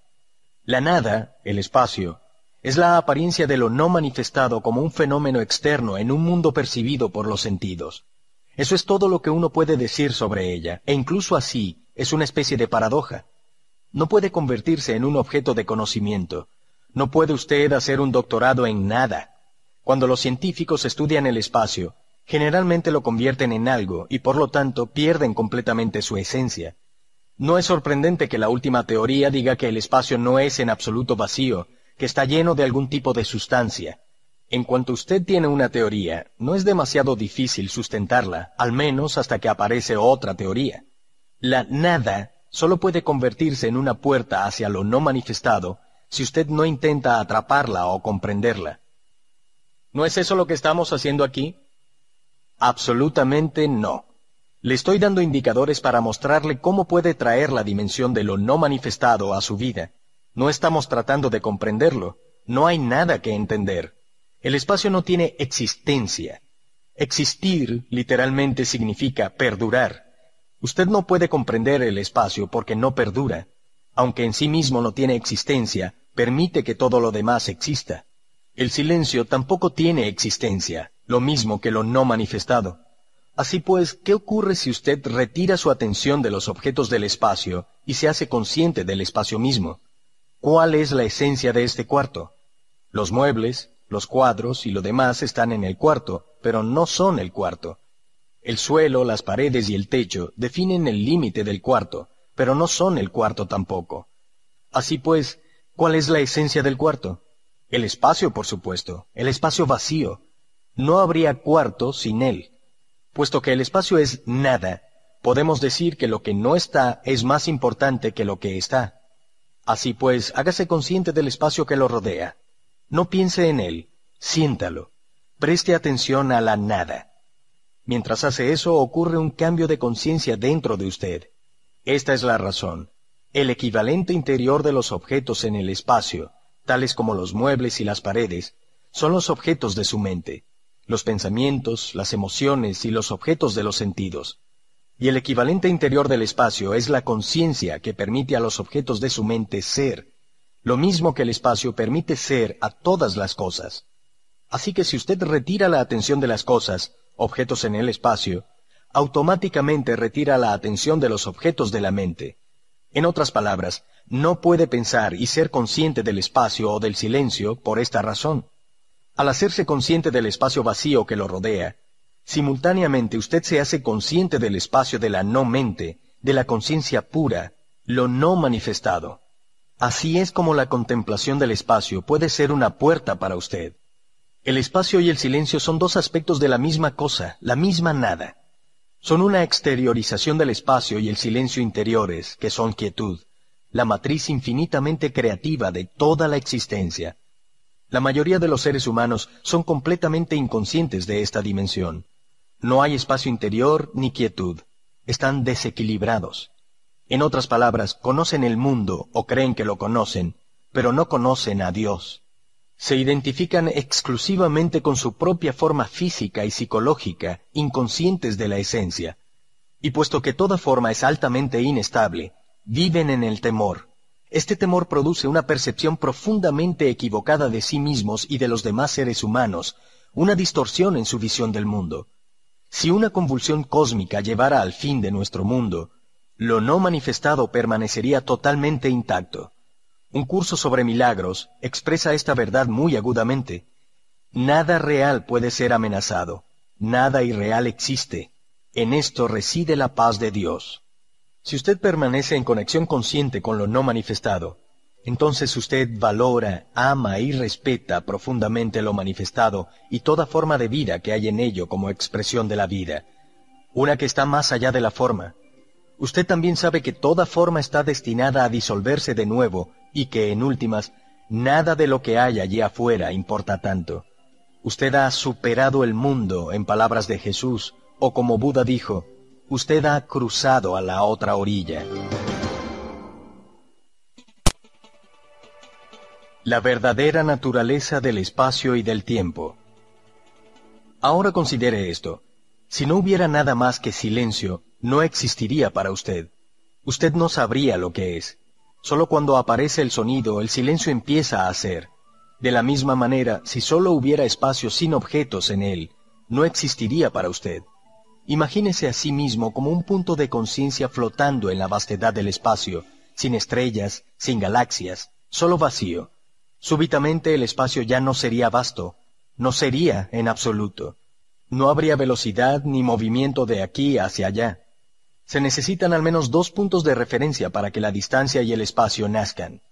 El espacio empieza a ser en el momento en que el uno se hace dos, y al dos convertirse en diez mil cosas, como Lao Tse llama al mundo manifestado, el espacio se vuelve más y más vasto.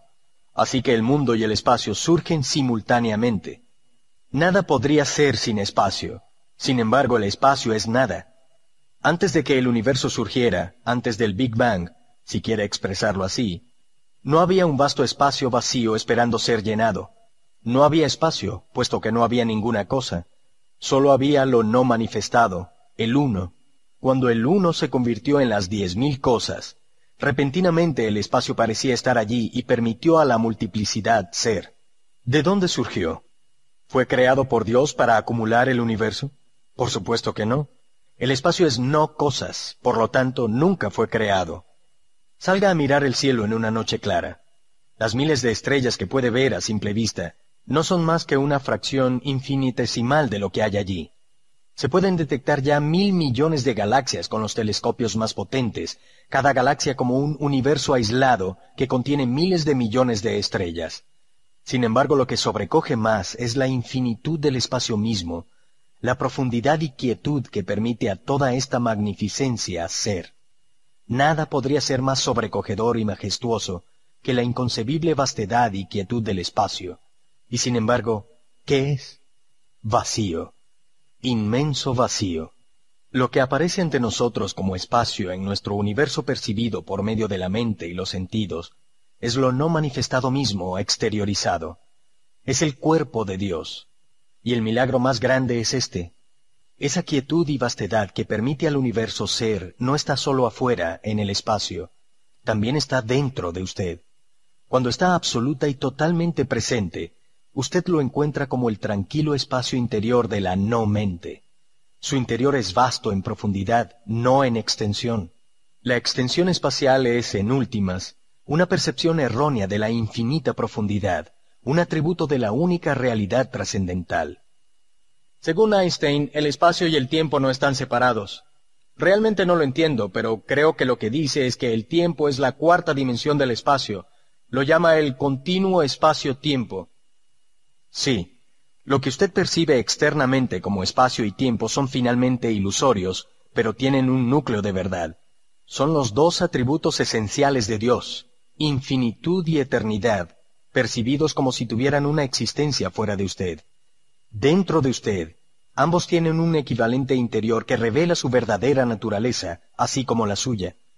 Mientras que el espacio es el tranquilo e infinitamente profundo reino de la no mente, el equivalente interior del tiempo es la presencia, la conciencia del eterno ahora. Recuerde que no hay distinción entre ellos. Cuando el espacio y el tiempo son comprendidos en el interior como lo no manifestado, no mente y presencia, el espacio interior y el tiempo continúan existiendo para usted, pero se vuelven mucho menos importantes.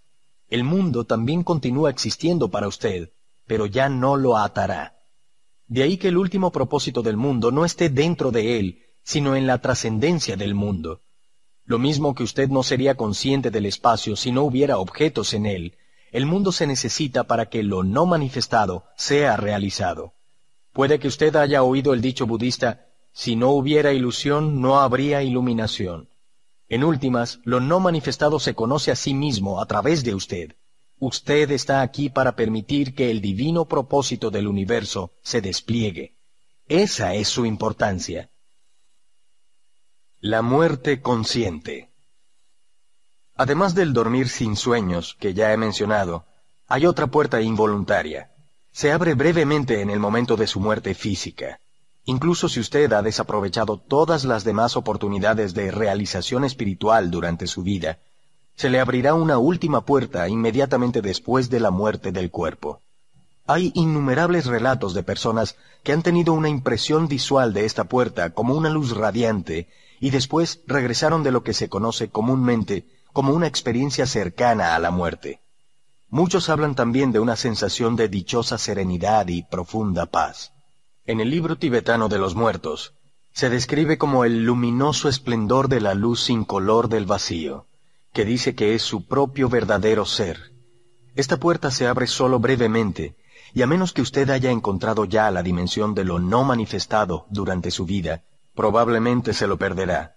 La mayoría de las personas carga demasiada resistencia residual, demasiado miedo, demasiado apego a la experiencia sensorial, demasiada identificación con el mundo manifestado. Así que ven la puerta, dan la vuelta llenos de miedo, y después pierden la conciencia. La mayor parte de lo que pasa después de esto es involuntario y automático. Eventualmente, habrá otra ronda de nacimiento y muerte. Su presencia no era lo suficientemente fuerte como para acceder a la inmortalidad consciente. Así que cruzar esta puerta no significa la aniquilación. Como con todas las otras puertas, su verdadera naturaleza radiante permanece, pero no la personalidad. En cualquier caso, Cualquier cosa que sea real o de verdadero valor en su personalidad es su verdadera naturaleza que brilla a través de ella. Eso nunca se pierde. Nada que sea de valor, nada que sea real, se pierde nunca. Estar cerca y llegar a la misma muerte, la disolución de la forma física, es siempre una gran oportunidad para la realización espiritual. Esta oportunidad se desaprovecha trágicamente la mayoría de las veces, puesto que vivimos en una cultura que es casi totalmente ignorante de la muerte, así como es casi totalmente ignorante de cualquier cosa que importe verdaderamente. Toda puerta es una puerta hacia la muerte, la muerte del falso ser. Cuando la cruza, usted deja de derivar su identidad de su forma psicológica, hecha por la mente. Entonces usted comprende que la muerte es una ilusión, así como su identificación con la forma era una ilusión. El final de la ilusión, eso es todo lo que es la muerte. Es dolorosa solo en la medida en que usted se aferre a la ilusión.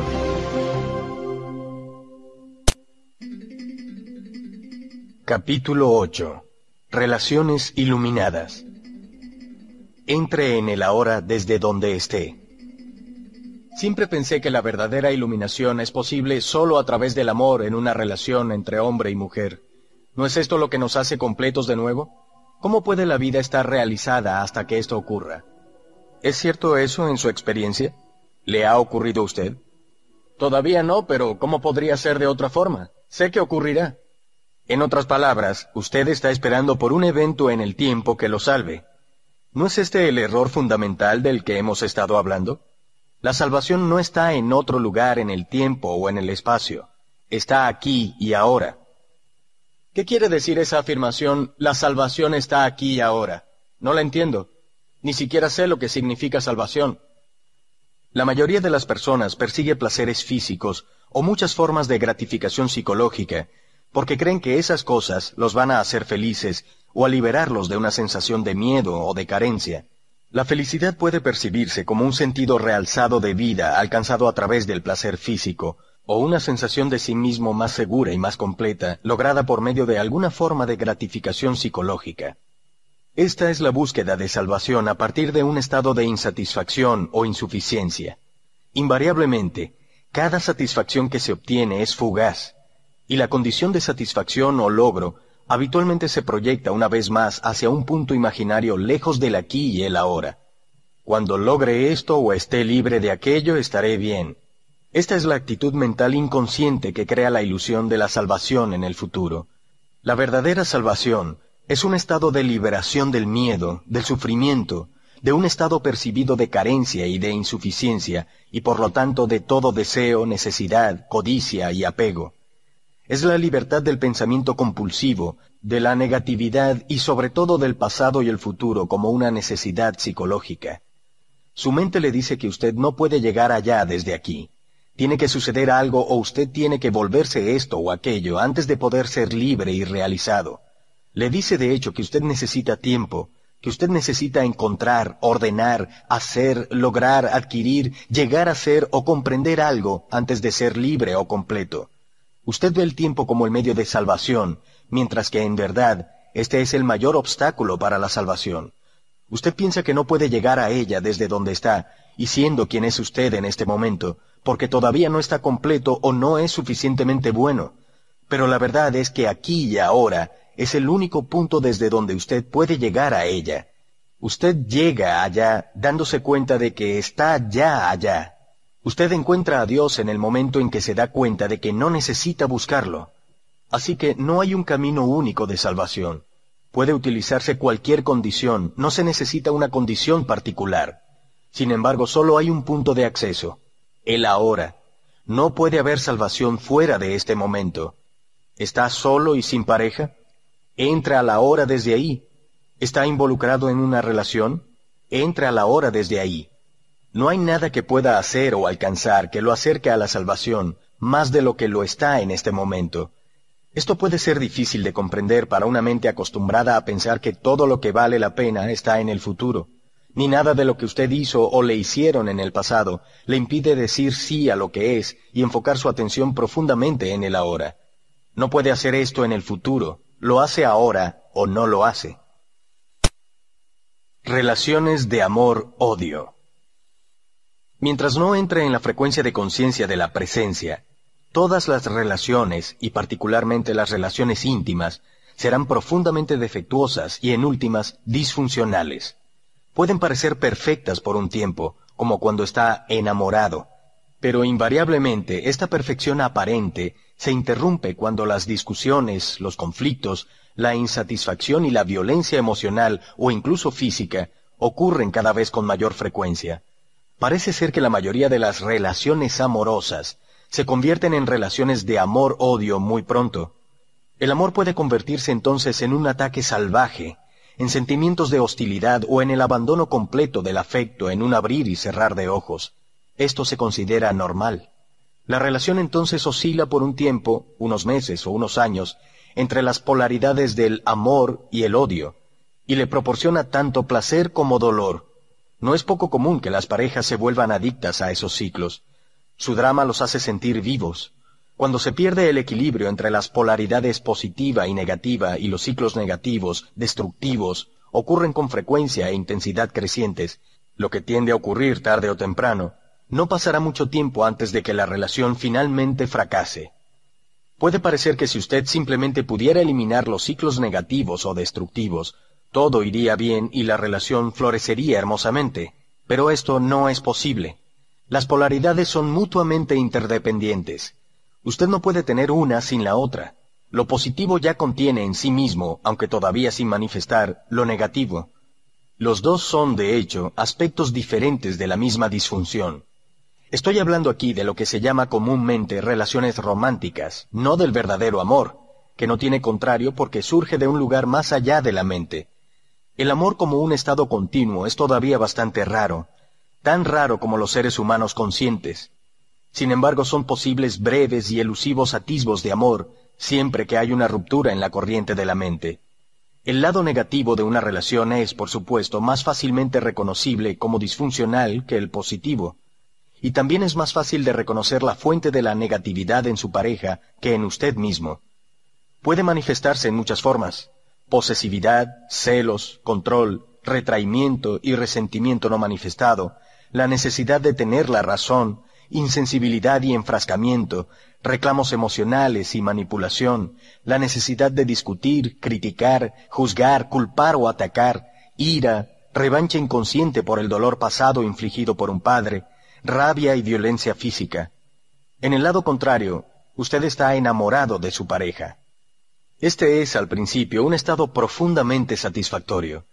Usted se siente intensamente vivo, su existencia se ha vuelto repentinamente significativa porque alguien lo necesita, lo desea y lo hace sentir especial. Y usted siente lo mismo por él o ella.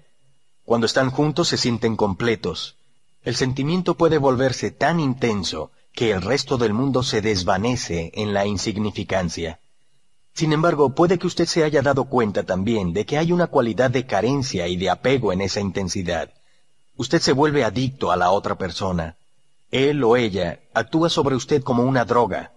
Usted está en un punto alto cuando la droga está disponible, pero incluso la posibilidad o el pensamiento de que pueda no estar ahí para usted puede llevarlo a los celos, la posesividad, los intentos de manipulación por medio del chantaje emocional, la inculpación y las acusaciones, el miedo a la pérdida. Si la otra persona lo deja, esto puede hacer surgir la más intensa hostilidad o la tristeza y la desesperación más profundas. En un instante, la ternura amorosa puede convertirse en un ataque salvaje o en una tristeza espantosa. ¿Dónde está el amor ahora? ¿Puede el amor cambiar en un instante a su contrario? ¿Era amor desde un comienzo o solamente un apego adictivo? La adicción y la búsqueda de la plenitud. ¿Por qué nos volveríamos adictos a otra persona? La razón por la que la relación de amor romántico es una experiencia tan intensa y universalmente perseguida es que parece ofrecer la liberación de un estado profundamente arraigado de miedo, necesidad, carencia y falta de plenitud, que es parte de la condición humana en su estado no redimido o iluminado. Hay una dimensión física y otra psicológica en este estado. En el nivel físico, Usted obviamente no está completo, ni lo estará nunca. Es un hombre o una mujer, es decir, la mitad del todo. En este nivel, la añoranza de la plenitud, el retorno a la unidad, se manifiesta como una atracción entre el macho y la hembra, la necesidad del hombre de una mujer, la necesidad de la mujer de un hombre. Es un impulso casi irresistible de unión con la polaridad de energía contraria. La raíz de este impulso es espiritual, la añoranza del fin de la dualidad, un retorno al estado de plenitud. La unión sexual es lo más cerca que usted puede estar de este estado en el plano físico. Por eso es la experiencia más profundamente satisfactoria que puede ofrecer el reino físico. Pero la unión sexual no es más que un atisbo fugaz de la plenitud, un instante de bienaventuranza. Mientras se busque inconscientemente como un medio de salvación, Usted está buscando el fin de la dualidad en el nivel de la forma, donde no puede encontrarse. Usted recibe un atisbo tantálico del cielo, pero no se le permite habitar allí y se encuentra a sí mismo de nuevo en un cuerpo separado. En el nivel psicológico, la sensación de carencia y de falta de plenitud es acaso aún mayor que en el nivel físico. Mientras esté identificado con la mente, usted tiene un sentido de sí mismo derivado del exterior. Es decir, usted obtiene el sentido de quién es de cosas que en últimas no tienen nada que ver con quién es usted, su papel social, las posesiones, la apariencia externa, los éxitos y fracasos, los sistemas de creencias, etc. Este ser falso, elaborado por la mente, el ego, se siente vulnerable, inseguro y siempre está buscando cosas nuevas con las cuales identificarse para que le den una sensación de que existe. Pero nunca nada es suficiente para darle una realización duradera. Su miedo y su sentido de carencia y necesidad permanecen. Pero entonces llega esta relación especial. Parece ser la respuesta a todos los problemas del ego y llenar todas sus necesidades. Al menos así parece al principio. Todas las demás cosas de las que usted derivaba su sentido de sí mismo antes, ahora se vuelven relativamente insignificantes. Usted tiene ahora un solo punto focal que las reemplaza a todas, da sentido a su vida, y a través del cual usted define su identidad, la persona de la que está enamorado. Ya no es un fragmento desconectado en un universo carente de afecto, o eso parece. Su mundo ahora tiene un centro, el amado, el hecho de que el centro esté fuera de usted y que, por lo tanto, usted todavía tenga un sentido de sí mismo derivado del exterior, no parece importar al principio. Lo que importa es que los sentimientos subyacentes de no plenitud, miedo, carencia y falta de realización, tan característicos del estado egotista, ya no están ahí. ¿O sí? ¿Se han disuelto o continúan existiendo bajo la feliz realidad superficial? Si en sus relaciones usted experimenta amor y su contrario, ataque, violencia emocional, etc., es probable que esté confundiendo el apego del ego y la dependencia adictiva con el amor. Usted no puede amar a su pareja un momento y atacarla al siguiente. El verdadero amor no tiene contrario. Si su amor tiene un contrario, entonces no es amor, sino una fuerte necesidad del ego de un sentido más profundo y completo de sí mismo, una necesidad que la otra persona llena temporalmente. Es el sustituto del ego para la salvación, y por un corto tiempo casi se siente como la salvación. Pero llega un punto en el que su pareja actúa de forma que deja de llenar sus necesidades, o más bien las de su ego. Los sentimientos de temor, dolor y carencia, que son una parte intrínseca de la conciencia egotista, pero que habían sido ocultados por la relación amorosa, ahora salen a la superficie Igual que con cualquier otra adicción, usted está en un punto alto cuando la droga está disponible, pero invariablemente llega un momento en que la droga ya no le hace efecto. Cuando vuelven a aparecer esos sentimientos dolorosos, usted los siente incluso con más fuerza que antes. Más aún, ahora percibe a su pareja como la causa de esos sentimientos. Esto quiere decir que los proyecta hacia afuera y ataca al otro con toda la violencia salvaje que es parte de su dolor. Este ataque puede despertar el dolor de la pareja y él o ella puede contraatacarlo. En ese punto el ego todavía espera inconscientemente que su ataque o sus intentos de manipulación serán suficiente castigo para inducir a su pareja a cambiar su conducta, de modo que pueda usarla de nuevo como protección de su dolor. Toda adicción surge de una negativa inconsciente a enfrentar el dolor y salir de él. Toda adicción comienza con dolor y termina con dolor. No importa a qué sustancia sea usted adicto, alcohol, comida, drogas legales o ilegales o una persona, usted está usando algo o a alguien para ocultar su dolor. Por eso, después de que la euforia inicial ha pasado, hay tanta infelicidad, tanto dolor en las relaciones íntimas. Ellas no producen dolor o infelicidad, sacan a la luz el dolor y la infelicidad que ya hay en usted. Toda adicción hace eso. Toda adicción llega a un punto en el que ya no funciona para usted y entonces usted siente el dolor más intensamente que nunca. Esa es una de las razones por las que la mayoría de las personas está siempre intentando escapar del momento presente y buscando algún tipo de salvación en el futuro. Lo primero que podrían encontrar si enfocaran su atención en el ahora es su propio dolor, y eso es lo que temen. Si supieran lo fácil que es acceder en el ahora al poder de la presencia que disuelve el pasado y el dolor, a la realidad que disuelve la ilusión, Si solo supieran cuán cerca están de su realidad, cuán cerca de Dios. Evadir las relaciones en un intento por evitar el dolor no es la solución tampoco. El dolor está ahí de todos modos. Es más probable que tres relaciones fallidas en tres años lo obliguen a despertar que tres años en una isla desierta o aislado en su habitación. Pero si pudiera traer intensa presencia a su soledad, eso también funcionaría para usted.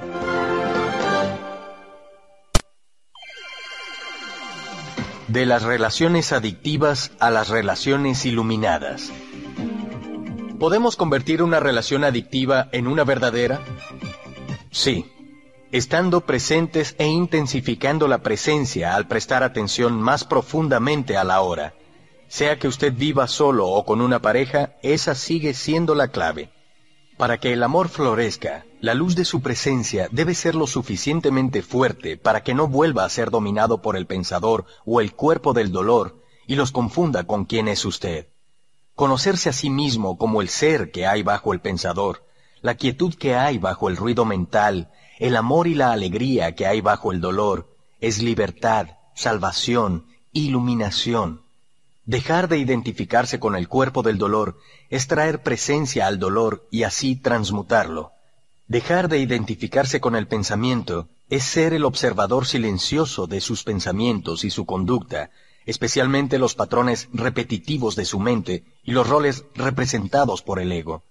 Si usted deja de darle identidad, la mente pierde su calidad compulsiva, que básicamente es el impulso de juzgar, y así resistirse a lo que es, que crea conflicto, drama y dolor nuevo. De hecho, en el momento en el que el juicio se detiene por la aceptación de lo que es, usted está libre de la mente. Usted ha dejado sitio para el amor, para la alegría, para la paz.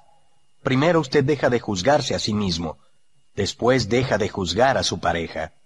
El mayor catalizador para el cambio en una relación es la aceptación completa de su pareja como es, sin necesidad de juzgar o de cambiarla de ninguna manera. Esto lo lleva a usted inmediatamente más allá del ego. Todos los juegos de la mente y todo apego adictivo se acaban entonces. No hay más víctimas ni victimarios, ni acusadores y acusados. Este es también el final de toda dependencia mutua, de ser arrastrado a los patrones inconscientes de otro y por lo tanto hacer posible que continúen.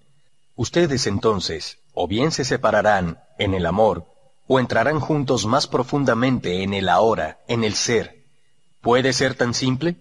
Sí, es así de simple. El amor es un estado del ser. Su amor no está afuera, está profundamente dentro de usted. Usted nunca puede perderlo y él no puede dejarlo. No depende de otro cuerpo, de otra forma externa. En la quietud de su presencia, usted puede sentir su propia realidad sin forma y sin tiempo, como la vida no manifestada que anima su forma física. Usted puede entonces sentir la misma vida en lo profundo de todos los demás seres humanos y de todas las criaturas. Usted mira más allá del velo de la forma y la separación.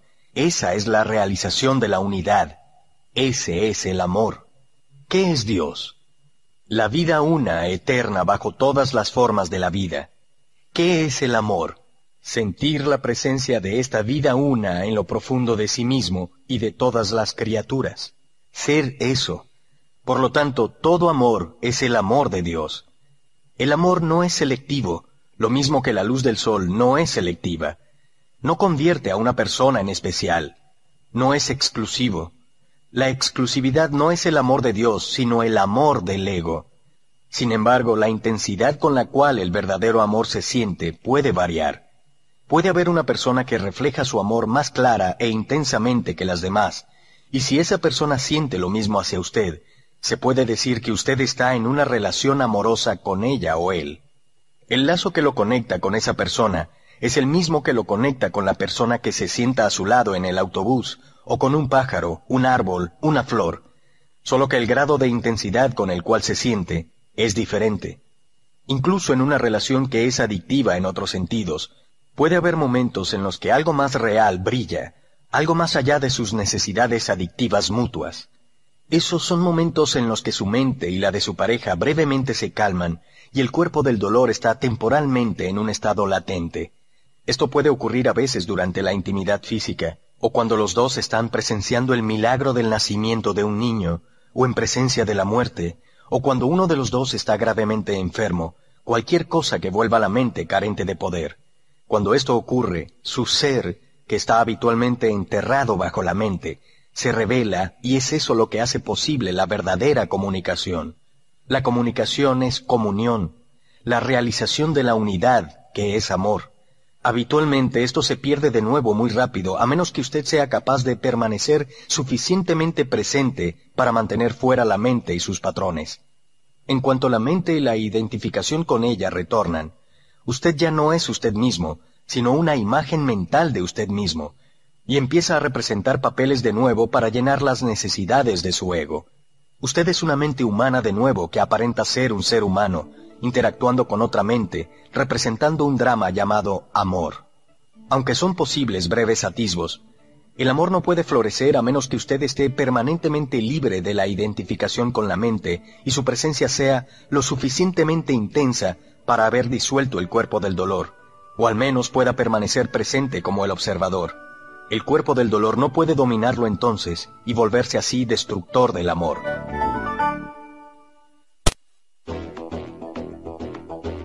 Las relaciones como práctica espiritual. Mientras el modo de conciencia egotista y todas las estructuras sociales, políticas y económicas que éste creó entran en su etapa final y se destruyen, las relaciones entre hombres y mujeres reflejan el profundo estado de crisis en el que la humanidad se encuentra ahora. En la medida en que los humanos se han ido identificando cada vez más con la mente, la mayoría de las relaciones no se arraigan en el ser, y así se convierten en una fuente de dolor y permanecen dominadas por los problemas y el conflicto. Ahora hay millones de personas que viven solas o como padres solteros, incapaces de establecer una relación íntima o renuentes a repetir el drama de mente de las relaciones pasadas. Otros saltan de una relación a otra, de un ciclo de placer y dolor a otro, en busca de la meta esquiva de realización a través de la unión con la polaridad de energía contraria.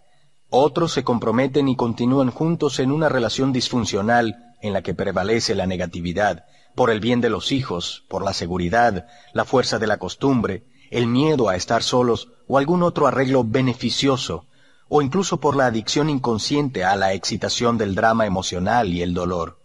Sin embargo, cada crisis supone no solo un peligro, sino también una oportunidad.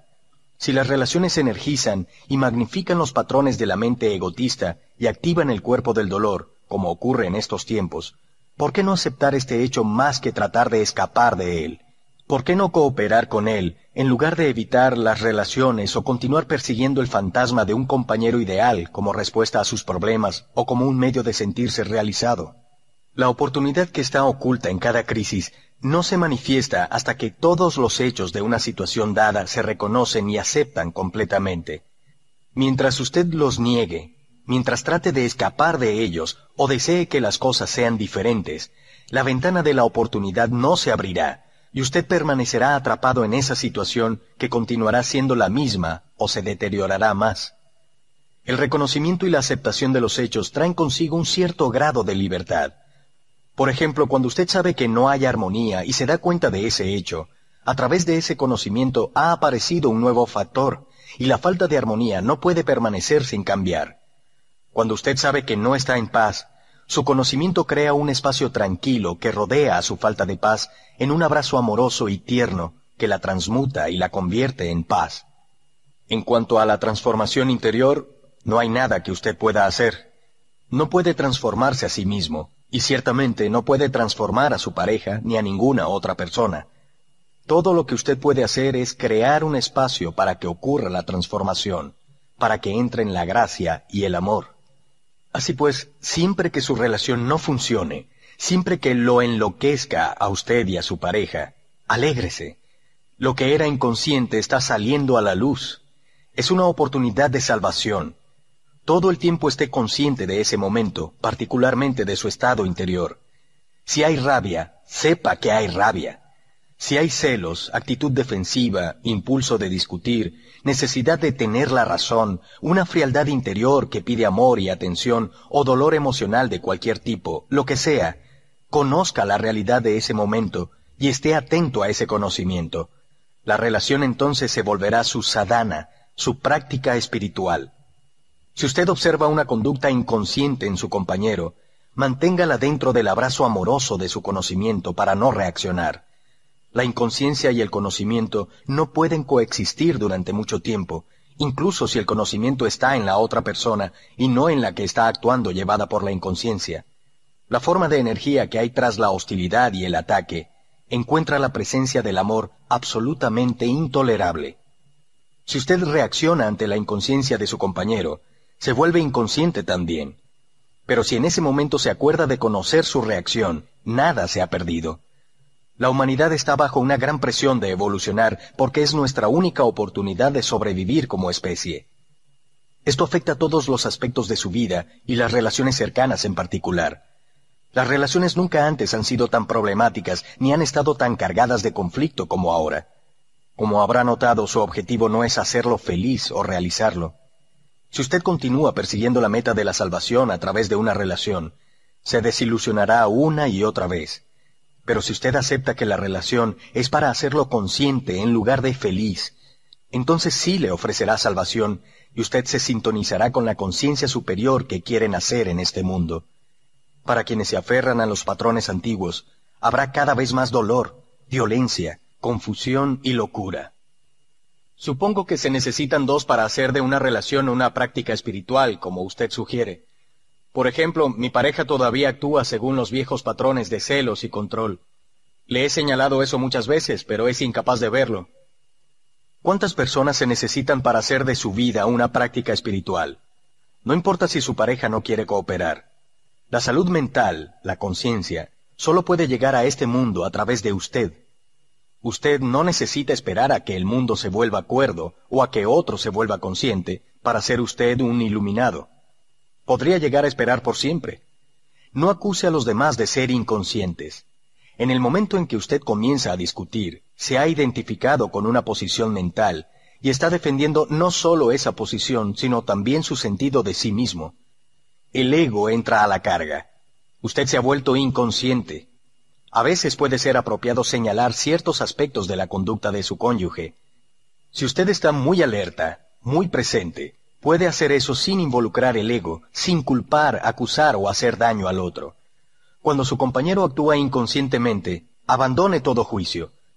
El juicio es o bien confundir la conducta de alguien con quién es esa persona, o proyectar la propia inconsciencia en otra persona y confundir eso con lo que es ella. Abandonar el juicio no significa que usted no reconozca la disfunción y la inconsciencia cuando la vea significa ser el que conoce en lugar de ser la reacción y el juez. Entonces, o bien usted estará totalmente libre de reacción, o reaccionará y aún será el que conoce, el espacio en el que la reacción se observa y se le permite ser. En lugar de luchar contra la oscuridad, usted trae la luz. En lugar de reaccionar al error, usted lo ve y sin embargo al mismo tiempo mira a través de él. Ser el que conoce crea un espacio claro de presencia amorosa que permite a todas las cosas y a todas las personas ser como son. No existe mayor catalizador para la transformación. Si usted practica esto, su compañero no puede quedarse con usted y permanecer inconsciente. Si ambos están de acuerdo en que la relación será su práctica espiritual, mucho mejor. Entonces pueden expresar sus pensamientos y sentimientos mutuamente tan pronto como ocurran o tan pronto como una reacción surja, de modo que no crean una brecha de tiempo en la que una emoción o una queja se encone y crezca. Aprenda a dar expresión a lo que siente sin acusar. Aprenda a escuchar a su compañero en una forma abierta, no defensiva. Dele espacio para expresarse. Esté presente. Acusar, defenderse, atacar, todos esos patrones diseñados para fortalecer o proteger el ego o para llenar sus necesidades se volverán inoficiosos. Dar espacio a los demás y a usted mismo es vital. El amor no puede florecer sin ello. Cuando usted ha suprimido los dos factores que destruyen las relaciones, cuando el cuerpo del dolor se ha transmutado y usted ya no está identificado con la mente y con las posiciones mentales, y si su pareja ha hecho lo mismo, usted experimentará la felicidad del florecimiento de la relación. Hola oyente, gracias por escuchar Top Audiolibros. Recuerda seguir nuestro canal aquí en la plataforma y también nuestras redes sociales. Preparamos un gráfico del libro con las principales ideas y puntos de vista del autor. Haga clic en el enlace, gráfico del libro, en la descripción y tenga acceso a un material ilustrado con pasos simples y fáciles para que sepa todo sobre el libro en minutos.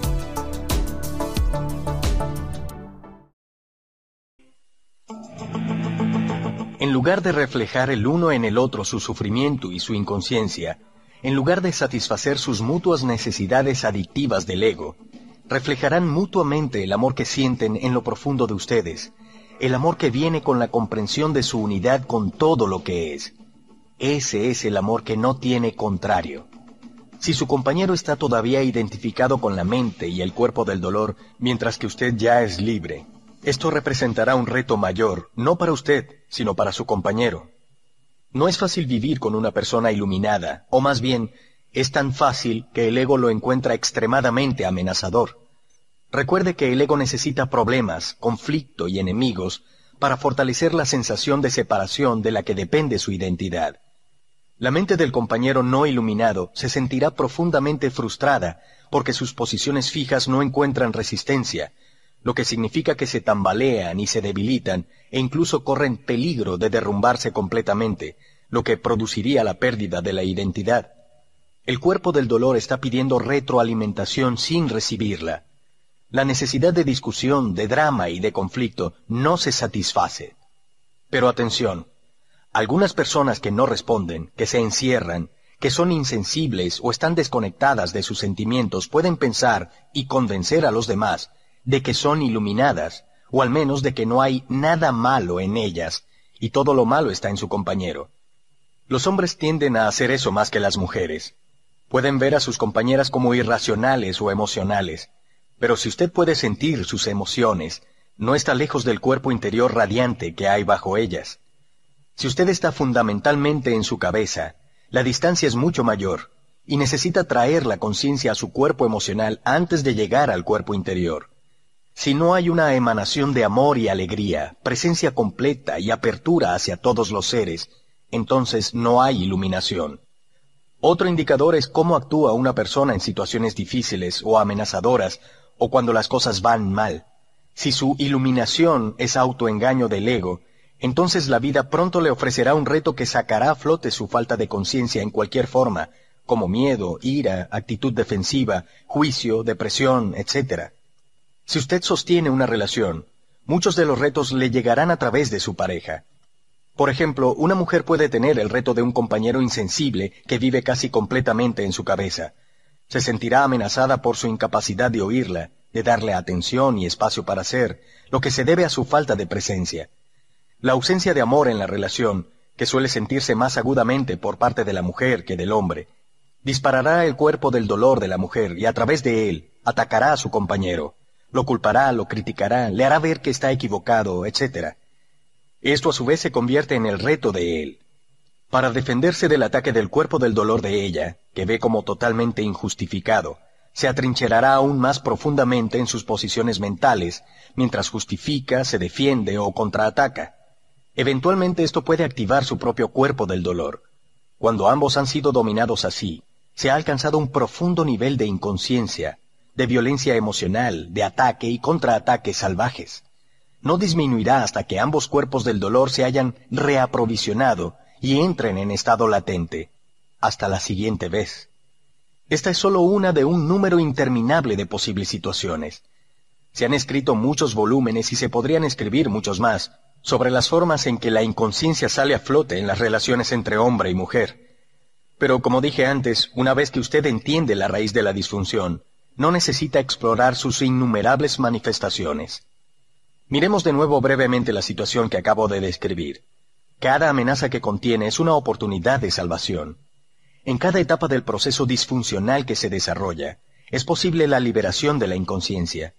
Por ejemplo, la hostilidad de la mujer podría ser una señal para que el hombre salga de su estado de identificación con la mente, despierte a la hora, se vuelva presente en lugar de sentirse aún más identificado, aún más inconsciente. En lugar de ser el cuerpo del dolor, la mujer podría ser el conocedor que observa el dolor emocional en sí misma, accediendo así al poder de la hora e iniciando la transmutación del dolor. Esto suprimiría la proyección compulsiva y automática del mismo hacia el exterior. Entonces podría expresar sus sentimientos a su pareja. No hay garantía, por supuesto, de que él escuche, pero le da una buena oportunidad de volverse presente y desde luego rompe el círculo malsano de la actuación involuntaria según viejos patrones mentales. Si la mujer pierde esa oportunidad, el hombre podría mirar su propia reacción mental emocional al dolor de ella, su propia actitud defensiva, en lugar de ser la reacción. Podría entonces observar cómo su propio cuerpo del dolor se dispara y traer así conciencia a sus emociones. De esta manera surgiría un claro y calmado espacio de pura conciencia, el que conoce, el testigo silencioso, el que observa. Esta conciencia no niega el dolor y sin embargo está más allá de él. Lo deja ser y sin embargo lo transmuta al mismo tiempo. Acepta todo y lo transforma todo. Se habría abierto una puerta para ella a través de la cual podría fácilmente unirse a él en ese espacio. Si usted está habitualmente, o al menos la mayoría de las veces, presente en su relación, este será el mayor reto para su compañero. No podrá tolerar su presencia durante mucho tiempo y permanecer inconsciente. Si está listo, cruzará la puerta que usted le abrió y se unirá a usted en ese estado. Si no lo está, se separarán como el agua y el aceite. La luz es demasiado dolorosa para el que quiere permanecer en la oscuridad. ¿Por qué las mujeres están más cerca de la iluminación? ¿Los obstáculos hacia la iluminación son los mismos para hombres y mujeres? Sí, pero el énfasis es diferente. En general es más fácil para una mujer sentir y estar en su cuerpo, así que está naturalmente más cerca del ser y potencialmente más cerca de la iluminación que un hombre. Por eso muchas culturas antiguas instintivamente escogieron figuras o analogías femeninas para representar o describir la realidad trascendental y sin forma. A menudo se veía como una matriz que da a luz a todo en la creación y que lo sostiene y nutre durante su vida como forma. En el Tao Te King, uno de los libros más antiguos y profundos que se han escrito, el Tao, que podría traducirse como ser, se describe como infinito, eternamente presente, la madre del universo.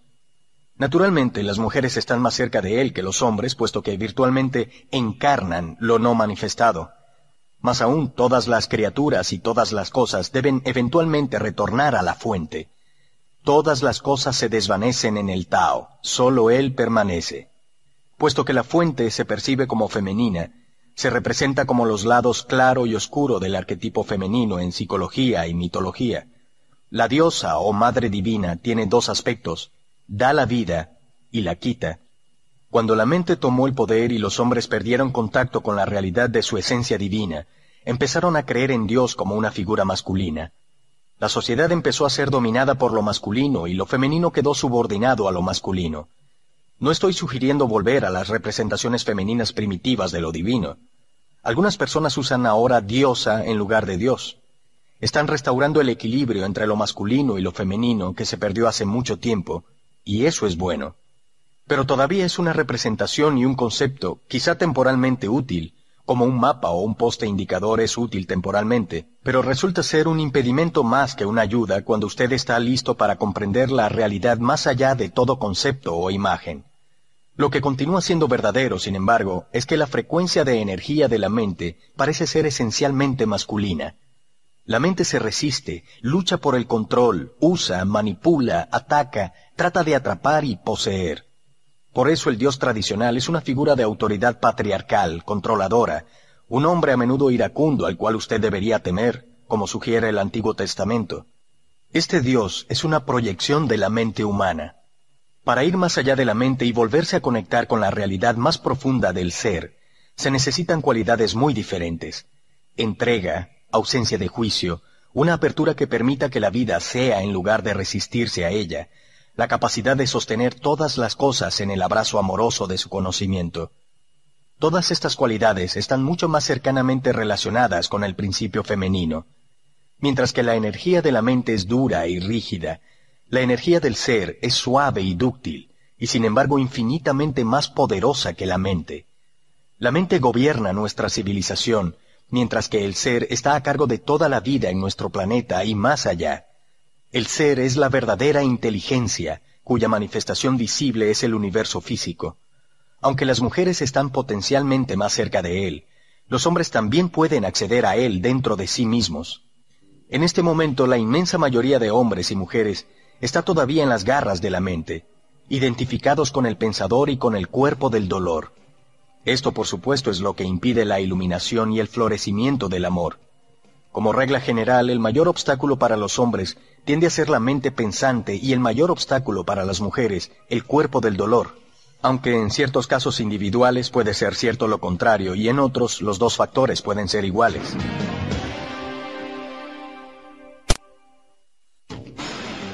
Disolver el cuerpo del dolor colectivo de las mujeres. ¿Por qué el cuerpo del dolor es un obstáculo mayor para las mujeres? El cuerpo del dolor generalmente tiene un aspecto colectivo, así como uno personal. El aspecto personal es el residuo acumulado de dolor emocional sufrido en el propio pasado. El aspecto colectivo es el dolor acumulado en la psique humana colectiva durante miles de años a través de la enfermedad, la tortura, la guerra, el asesinato, la crueldad, la locura, etc. El cuerpo del dolor de cada uno participa también de este cuerpo del dolor colectivo. Hay diferentes ramas en el cuerpo del dolor colectivo.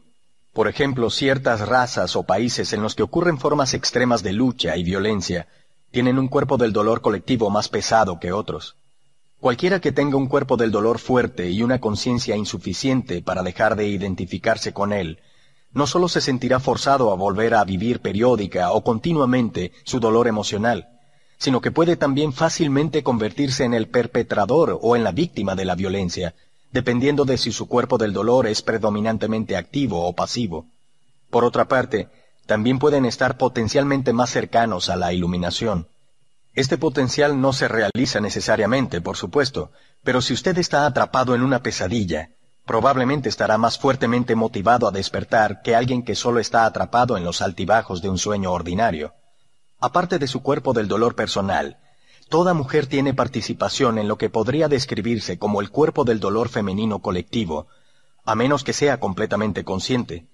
Este cuerpo está formado por el dolor acumulado que ha sido soportado por las mujeres, en parte a través de la dominación de la mujer por el hombre, de la esclavitud, de la explotación, las violaciones, el dar a luz, la pérdida de los hijos, etc., durante miles de años. El dolor físico y emocional que muchas mujeres sienten antes y durante la menstruación es el cuerpo del dolor en su aspecto colectivo que despierta de su latencia en ese momento, aunque puede dispararse en otras oportunidades también.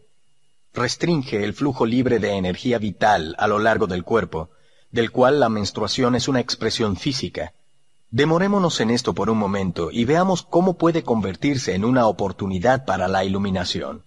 A menudo las mujeres son dominadas por el cuerpo del dolor en ese momento. Tiene una carga energética extremadamente poderosa que puede empujarla a la identificación inconsciente con él. Usted entonces es poseída activamente por un campo de energía que ocupa su espacio interior y simula ser usted, pero por supuesto no lo es en absoluto habla a través de usted, actúa a través de usted, piensa a través de usted. Creará situaciones negativas en su vida para poder alimentarse de esa energía. Quiere más dolor en cualquier forma. He descrito ya este proceso. Puede ser maligno y destructivo. Es puro dolor, dolor pasado, y no es usted.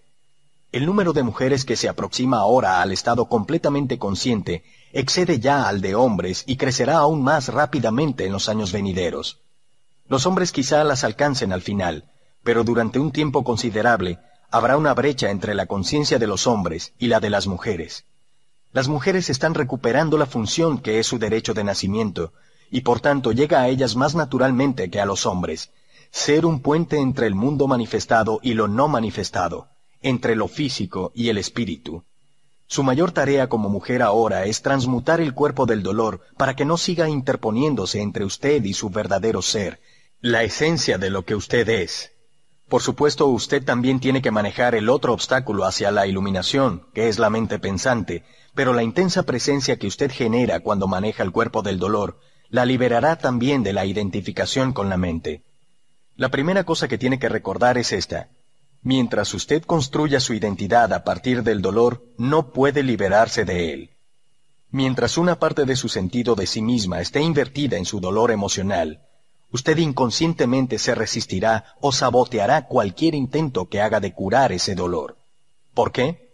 Muy sencillo, porque desea mantenerse intacta y el dolor se ha convertido en parte esencial suya. Este es un proceso inconsciente y la única forma de superarlo es hacerlo consciente. Ver súbitamente que está o ha estado aferrada a su dolor puede ser algo bastante impactante. En el momento en que se da cuenta de esto, ha roto la fijación. El cuerpo del dolor es un campo de energía, casi como una entidad, que se ha alojado temporalmente en su espacio interior. Es energía vital que ha quedado atrapada, energía que ya no fluye. Por supuesto, el cuerpo del dolor está ahí por ciertas cosas que ocurrieron en el pasado.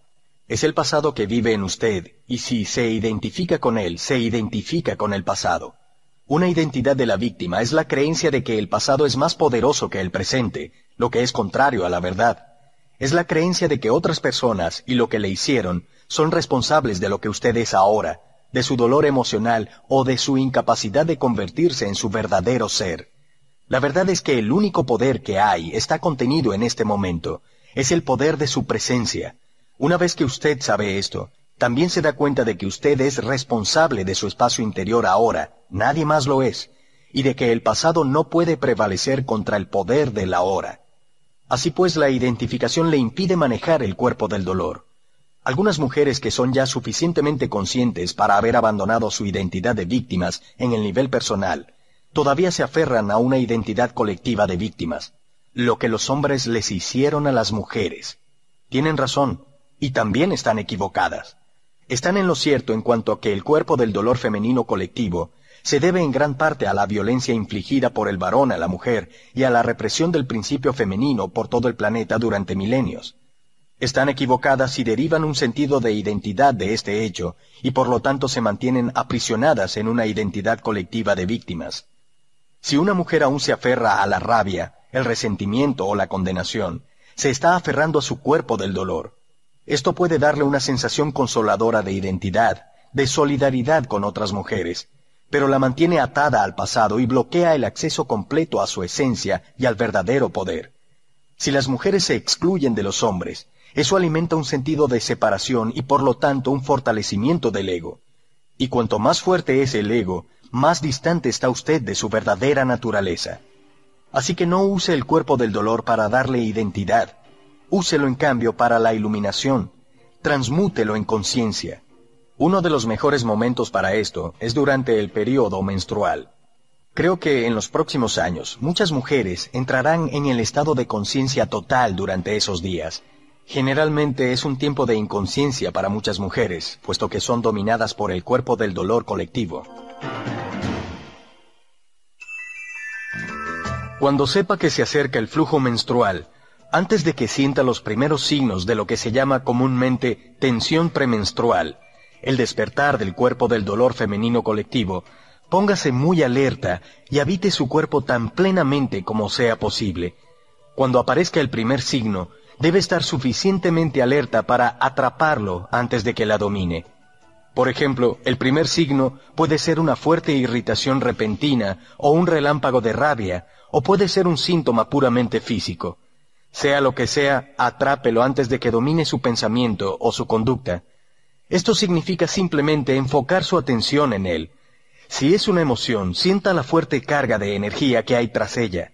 Sepa que es el cuerpo del dolor. Al mismo tiempo sea el que conoce, es decir, dése cuenta de su presencia consciente y sienta su poder.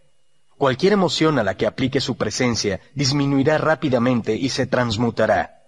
Si es un síntoma puramente físico, la atención que le dé evitará que se convierta en una emoción o un pensamiento. Después continúe alerta y espere el siguiente signo del cuerpo del dolor. Cuando aparezca, atrápelo de nuevo de la misma manera que antes. Más tarde, cuando el cuerpo del dolor haya despertado completamente de su estado latente, usted puede experimentar una turbulencia considerable en su espacio interior por un tiempo, quizá varios días. Cualquier forma que tome, manténgase presente. Entrégale su atención completa. Observe la turbulencia que hay en su interior. Sepa que está allá. Mantenga el conocimiento y sea el que conoce. Recuerde, No deje que el cuerpo del dolor use su mente y se apodere de su pensamiento. Obsérvelo. Sienta su energía directamente dentro de su cuerpo. Como sabe, atención plena significa aceptación completa. Por medio de una atención sostenida y por lo tanto de la aceptación, llega la transmutación. El cuerpo del dolor se transforma en conciencia radiante, lo mismo que un trozo de madera cuando se pone en el fuego o cerca de él, se transformará en fuego. La menstruación se volverá no solo una expresión gozosa y realizadora de su feminidad, sino también un tiempo sagrado de transmutación en el que usted da nacimiento a una nueva conciencia. Su verdadera naturaleza brillará entonces en su aspecto femenino como la diosa y en su aspecto trascendental como el ser divino que es usted, más allá de la dualidad masculino-femenino. Si su compañero varón es suficientemente consciente, puede ayudarla con la práctica que acabo de describirle, manteniendo con frecuencia una presencia intensa, particularmente en este tiempo. Si él permanece presente siempre que usted caiga en la identificación inconsciente con el cuerpo del dolor, lo que puede suceder y sucederá al principio, usted podrá unirse rápidamente a él en ese estado.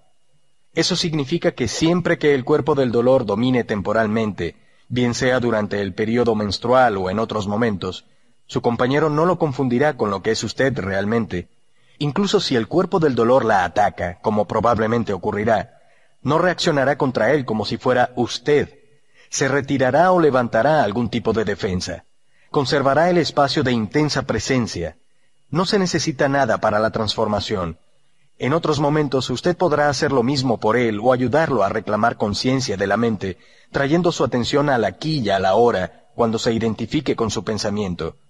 De esta forma surgirá entre ustedes un campo de energía permanente, de una frecuencia pura y alta.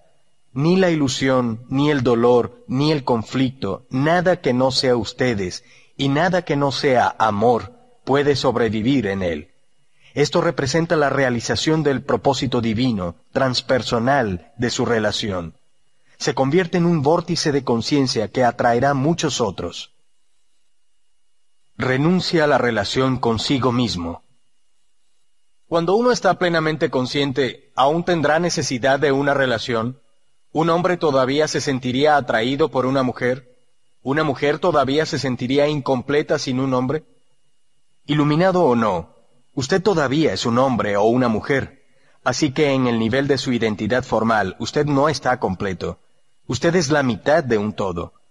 Esta falta de plenitud se siente como atracción hombre-mujer, el empuje hacia la polaridad de energía contraria, no importa cuán consciente sea usted. Pero en ese estado de unión interior, usted siente esa atracción en alguna parte de la superficie o la periferia de su vida. Cualquier cosa que le ocurra en ese estado se siente en cierta medida así. Todo el mundo parece olas o arrugas en la superficie de un vasto y profundo océano. Usted es ese océano y por supuesto usted también es una arruga, pero una arruga que ha realizado su verdadera identidad como océano, y comparada con esa vastedad y profundidad, el mundo de las olas y las arrugas no es tan importante. Esto no significa que usted no se relacione profundamente con otras personas o con su pareja. De hecho, usted puede relacionarse profundamente solo si es consciente del ser. Viniendo del ser, usted es capaz de centrarse más allá del velo de la forma. En el ser, hombre y mujer son uno solo. Su forma puede seguir teniendo ciertas necesidades, pero el ser no tiene ninguna. Ya está completo. Si esas necesidades se llenan, maravilloso. Pero se llenen o no, no hay ninguna diferencia para su estado interior profundo. Es perfectamente posible para una persona iluminada no llenar la necesidad de la polaridad masculina o femenina, tener una sensación de carencia o falta de plenitud en el nivel exterior de su ser y al mismo tiempo estar totalmente completo, realizado y en paz en el interior. En la búsqueda de la iluminación, ¿ser homosexual es una ayuda o un obstáculo, o no supone ninguna diferencia? Según se aproxima a la edad adulta, la incertidumbre respecto a su sexualidad seguida de la comprensión de que usted es diferente de los demás puede forzarlo a desidentificarse de los patrones de pensamiento y conducta condicionados socialmente. Esto elevará automáticamente su nivel de conciencia sobre el de la mayoría inconsciente, cuyos miembros aceptan sin cuestionar todos los patrones heredados. En este sentido, ser homosexual puede ser una ayuda. Ser un extraño en alguna medida, alguien que no encaja con los demás o que es rechazado por ellos por cualquier razón, hace la vida difícil. Pero también lo pone usted en ventaja en cuanto a la iluminación. Lo saca de la inconsciencia casi por la fuerza. Por otra parte, si usted desarrolla entonces un sentido de identidad basado en su homosexualidad, ha escapado de una trampa solo para caer en otra. Usted representará roles y juegos impuestos por una imagen mental que tiene de usted mismo como homosexual. Se volverá inconsciente, se volverá irreal. Bajo su máscara de ego puede llegar a ser muy infeliz. Si le ocurre esto, ser homosexual se habrá vuelto un obstáculo. Pero usted siempre tiene otra oportunidad, por supuesto. Una infelicidad aguda puede ser un gran despertador. ¿No es verdad que se necesita tener una buena relación consigo mismo y amarse a sí mismo antes de tener una relación plena con otra persona? Si usted no puede estar a gusto consigo mismo cuando está solo, buscará una relación para ocultar su desasosiego. Puede estar seguro de que éste reaparecerá en cualquier otra forma en la relación y usted probablemente responsabilizará a su pareja por ello. Todo lo que usted necesita hacer es aceptar este momento plenamente. Entonces usted se sentirá tranquilo en el aquí y ahora y consigo mismo. ¿Pero necesita tener una relación consigo mismo para algo? ¿Por qué no puede sencillamente ser usted mismo?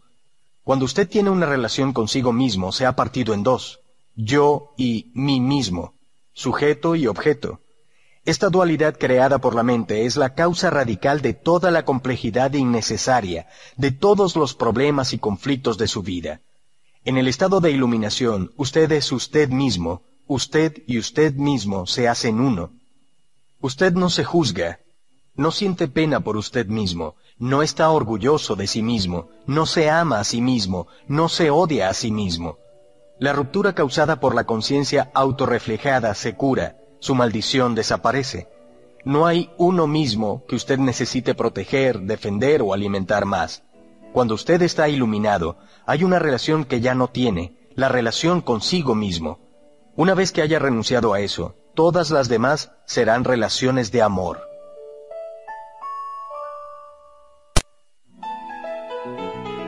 Capítulo 9 más allá de la felicidad y la infelicidad hay paz. El bien superior más allá del bien y del mal. ¿Hay diferencia entre la felicidad y la paz interior? Sí. La felicidad depende de las condiciones que se perciben como positivas. La paz interior no. ¿No es posible atraer solo condiciones positivas a nuestra vida? Si nuestra actitud y nuestro pensamiento son solo positivos, manifestaríamos solo eventos y situaciones positivos, ¿cierto? ¿Sabe usted verdaderamente lo que es positivo y negativo? ¿Tiene el cuadro general? Ha habido muchas personas para quienes la limitación, el fracaso, la pérdida, la enfermedad o el dolor en cualquier forma se convirtieron en sus mayores maestros. Aprendieron a abandonar las falsas imágenes de sí mismos y las metas y deseos superficiales dictados por el ego. Obtuvieron profundidad, humildad y compasión. Se hicieron más reales. Siempre que le ocurre algo negativo, hay una profunda lección escondida en ello, aunque usted no pueda verla en el momento. Incluso una enfermedad breve o un accidente puede mostrarle lo que es real e irreal en su vida, lo que en últimas importa y lo que no. Vistas desde una perspectiva más alta, las condiciones son siempre positivas. Para ser más preciso, no son ni positivas ni negativas, son como son. Y cuando usted vive en una aceptación completa de lo que es, que es la única forma cuerda de vivir, no hay bueno ni malo en su vida. Solo hay un bien superior que incluye el mal. Visto desde la perspectiva de la mente, sin embargo, hay bien y mal, gusto y disgusto, amor y odio. Por eso en el libro del Génesis se dice que Adán y Eva no pudieron seguir viviendo en el paraíso cuando comieron del árbol del conocimiento del bien y del mal. Eso me suena a negación y autoengaño. Cuando algo terrible me ocurre a mí o a alguien cercano a mí, accidente, enfermedad, dolor o alguna muerte, puedo aparentar que no es malo, pero el hecho demuestra que es malo, así que ¿por qué negarlo? Usted no está aparentando nada, está permitiendo que sea como es, eso es todo. Ese permitir ser lo lleva más allá de la mente con sus patrones de resistencia que crean las polaridades positiva y negativa. Es un aspecto esencial del perdón. El perdón del presente es incluso más importante que el perdón del pasado. Si usted perdona cada momento, le permite que sea como es, no habrá acumulación de resentimiento que necesita ser perdonado más adelante en algún momento. Recuerde que no estamos hablando de felicidad aquí. Por ejemplo, cuando acaba de morir un ser amado o cuando siente que su propia muerte se aproxima, usted no puede ser feliz. Es imposible. Pero puede estar en paz. Puede haber tristeza y lágrimas, pero en caso de que haya abandonado la resistencia, bajo la tristeza usted sentirá una profunda serenidad, una quietud, una presencia sagrada. Esa es la emanación del ser, esa es la paz interior, el bien que no tiene contrario. ¿Y si es una situación en la que puedo hacer algo? ¿Cómo puedo permitirle ser y cambiarla al mismo tiempo? Haga lo que tiene que hacer. Mientras tanto acepte lo que es, Puesto que mente y resistencia son sinónimos, la aceptación lo libera inmediatamente del dominio de su mente y así lo vuelve a conectar con el ser. Como resultado, las motivaciones habituales del ego para actuar, el miedo, la codicia, el control, la defensa o alimentación del falso sentido de sí mismo, dejarán de operar. Ahora está al mando una inteligencia mucho mayor que la mente, y por lo tanto fluirá en su actuación una calidad diferente de conciencia. Acepta lo que venga tejido en el diseño de tu destino, porque ¿qué podría acomodarse más adecuadamente a tus necesidades? Esto fue escrito hace dos mil años por Marco Aurelio, uno de esos seres humanos extraordinariamente escasos que tuvieron el poder mundano al mismo tiempo que la sabiduría. Parece que la mayoría de las personas necesita experimentar mucho sufrimiento antes de abandonar la resistencia y aceptar antes de perdonar. En cuanto lo hacen, ocurre uno de los mayores milagros, el despertar de la conciencia del ser a través de lo que parece ser el mal, la transmutación del sufrimiento en paz interior. El efecto final de todo el mal y el sufrimiento que hay en el mundo consistirá en que los seres humanos se darán cuenta de quiénes son más allá del nombre y la forma. Así lo que percibimos como mal desde nuestra limitada perspectiva es en realidad parte del bien superior que no tiene contrario. Esto, sin embargo, no se hace verdad para usted sino por medio del perdón. Hasta que eso ocurra, el mal no habrá sido redimido y por lo tanto seguirá siendo mal. Por medio del perdón, que esencialmente consiste en reconocer la insustancialidad del pasado y permitir al momento presente ser como es, el milagro de la transformación ocurre no solo interiormente, sino exteriormente. Surge un espacio silencioso de intensa presencia en usted y a su alrededor. Cualquier persona o cosa que penetre en ese campo de conciencia será afectado por él, a veces visible e inmediatamente, y otras veces en niveles más profundos con la aparición de cambios evidentes después. Usted disuelve la discordia, cura el dolor, disipa la inconsciencia sin hacer nada, simplemente siendo y manteniendo esa frecuencia de intensa presencia. El final del drama de su vida. En ese estado de aceptación y de paz interior, aunque no pueda llamarse mal, ¿podría llegar algo a la vida de lo que se llama mal desde una perspectiva de conciencia ordinaria? La mayoría de las llamadas cosas malas que ocurren en la vida de las personas se debe a la inconsciencia. Son creadas por uno mismo, o más bien creadas por el ego. A veces me refiero a esas cosas como drama. Cuando usted es plenamente consciente, el drama ya no viene a su vida, Déjeme recordarle brevemente cómo opera el ego y cómo crea el drama. El ego es la mente no observada que gobierna su vida cuando usted no está presente como la conciencia testigo, como el que observa. El ego se percibe a sí mismo como un fragmento separado en un universo hostil, sin conexión real interior con ningún otro ser, rodeado de otros egos que o bien ve como una amenaza potencial o que intentará usar para sus propios fines. Los patrones básicos del ego están diseñados para combatir su propio miedo y su sensación de carencia, que están profundamente arraigados. Son la resistencia, el control, el poder, la codicia, la defensa, el ataque. Algunas de las estrategias del ego son extremadamente inteligentes, pero nunca resuelven verdaderamente ninguno de sus problemas, simplemente porque el ego mismo es el problema. Cuando los egos se juntan, sea en las relaciones personales o en las organizaciones o instituciones, ocurren cosas malas tarde o temprano. Drama de un tipo u otro, en forma de conflicto, problemas, luchas de poder, violencia física o emocional, etc. Esto incluye males colectivos tales como la guerra, el genocidio y la explotación, todos debidos a la inconsciencia masificada. Más aún, muchos tipos de enfermedades son causados por la resistencia continua del ego que produce restricciones y bloqueos en el flujo de energía que circula por el cuerpo. Cuando usted se vuelve a conectar con el ser y no está ya dominado por su mente, deja de crear esas cosas. Ya no crea o participa en el drama. Siempre que dos o más egos se juntan, sigue el drama de uno u otro tipo. Pero incluso si usted vive totalmente solo, puede crear su propio drama. Cuando usted siente pesar de usted mismo, hay drama. Cuando se siente culpable o ansioso, crea drama. Cuando permite que el pasado o el futuro oscurezcan el presente, usted está creando tiempo, tiempo psicológico, el material del que está hecho el drama. Siempre que usted no está honrando el momento presente, permitiéndole ser, usted está creando drama. La mayoría de las personas está enamorada del drama particular de su vida. Su historia es su identidad.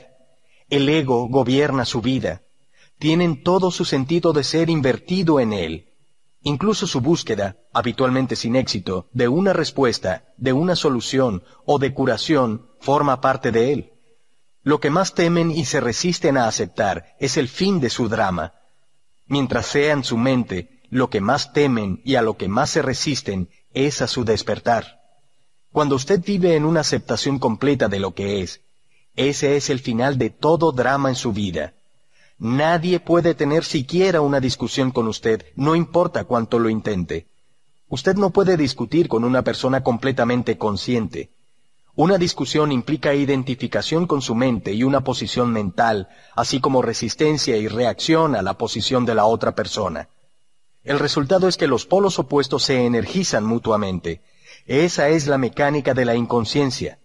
Usted puede todavía establecer su punto de vista clara y firmemente, pero no habrá fuerza reactiva tras ella, ni defensa o ataque. Por ello no se convertirá en drama.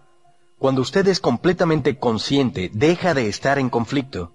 Nadie que está en unión consigo mismo puede siquiera concebir el conflicto, afirma un curso sobre milagros. Esto se refiere no solo al conflicto con las demás personas, sino más fundamentalmente al conflicto consigo mismo, que cesa cuando ya no hay ningún choque entre las demandas y expectativas de su mente y lo que es.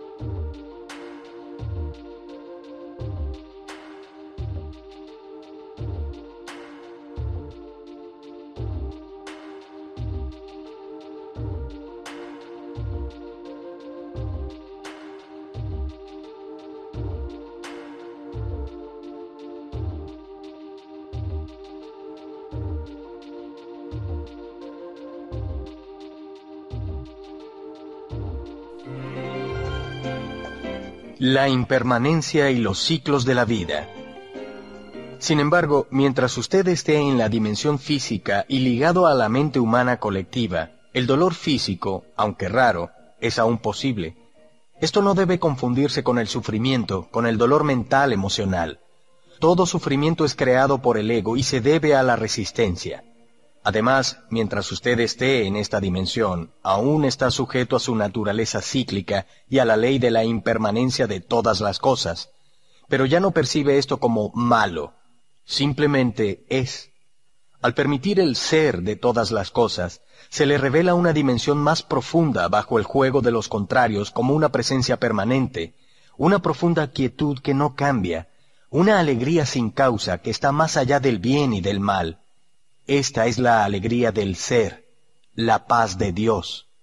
En el nivel de la forma hay nacimiento y muerte, creación y destrucción, crecimiento y disolución de las formas aparentemente separadas. Esto se refleja en todas partes, en el ciclo vital de una estrella o un planeta, en un cuerpo físico, un árbol, una flor, en el surgimiento y la caída de las naciones, los sistemas políticos, las civilizaciones, y en los inevitables ciclos de ganancia y pérdida de la vida de un individuo. Hay ciclos de éxito cuando las cosas vienen a usted y prosperan, y ciclos de fracaso cuando se retiran o se desintegran y usted tiene que dejarlas ir para dejar espacio a que surjan cosas nuevas o para que ocurra la transformación. Si usted se aferra y se resiste en este punto, significa que está rehusando seguir el flujo de la vida y sufrirá. No es cierto que el ciclo ascendente sea bueno y el descendente malo, excepto en el juicio de la mente. El crecimiento se considera positivo habitualmente, pero nada puede crecer por siempre. Si el crecimiento de cualquier tipo continuara por siempre, se volvería eventualmente monstruoso y destructivo. Se necesita la disolución para que pueda ocurrir nuevo crecimiento. Uno no puede existir sin la otra. El ciclo descendente es absolutamente esencial para la realización espiritual. Usted debe haber fracasado profundamente en algún nivel o experimentado una pérdida o un dolor profundos para ser llevado a la dimensión espiritual. O quizás el mismo éxito se volvió vacío y sin significado y así resultó un fracaso. El fracaso se esconde en cada éxito y el éxito en cada fracaso. En este mundo, que permanecerá en el nivel de la forma, las personas fracasan tarde o temprano, por supuesto, y cada logro eventualmente se convierte en nada. Todas las formas son impermanentes. Usted puede de todos modos ser activo y disfrutar el crear nuevas formas y circunstancias, pero no se identificará con ellas. No las necesita para obtener un sentido de sí mismo.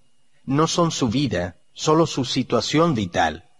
Su energía física también está sujeta a ciclos no puede estar siempre en un tope.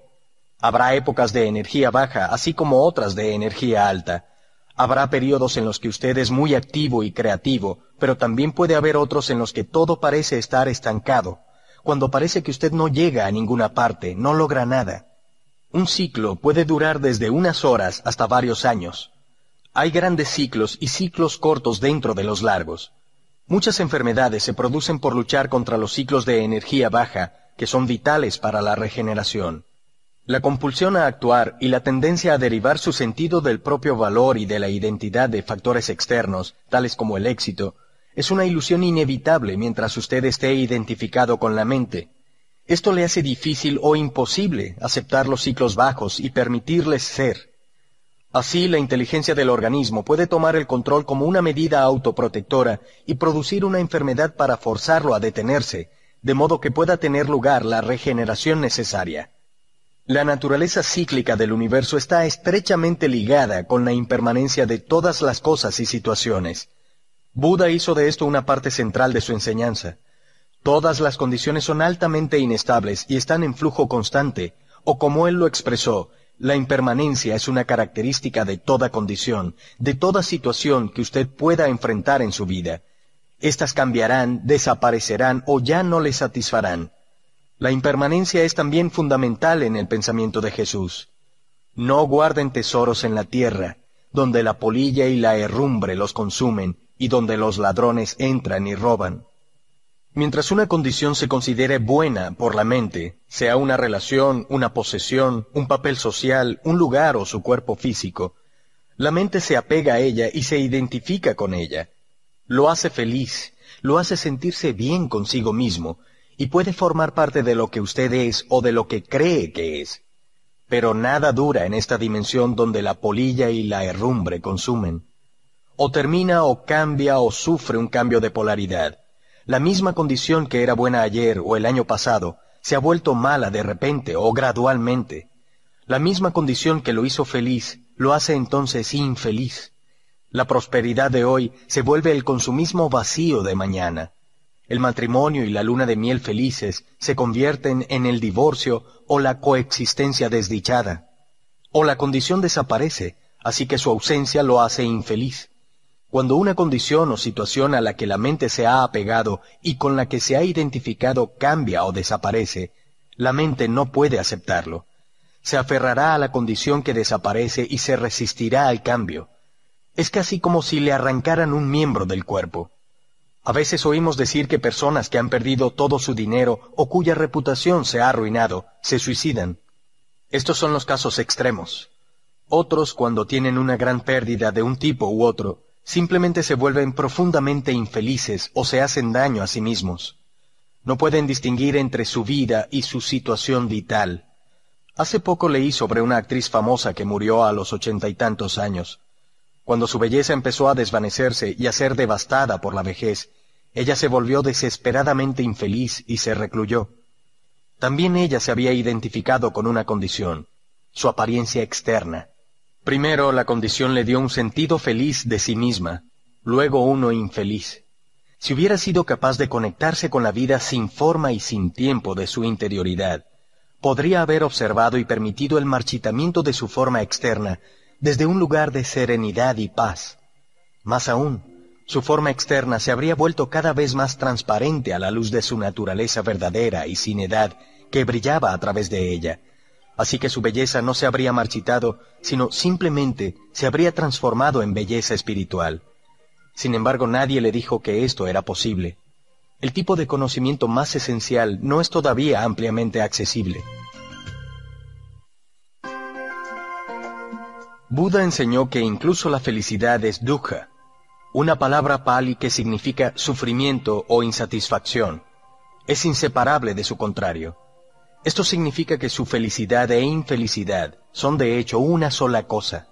Solo la ilusión del tiempo las separa. Esto no es ser negativo, es simplemente reconocer la naturaleza de las cosas, de modo que no persiga una ilusión por el resto de su vida. Tampoco es decir que no debería apreciar ya las cosas o condiciones placenteras o bellas, pero buscar en ellas algo que no pueden dar, una identidad, un sentido de permanencia y de realización, es una receta para la frustración y el sufrimiento.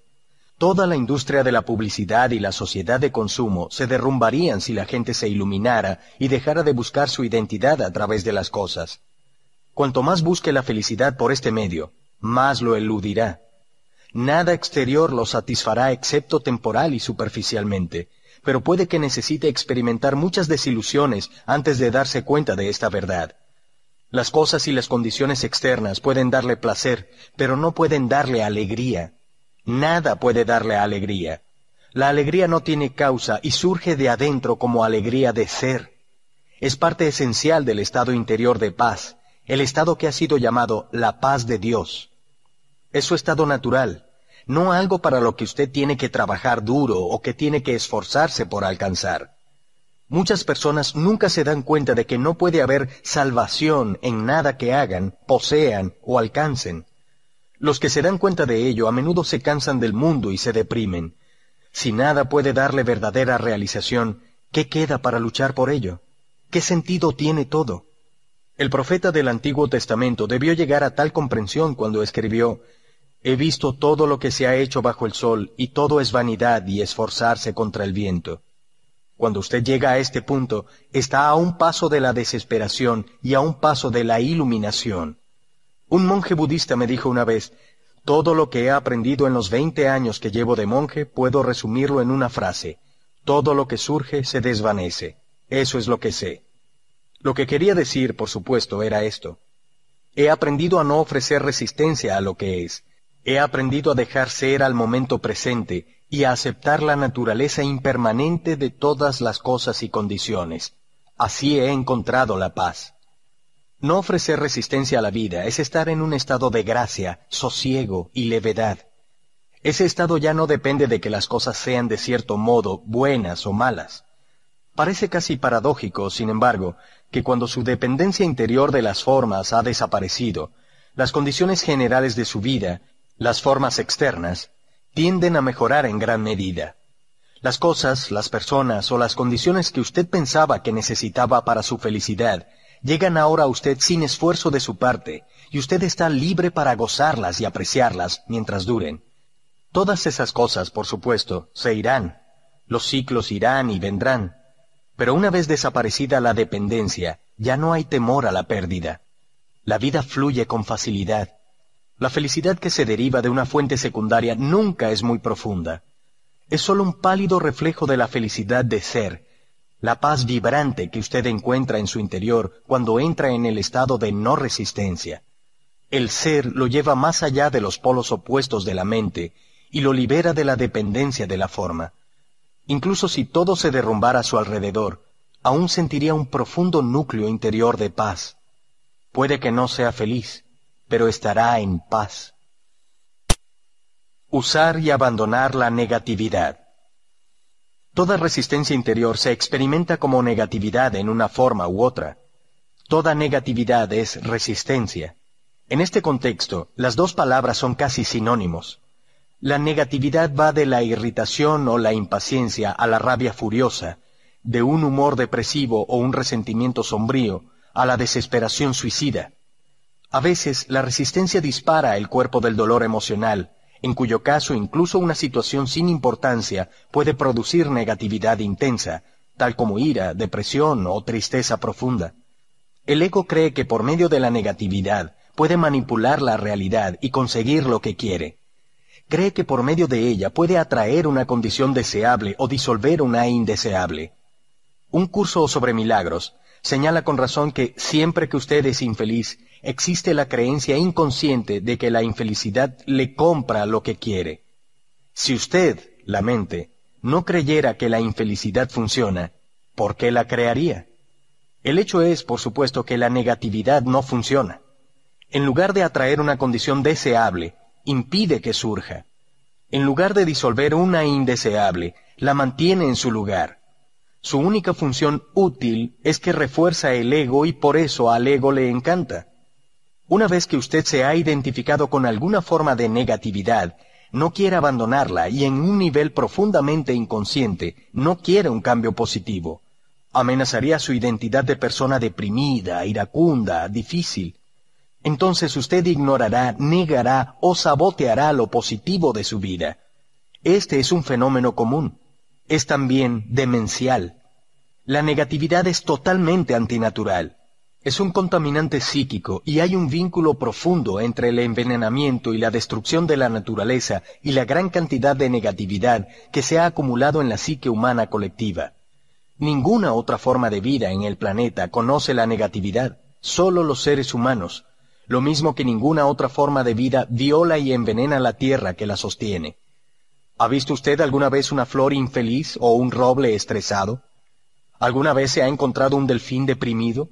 ¿Una rana con problemas de autoestima? ¿Un gato que no puede relajarse? ¿O un pájaro que arrastra odio y resentimiento?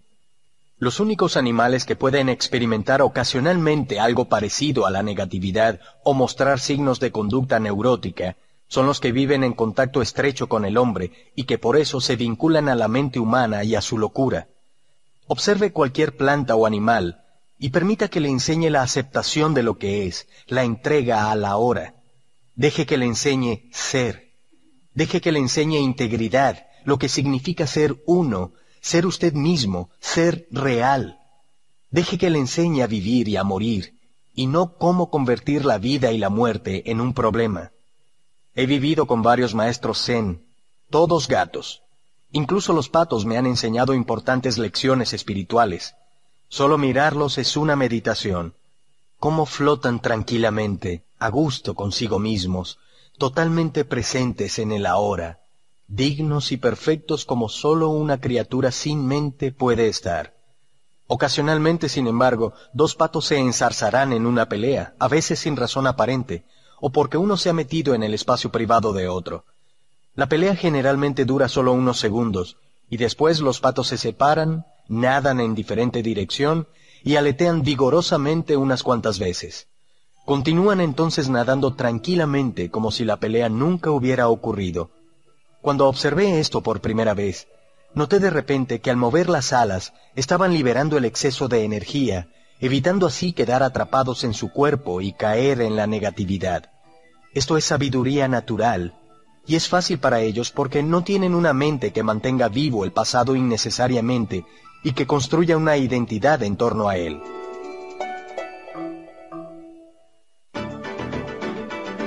¿No podría una emoción negativa contener también un mensaje importante? Por ejemplo, si a menudo me siento deprimido, puede ser una señal de que algo anda mal en mi vida y puede forzarme a mirar mi situación vital y hacer algunos cambios. Así que necesito escuchar lo que la emoción me está diciendo y no rechazarla simplemente como negativa.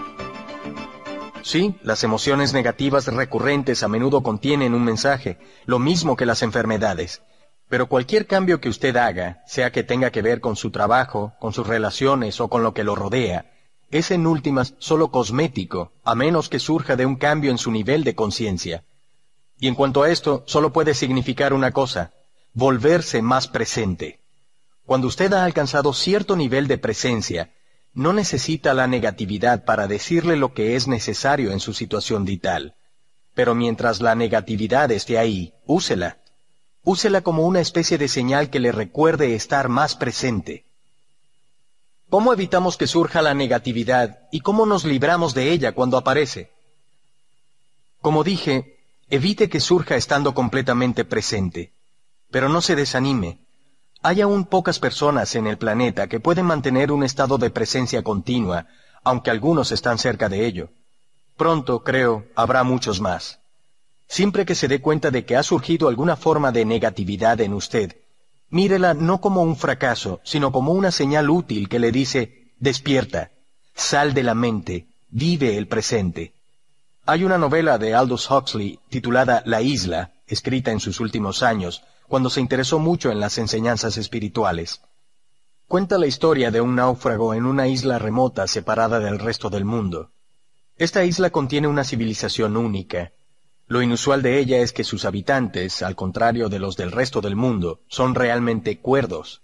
La primera cosa que el hombre nota son unos papagayos coloridos en los árboles que continuamente cotorrean las palabras Atención, aquí y ahora.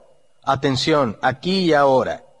Luego nos enteramos de que los isleños les han enseñado estas palabras para que les recuerden constantemente mantenerse presentes.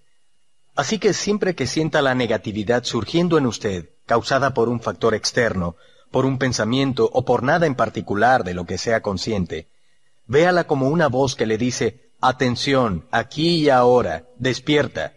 Incluso la más leve irritación es significativa y debe ser reconocida y observada. En caso contrario, habrá una acumulación de reacciones no observadas. Como dije antes, usted puede ser capaz de soltarla una vez que se dé cuenta de que no quiere tener este campo de energía dentro de usted y de que no sirve para nada. Pero entonces asegúrese de que la suelta completamente. Si no puede hacerlo, acepte que está ahí y ponga su atención en ese sentimiento, como señalé anteriormente. Como alternativa a abandonar una reacción negativa, puede hacerla desaparecer imaginando que usted se hace transparente a la causa externa de la reacción. Le recomiendo que practique esto al principio con cosas pequeñas, incluso triviales. Digamos que está sentado tranquilamente en casa. De repente se oye el sonido penetrante de la alarma de un auto al otro lado de la calle. Surge la irritación. ¿Qué sentido tiene la irritación? Ninguno en absoluto. ¿Por qué la creó usted? No lo hizo, fue la mente. Fue totalmente automático, totalmente inconsciente. ¿Por qué la creó la mente? Porque tiene la creencia inconsciente de que su resistencia, que usted experimenta como negatividad o infelicidad de alguna forma, disolverá en alguna medida la condición indeseable. Esto, por supuesto, es un engaño. La resistencia que crea, la irritación o ira en este caso, es mucho más perturbadora que la causa original que está tratando de disolver. Todo esto puede transformarse en práctica espiritual. Siéntase a sí mismo volviéndose transparente, como quien dice, sin la solidez de un cuerpo material. Ahora permita que el sonido, o lo que sea que cause la reacción negativa, pase a través de usted. ya no golpeará una pared sólida dentro de usted. Como dije, practique con cosas pequeñas primero. La alarma del auto, el perro que ladra, los niños que gritan, la congestión de tráfico. En lugar de tener un muro de resistencia dentro de usted que es golpeado constante y dolorosamente por las cosas que no deberían estar sucediendo, deje que todo pase a través de usted. Alguien le dice algo indelicado o con la intención de molestarlo.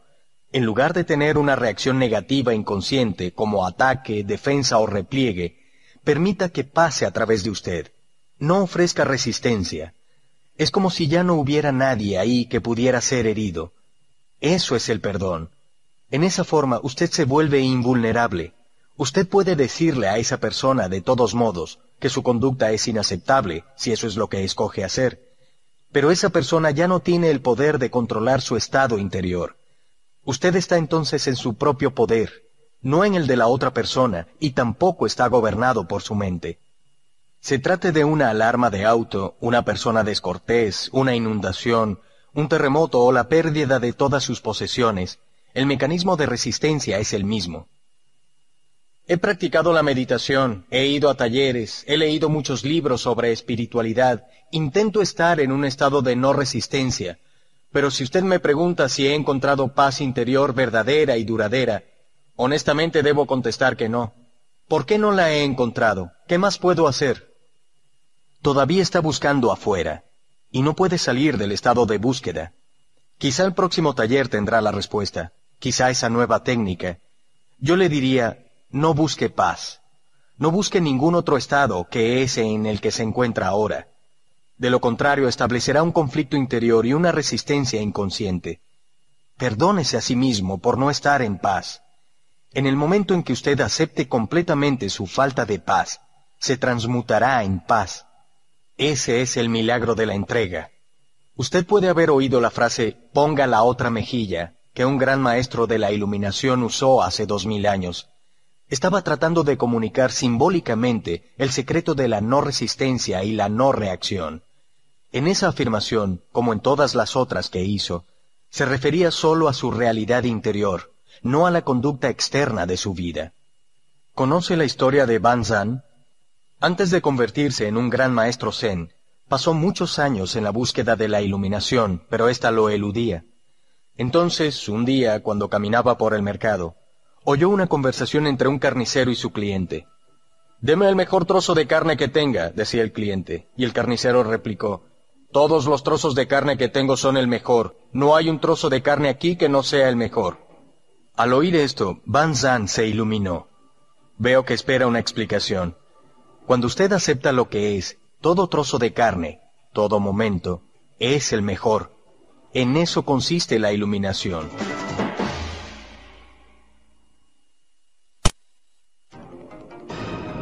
La naturaleza de la compasión. Al ir más allá de los opuestos de la mente, usted se vuelve como un lago profundo. La situación externa de su vida y lo que pase en ella es la superficie del lago a veces calmada, a veces ventosa y tempestuosa, de acuerdo con los ciclos y las estaciones. En el fondo, sin embargo, el lago está siempre en calma. Usted es todo el lago, no solo la superficie, y está en contacto con su propia profundidad que permanece absolutamente calmada. Usted no se resiste al cambio aferrándose mentalmente a ninguna situación. Su paz interior no depende de ello. Usted habita en el ser, inmutable, intemporal, inmortal, y ya no es dependiente para la realización o la felicidad de ese mundo exterior que se compone de formas constantemente fluctuantes.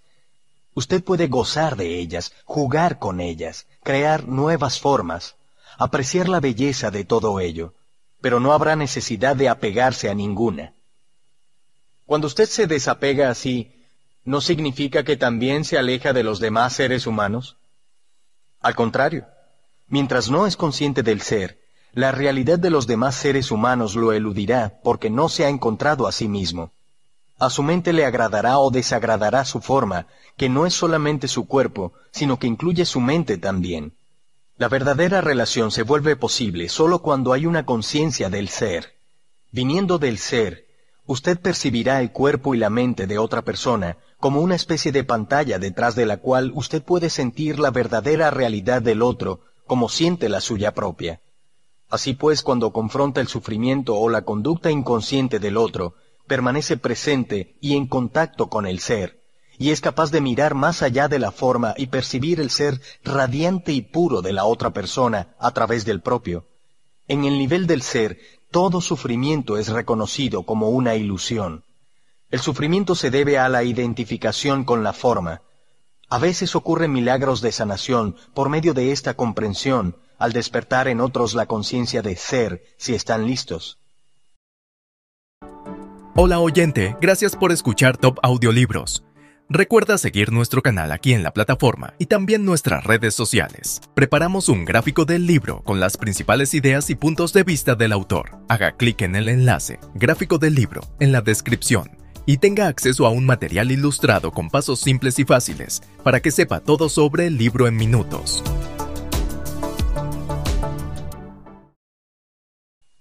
¿En eso consiste la compasión? Sí. La compasión es la conciencia de un vínculo profundo entre usted y todas las criaturas. Pero hay dos aspectos en la compasión, dos lados en ese vínculo. Por una parte, puesto que usted todavía está aquí como un cuerpo físico, comparte la vulnerabilidad y mortalidad de su forma física con todos los demás hombres y con todo ser viviente. La próxima vez que diga, no tengo nada en común con esta persona, recuerde que tiene mucho en común. Dentro de unos años, dos o setenta, no hay mucha diferencia, ambos se habrán convertido en cadáveres que se pudren, luego en montones de polvo, luego en nada. Esta es una comprensión que lo ayuda a ser sobrio y humilde y deja poco campo al orgullo. ¿Es este un pensamiento negativo? No, es un hecho. ¿Por qué cerrar los ojos ante él? En ese sentido hay total igualdad entre usted y todas las demás criaturas. Una de las prácticas espirituales más poderosas es meditar profundamente en la mortalidad de las formas físicas, incluida la propia. A esto se le llama morir antes de morir. Entre en ello profundamente. Su forma física se está disolviendo, no existe más. Después viene un momento en que todas las formas de la mente o pensamientos también mueren. Sin embargo, usted está aún ahí, la presencia divina que es usted, radiante, completamente despierta. Nada que fuera real murió nunca, solo los nombres, las formas y las ilusiones. La comprensión de esta dimensión inmortal, su verdadera naturaleza, es el otro lado de la compasión. En un nivel de percepción profundo, usted reconoce ahora no solo su propia inmortalidad, sino a través de la suya, la de todas las demás criaturas también. En el nivel de la forma, usted comparte la mortalidad y la precariedad de la existencia. En el nivel del ser, usted comparte la vida radiante, eterna. Estos son los dos aspectos de la compasión. En la compasión, los sentimientos aparentemente opuestos de tristeza y alegría se mezclan en uno y se transmutan en una profunda paz interior. Esa es la paz de Dios. Es uno de los sentimientos más nobles de los que el ser humano es capaz y tiene un gran poder curativo y transformador. Pero la verdadera compasión, como la he descrito, todavía es escasa. Sentir profunda empatía con el sufrimiento de otro ser ciertamente requiere un alto grado de conciencia, pero representa solo una cara de la compasión, no es completa. La verdadera compasión va más allá de la empatía o simpatía. No ocurre hasta que la tristeza se mezcla con la alegría, la alegría del ser más allá de las formas, la alegría de la vida eterna.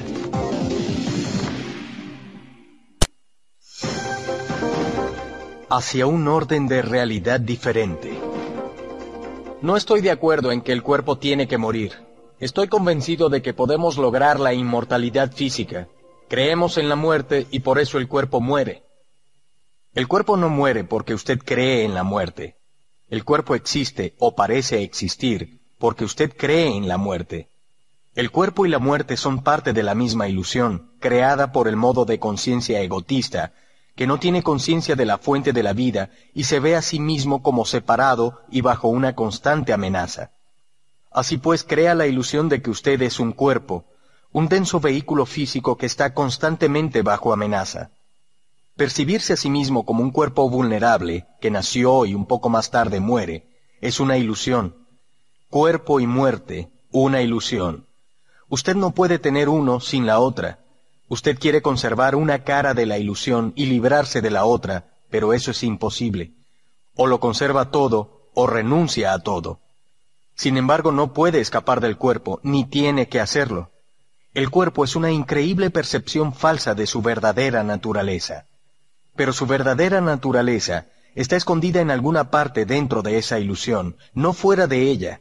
Así que el cuerpo es todavía el único punto de acceso a ella.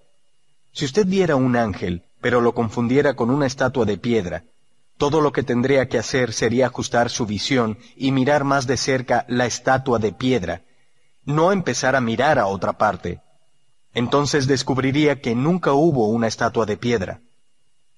Si la creencia en la muerte crea el cuerpo, ¿por qué un animal tiene cuerpo? Un animal no tiene un ego y no cree en la muerte.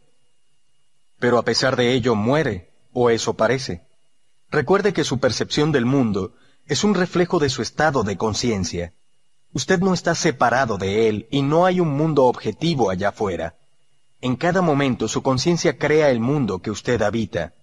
Una de las grandes comprensiones que ha surgido de la física moderna es la de la unidad entre el observador y lo observado.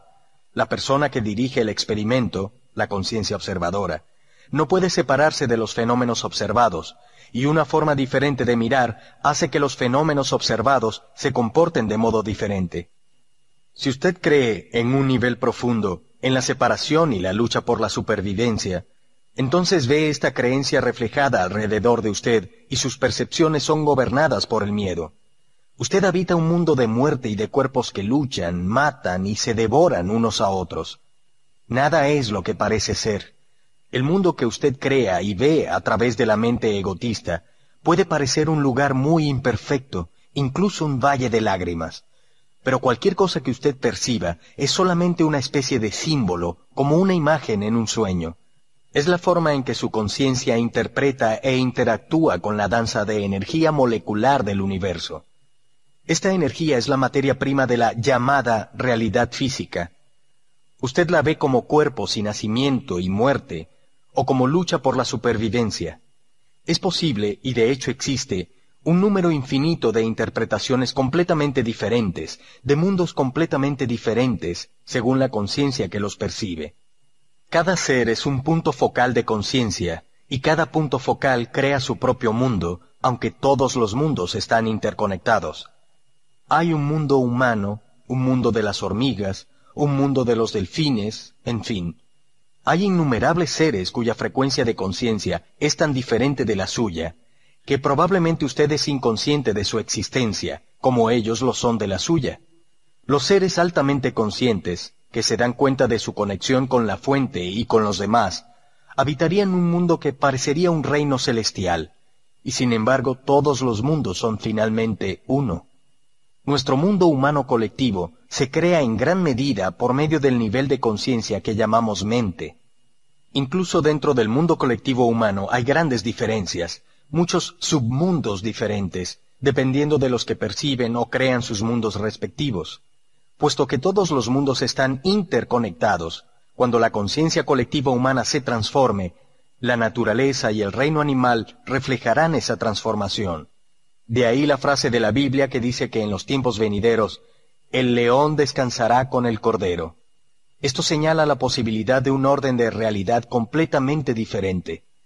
El mundo como se nos aparece ahora es en gran medida, como dije, un reflejo de la mente egotista puesto que el miedo es una consecuencia inevitable del error egotista, es un mundo dominado por el miedo. De la misma forma en que las imágenes de un sueño son símbolos de estados y sentimientos interiores, nuestra realidad colectiva es en gran medida una expresión simbólica de miedo y de las pesadas capas de negatividad que se han acumulado en la psique humana colectiva. No estamos separados de nuestro mundo, así que cuando la mayoría de los seres humanos se libere del engaño egotista, este cambio interior afectará a toda la creación. Usted habitará literalmente en un mundo nuevo. Es un cambio en la conciencia planetaria. El extraño dicho budista de que cada árbol y cada hoja de hierba eventualmente se volverán iluminados apunta a la misma verdad. De acuerdo con San Pablo, toda la creación está esperando a que los seres humanos se vuelvan iluminados. Así interpreto yo su dicho de que el universo creado está esperando con ansiedad a que el Hijo de Dios sea revelado. San Pablo continúa diciendo que toda la creación será redimida por medio de esto. Hasta el presente, todo el universo creado en todas sus partes gime con dolores de parto. Lo que están haciendo es una nueva conciencia, y como su reflejo inevitable, un nuevo mundo. Esto también se predice en el libro de la revelación del Nuevo Testamento. Entonces vi un nuevo cielo y una nueva tierra, porque el primer cielo y la primera tierra habían desaparecido. Pero no confunda causa y efecto. Su tarea primordial no es buscar la salvación por medio de la creación de un mundo mejor, sino despertar de la identificación con la forma. Entonces usted no está atado a este mundo, a este nivel de realidad. Usted puede sentir sus raíces en lo no manifestado, y así está libre del apego al mundo manifestado. Usted puede disfrutar aún de los placeres pasajeros de este mundo, pero ya no hay miedo de la pérdida, así que no necesita aferrarse a ellos. Aunque usted pueda gozar los placeres sensoriales, el anhelo de experiencia sensorial se ha ido, así como la búsqueda constante de realización a través de la gratificación psicológica, a través de la alimentación del ego. Usted está en contacto con algo infinitamente más grande que cualquier placer, más grande que cualquier cosa manifestada. En un sentido, usted no necesita entonces ya del mundo. No necesita siquiera que sea diferente de cómo es. Solo en este punto usted comienza a hacer una contribución real a la venida de un mundo mejor, a crear un orden diferente de realidad. Solo en este punto usted es capaz de sentir verdadera compasión y de ayudar a los demás en el nivel de las causas. Solo los que han trascendido el mundo pueden hacer surgir un mundo mejor. Puede que recuerde que hemos hablado de la naturaleza dual de la compasión verdadera, que es conciencia de un lazo común de mortalidad e inmortalidad compartidas.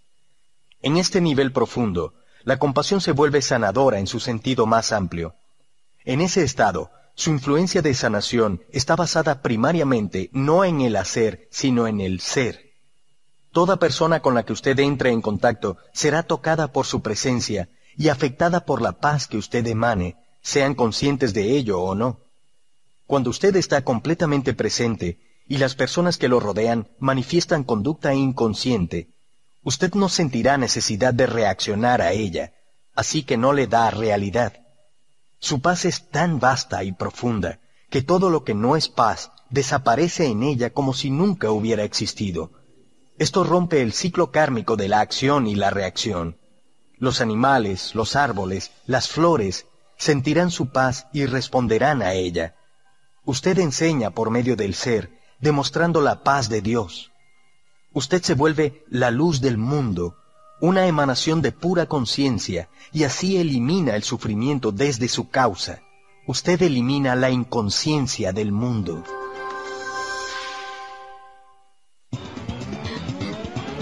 Esto no significa que usted no pueda enseñar también a través del hacer.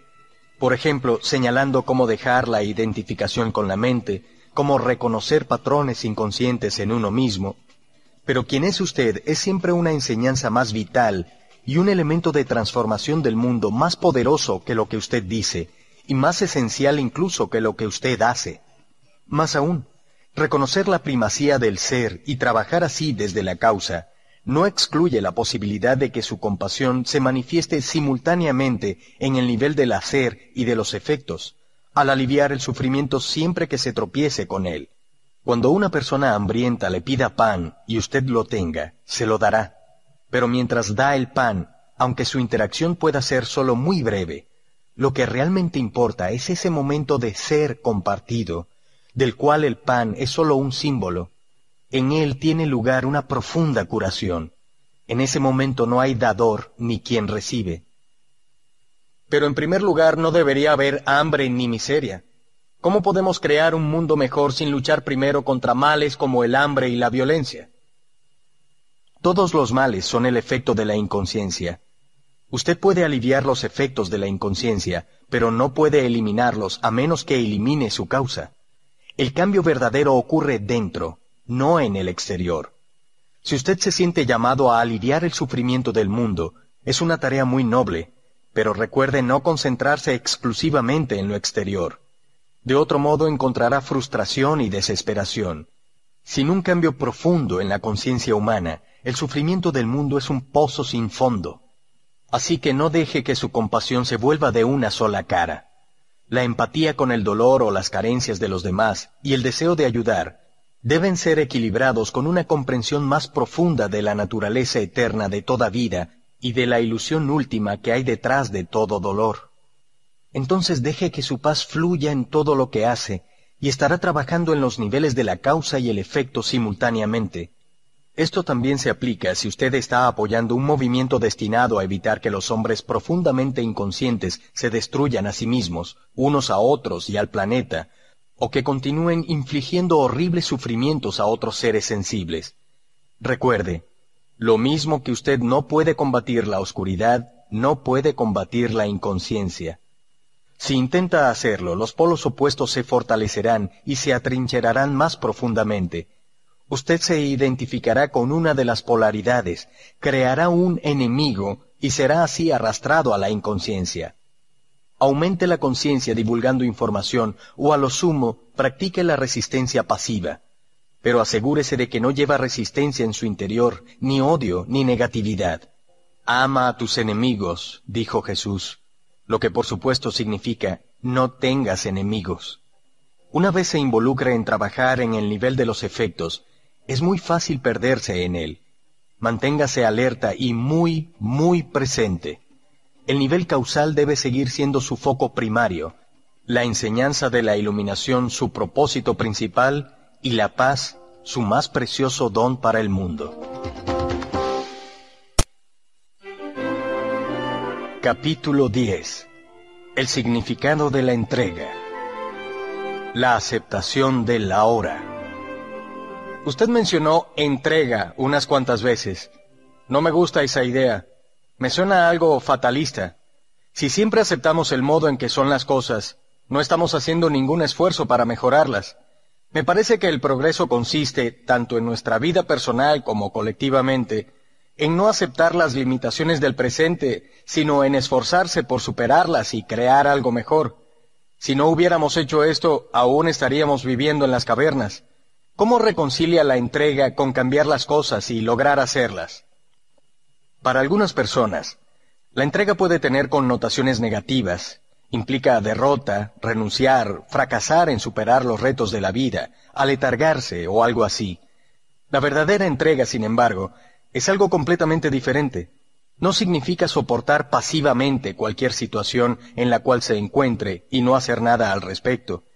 Tampoco significa dejar de hacer planes o de iniciar acciones positivas. La entrega es la simple pero profunda sabiduría de ceder más que oponerse al fluir de la vida. El único lugar donde usted puede experimentar el fluir de la vida es en el ahora. Así que entregarse es aceptar el momento presente incondicionalmente y sin reservas. Es abandonar la resistencia interior a lo que es, por el juicio mental y la negatividad emocional. Se vuelve particularmente pronunciada cuando las cosas van mal, lo que significa que hay una brecha entre las demandas o expectativas rígidas de su mente y lo que es. Esa es la brecha del dolor. Si usted ha vivido bastante, sabrá que las cosas van mal muy a menudo. Es precisamente en esas ocasiones cuando se debe practicar la entrega, si usted quiere eliminar el dolor y la tristeza de su vida. La aceptación de lo que es lo libera inmediatamente de la identificación con la mente y así lo vuelve a conectar con el ser. La resistencia es la mente. La entrega es un fenómeno puramente interior. No significa que en el exterior usted no pueda actuar y cambiar la situación. De hecho, no es la situación total lo que usted debe aceptar cuando se entrega, sino solo el minúsculo segmento llamado el ahora. Por ejemplo, si usted estuviera atascado en el barro en algún sitio, no diría, bien, me resigno a quedarme en el barro. La resignación no es entrega, Usted no tiene que aceptar una situación vital indeseable o desagradable, ni necesita engañarse a sí mismo y decir que no hay nada malo en estar atascado en el barro. No, usted reconoce completamente que quiere salir de ahí. Entonces concentra su atención en el momento presente sin etiquetarlo mentalmente de ninguna forma. Esto significa que no juzga a la hora. Por lo tanto, no hay resistencia ni negatividad emocional. Usted acepta el ser del momento. Entonces emprende la acción y hace todo lo que puede para salir del barro. A tal acción la llamo acción positiva. Es mucho más efectiva que la acción negativa que surge de la ira, la desesperación o la frustración. Hasta que usted logre el resultado deseado, continúa practicando la entrega refrenándose de calificar el ahora. Permítame darle una analogía visual para ilustrar lo que trato de decir. Usted está caminando por un sendero por la noche, rodeado de una niebla espesa, pero tiene una linterna potente que atraviesa la niebla y crea un estrecho espacio claro frente a usted. La niebla es su situación vital, que incluye el pasado y el futuro. La linterna es su presencia consciente, el espacio claro es el ahora. La incapacidad de aceptar endurece su forma psicológica, la cáscara del ego, y crea así un fuerte sentido de separación.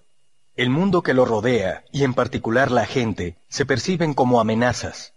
Surge la compulsión inconsciente de destruir a los demás por medio del juicio, así como la necesidad de competir y dominar. Incluso la naturaleza se convierte en su enemiga y sus percepciones e interpretaciones están dominadas por el miedo. La enfermedad mental que llamamos paranoia es sólo una forma un poco más aguda de este estado normal pero disfuncional de conciencia. No sólo su forma psicológica, sino también su forma física, su cuerpo, se vuelve duro y rígido por la resistencia. La tensión surge en diferentes partes del cuerpo y el cuerpo en su totalidad se contrae. El flujo libre de la energía vital a través de él, que es esencial para su funcionamiento saludable, se restringe en gran medida. El ejercicio y ciertas formas de terapia física pueden ayudar a restaurar este flujo, pero a menos que usted practique la entrega en su vida diaria, estas medidas solo producen un alivio temporal de los síntomas, puesto que la causa, el patrón de la resistencia, no ha sido disuelto. Hay algo dentro de usted que no se afecta por las circunstancias transitorias que forman su situación vital, y solo a través de la entrega usted tiene acceso a ello. Es su vida, su verdadero ser, que existe eternamente en el reino intemporal del presente. Descubrir esa vida es la única cosa necesaria de la que habló Jesús. Si usted encuentra su situación vital insatisfactoria o incluso intolerable, Solo entregándose primero puede romper el patrón de resistencia inconsciente que perpetúa esa situación. La entrega es perfectamente compatible con la acción, con iniciar cambios o lograr metas.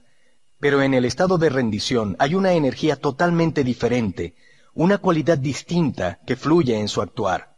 La entrega lo vuelve a conectar con la fuente de energía del ser, y si su actuación está infundida por el ser, se convierte en una celebración gozosa de energía vital que lo lleva más profundamente a la hora.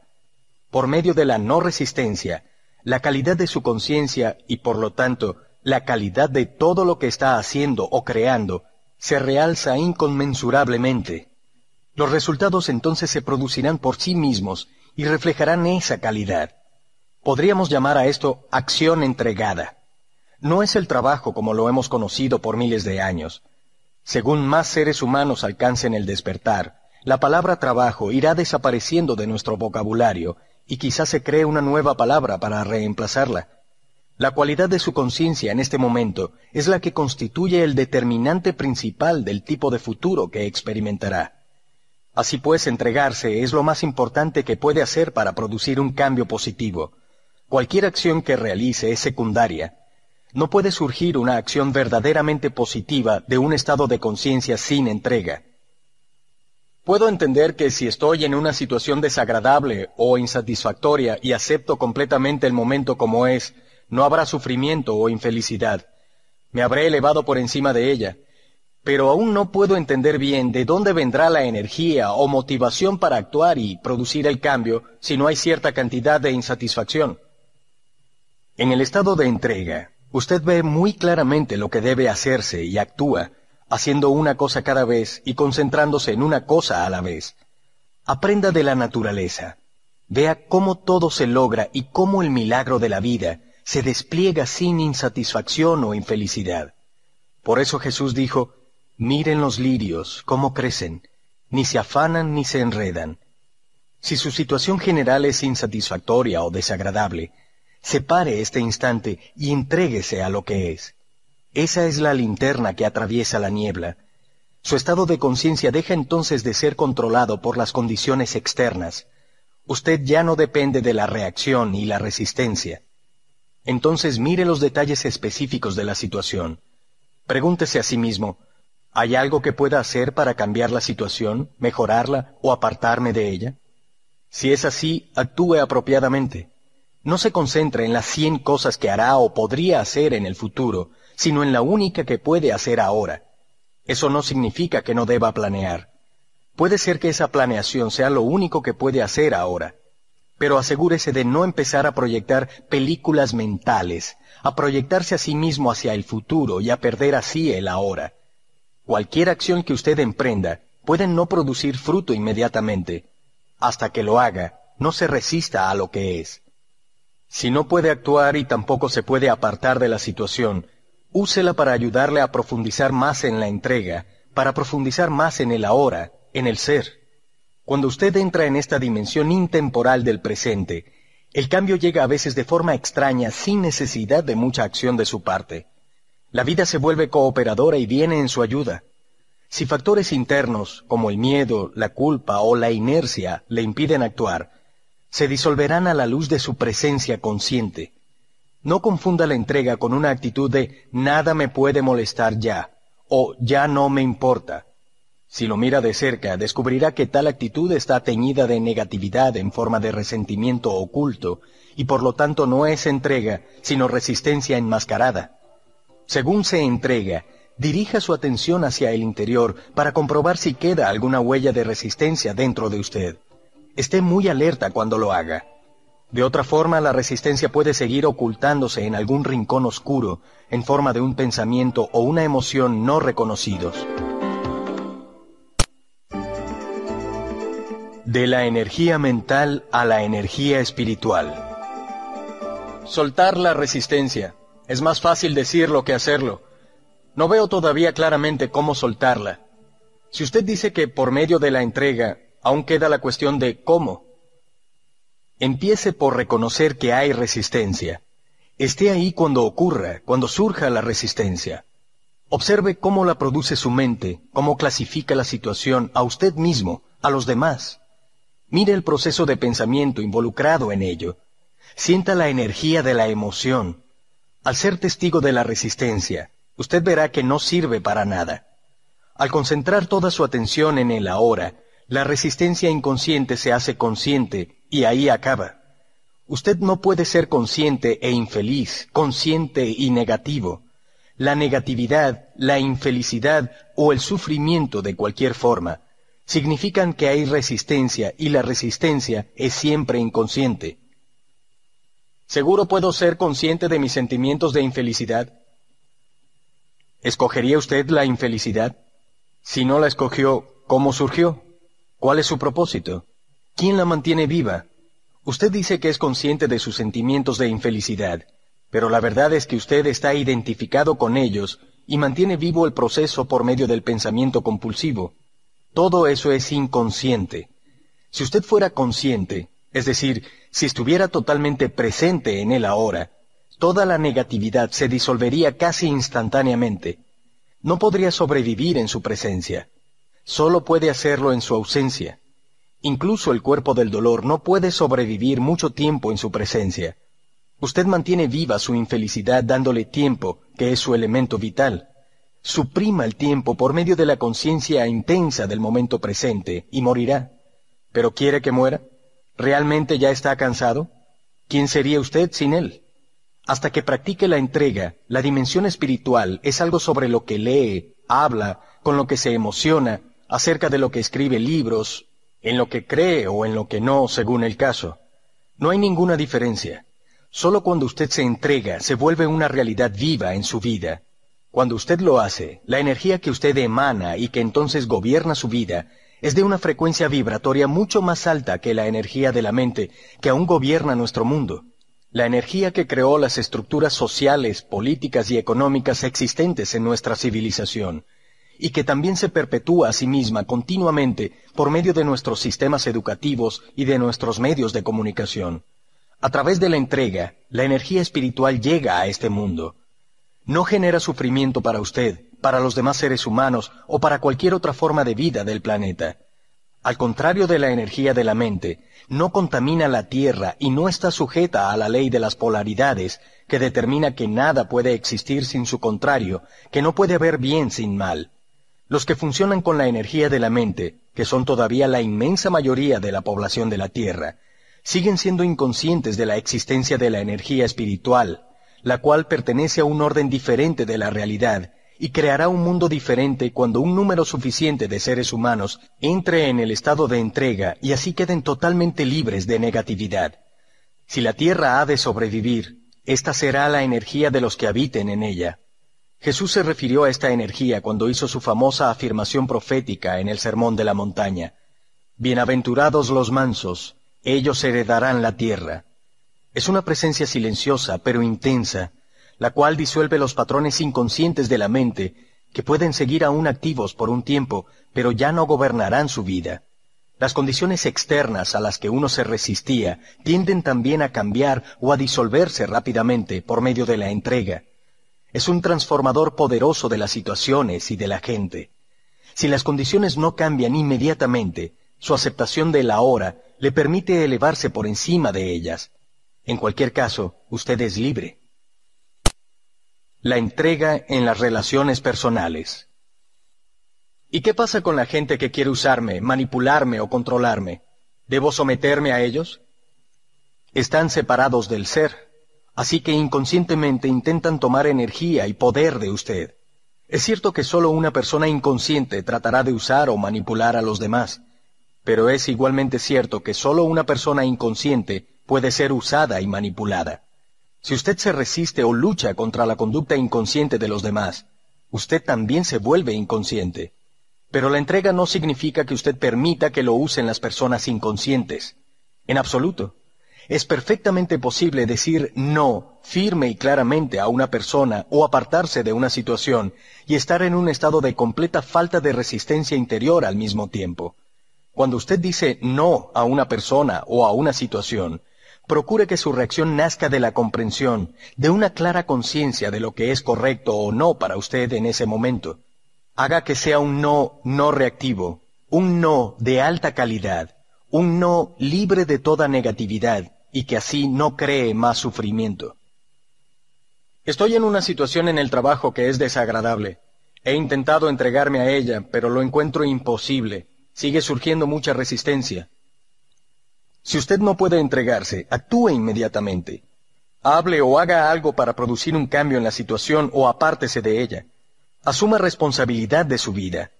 No contamine su hermoso, radiante ser interior ni la tierra con negatividad. No le dé a la infelicidad en cualquier forma un lugar de residencia en su interior. Si usted no puede actuar, por ejemplo, si está en prisión, le quedan dos elecciones, la resistencia o la entrega la sujeción o la libertad interior de las condiciones externas, el sufrimiento o la paz interior. La no resistencia debe practicarse también en la conducta externa de nuestra vida, como por ejemplo la no resistencia a la violencia, o es algo que solo concierne a nuestra vida interior. Usted solo necesita preocuparse del aspecto interior, eso es primordial. Por supuesto, eso también transformará la conducta de su vida externa, sus relaciones y así sucesivamente. Sus relaciones cambiarán profundamente con la entrega. Si usted no puede aceptar nunca lo que es, eso implica que tampoco podrá aceptar a las personas como son. Usted juzgará, criticará, encasillará, rechazará o intentará cambiar a las personas. Además, si usted convierte continuamente a la hora en un medio para alcanzar un fin en el futuro, usted también convertirá a cada persona que encuentre o con la que se relacione en un medio para un fin. La relación, el ser humano, es entonces de importancia secundaria para usted, o sin ninguna importancia. Lo que usted puede obtener de la relación es lo primordial, sea ello una ganancia material, una sensación de poder, placer físico o alguna forma de gratificación del ego. Permítame ilustrarle cómo la entrega puede funcionar en las relaciones. Cuando usted se involucra en una discusión o en alguna situación de conflicto, quizá con una pareja o con alguien cercano a usted, empiece por observar cómo se vuelve defensivo según es atacada su posición, o sienta la fuerza de su propia agresión según ataca la posición de la otra persona. Observe su apego a sus puntos de vista y opiniones. Sienta la energía mental emocional que hay tras su necesidad de tener la razón y demostrar lo equivocada que está la otra persona. Esa es la energía de la mente egotista. Usted lo hace consciente al reconocerlo, al sentirlo tan plenamente como sea posible. Entonces un día, en medio de una discusión, se dará cuenta súbitamente de que tiene una opción y puede que decida abandonar su reacción solo para ver qué pasa. Usted se entrega.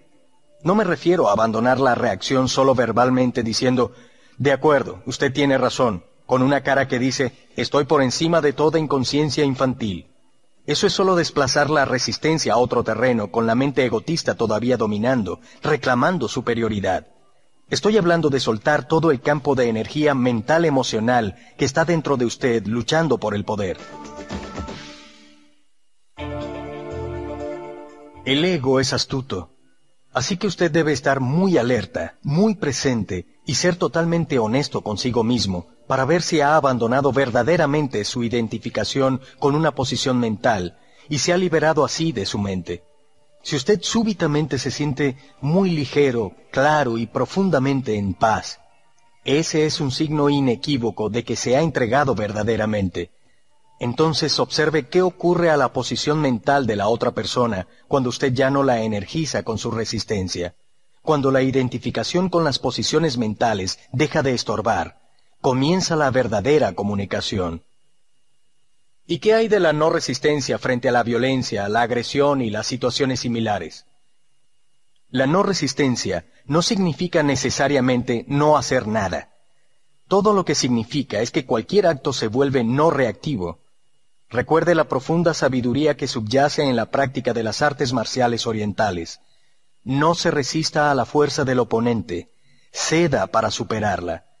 Se ha dicho que no hacer nada cuando usted está en un estado de intensa presencia es un elemento transformador poderoso y un curador de las situaciones y de la gente. En el taoísmo hay un término llamado Wu Wei, que se traduce habitualmente como actividad sin acción o sentarse en silencio sin hacer nada.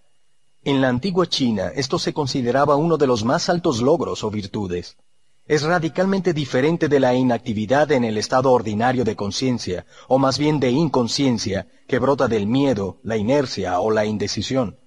El verdadero no hacer nada implica no resistencia interior e intenso estado de alerta.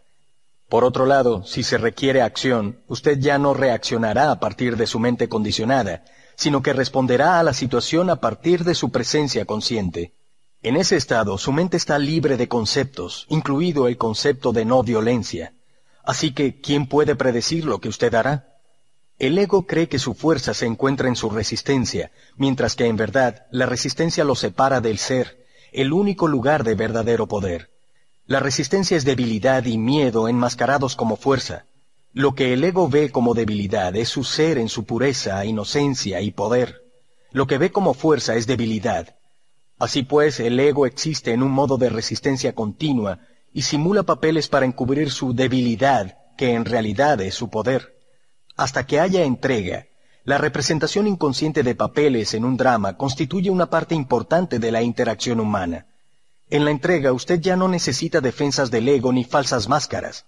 Usted se vuelve muy sencillo, muy real. Eso es peligroso, dice el ego. Vas a resultar herido, te vas a volver vulnerable. Lo que el ego no sabe, desde luego, es que solo abandonando la resistencia, volviéndose vulnerable, usted puede descubrir su verdadera invulnerabilidad. Transformar la enfermedad en iluminación. Si alguien está gravemente enfermo y acepta completamente su condición y se entrega a la enfermedad, ¿no habría renunciado a su derecho a recuperar la salud? La determinación de luchar con la enfermedad desaparecería, ¿no? La entrega es la aceptación interior de lo que es sin reservas. Estamos hablando de su vida, este instante, no de las condiciones o circunstancias de su vida, no de lo que llamo su situación vital. Ya hemos hablado de esto. En cuanto a la enfermedad, eso es lo que significa. La enfermedad es parte de su situación vital. Como tal tiene un pasado y un futuro. El pasado y el futuro forman un continuo ininterrumpido, a menos que el poder redentor de la hora se active por medio de su presencia consciente. Como sabe, bajo las diferentes condiciones que forman su situación vital, que existen en el tiempo, hay algo más profundo, más esencial, su vida, su verdadero ser en el ahora sin tiempo. Puesto que no hay problemas en el ahora, no hay enfermedad tampoco. La creencia en una etiqueta que alguien adhiere a su condición la mantiene en su lugar, le da fuerza y hace una realidad aparentemente sólida de un desequilibrio temporal. Le da no solo realidad y solidez, sino también una continuidad en el tiempo que no tenía antes. Al concentrarse en este instante y evitar rotular a la enfermedad mentalmente, se reduce a uno o varios de estos factores. Dolor físico, debilidad, incomodidad o incapacidad. Eso es a lo que usted se somete ahora. Usted no se somete a la idea de enfermedad.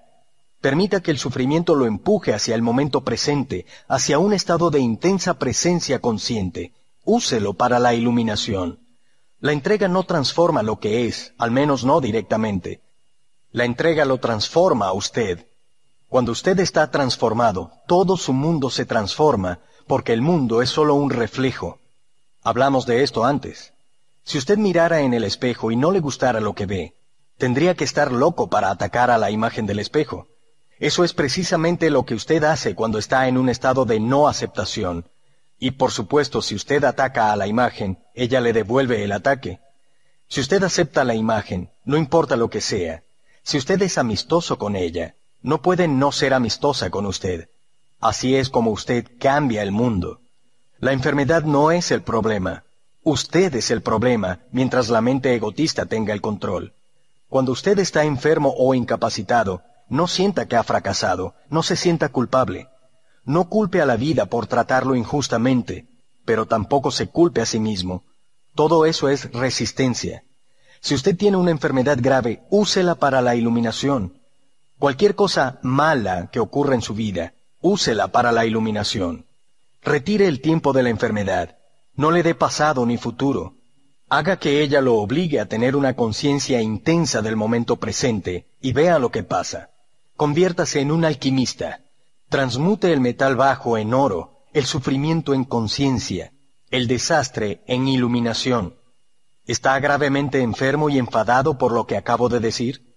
Entonces es un signo claro de que la enfermedad se ha vuelto parte de su sentido de sí mismo y de que usted está protegiendo ahora su identidad, así como a la enfermedad. La condición clasificada como enfermedad no tiene nada que ver con quién es usted verdaderamente. Cuando el desastre golpea. En lo que concierne a la mayoría todavía inconsciente de la población, solo una situación crítica tiene la capacidad de quebrar la dura cáscara del ego y de obligar a la entrega y forzar al estado de despertar. Una situación crítica surge cuando a través de algún desastre, una conmoción drástica, una pérdida profunda o el sufrimiento, todo su mundo se hace añicos y ya no tiene sentido. Es un encuentro con la muerte, sea física o psicológica. La mente egotista, el creador de este mundo, se derrumba. De las cenizas del viejo mundo, uno nuevo puede nacer. No hay garantía, por supuesto, de que incluso una situación límite lo haga, pero el potencial está siempre ahí. La resistencia de algunas personas a lo que es se intensifica incluso en tal situación, y de esa forma se convierte en un descenso al infierno. En otros puede haber solo una entrega parcial, pero incluso eso les dará cierta profundidad y serenidad que no tenían antes. Partes de la cáscara del ego se rompen, lo que permite que pequeñas cantidades de brillo y paz que estaban más allá de la mente la traspasen. Las situaciones límite han producido muchos milagros. Ha habido asesinos condenados a muerte que en las últimas horas de su vida, esperando su ejecución, experimentaron el estado de no ego y la profunda paz y alegría que lo acompañan.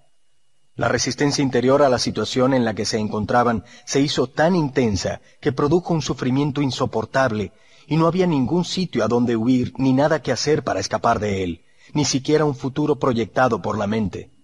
Se vieron forzados a una aceptación completa de lo inaceptable, se vieron forzados a la entrega. De esta forma pudieron entrar en el estado de gracia con el que viene la redención, la liberación completa del pasado.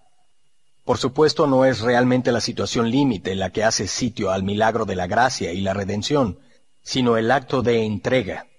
Siempre que lo golpee un desastre, o que algo ande muy mal, enfermedad, incapacidad, pérdida del hogar o la fortuna o de una identidad socialmente definida, ruptura de una relación cercana, muerte o sufrimiento de un ser amado o la cercanía de su propia muerte, sepa que hay otra cara en ello, que usted está solo a un paso de algo increíble, una transmutación alquímica del metal bajo del dolor y el sufrimiento en oro.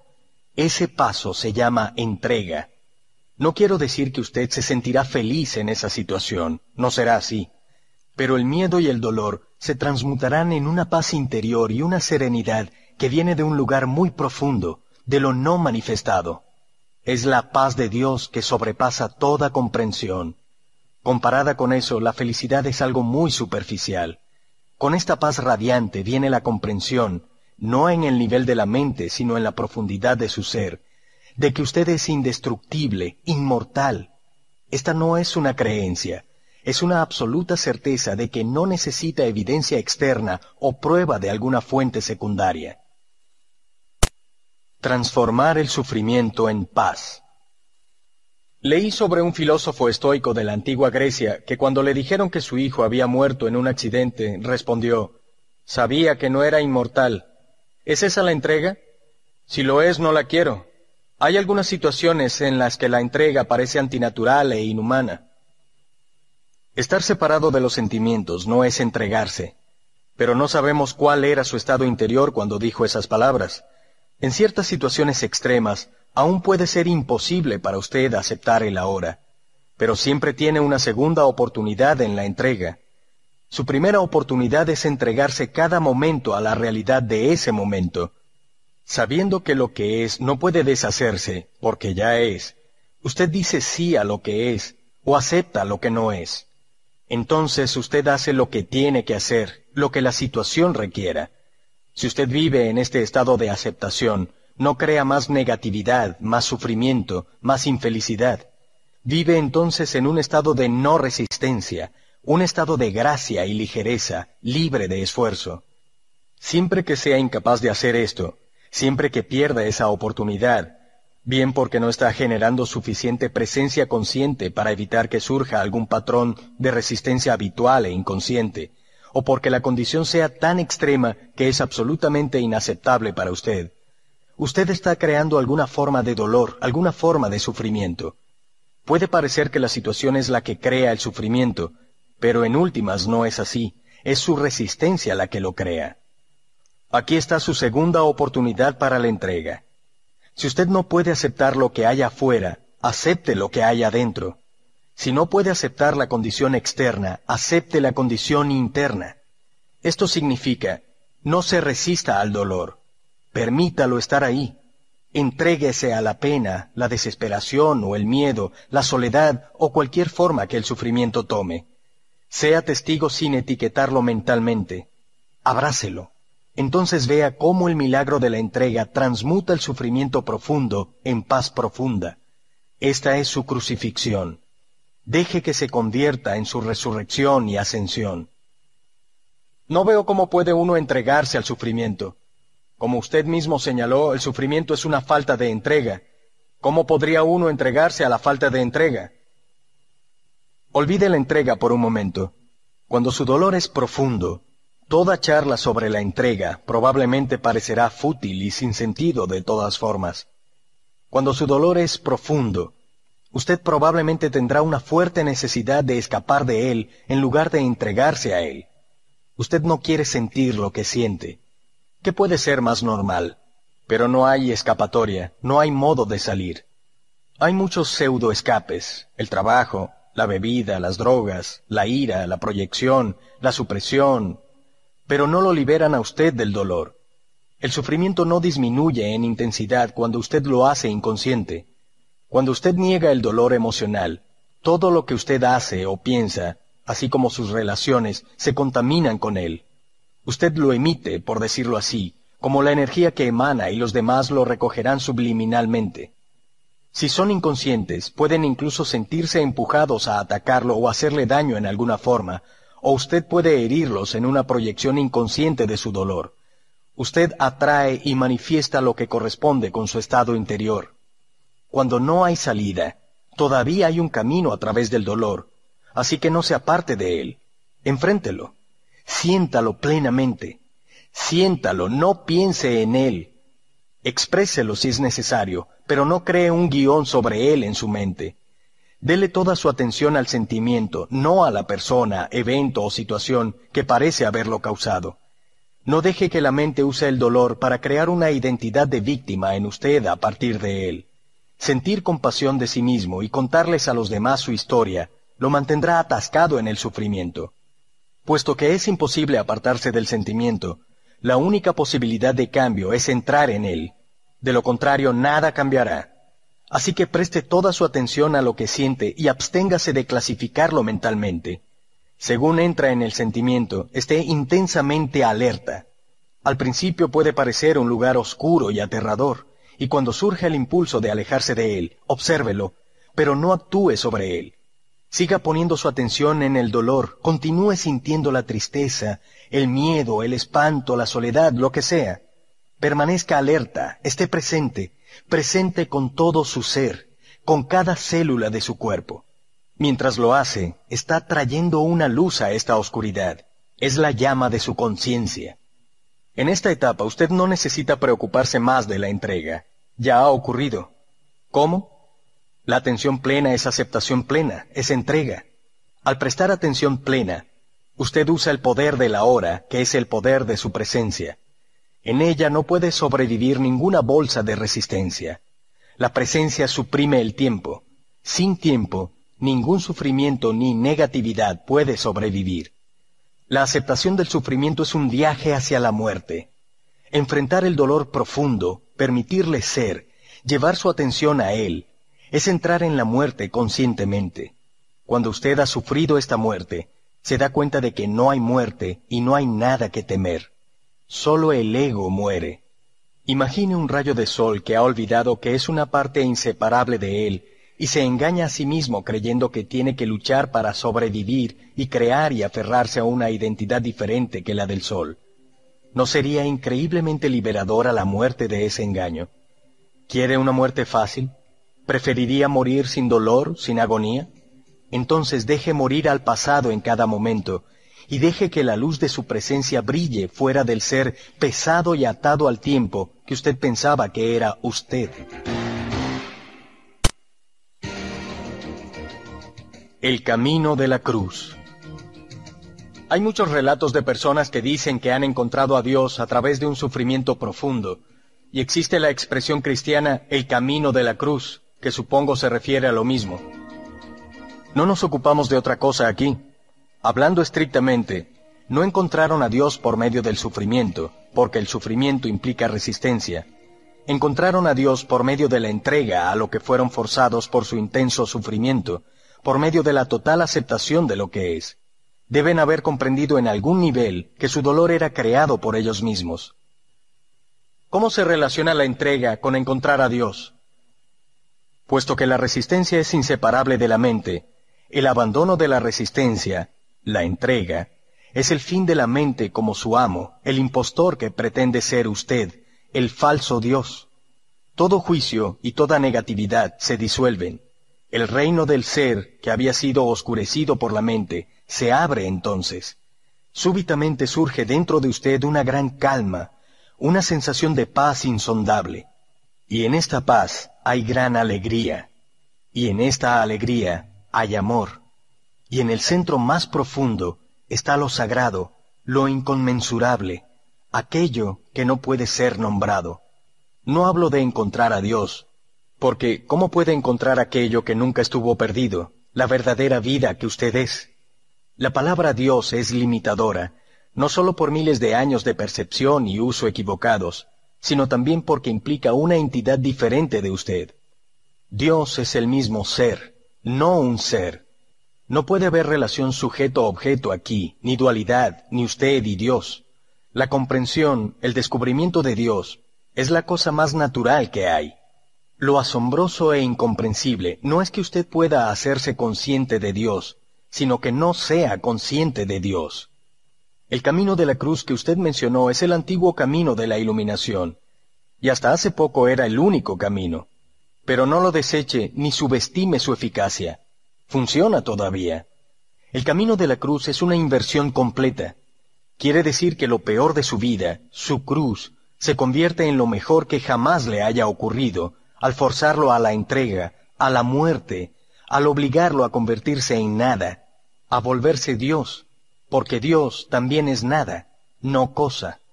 En estos tiempos, en lo que se refiere a la mayoría inconsciente de seres humanos, el camino de la cruz es el único camino.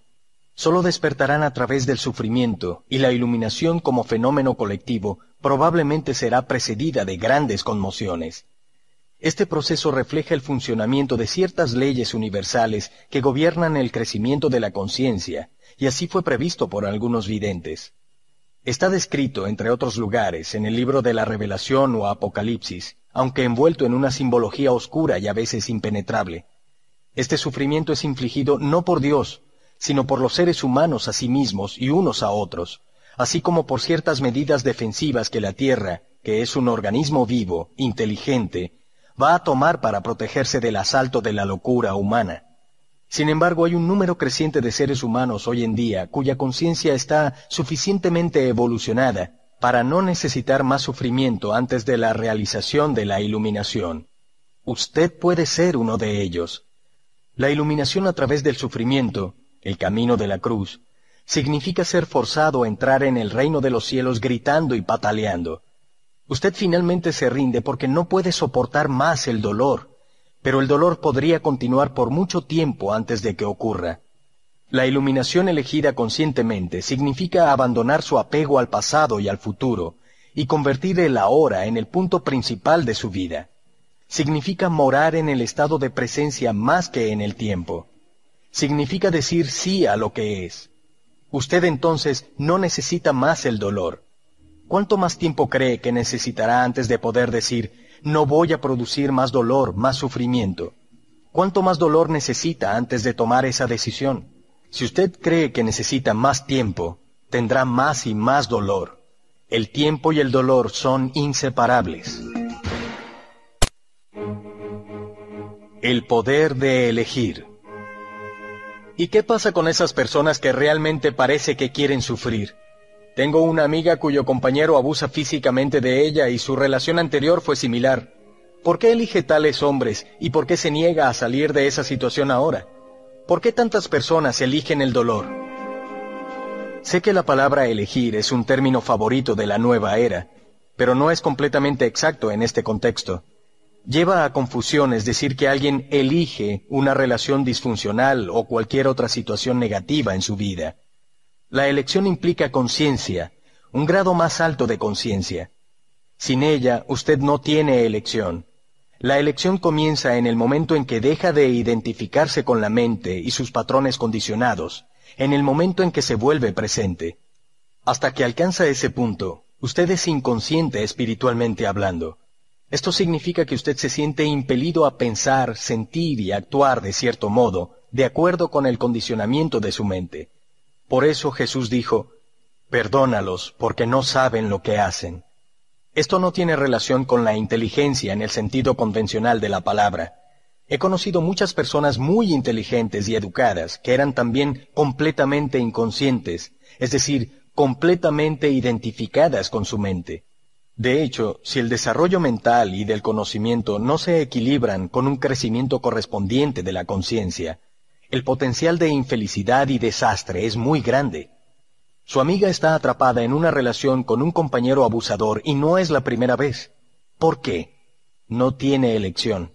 La mente, condicionada por el pasado, siempre busca recrear lo que conoce y con lo que está familiarizada.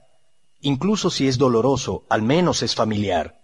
La mente siempre se adhiere a lo conocido.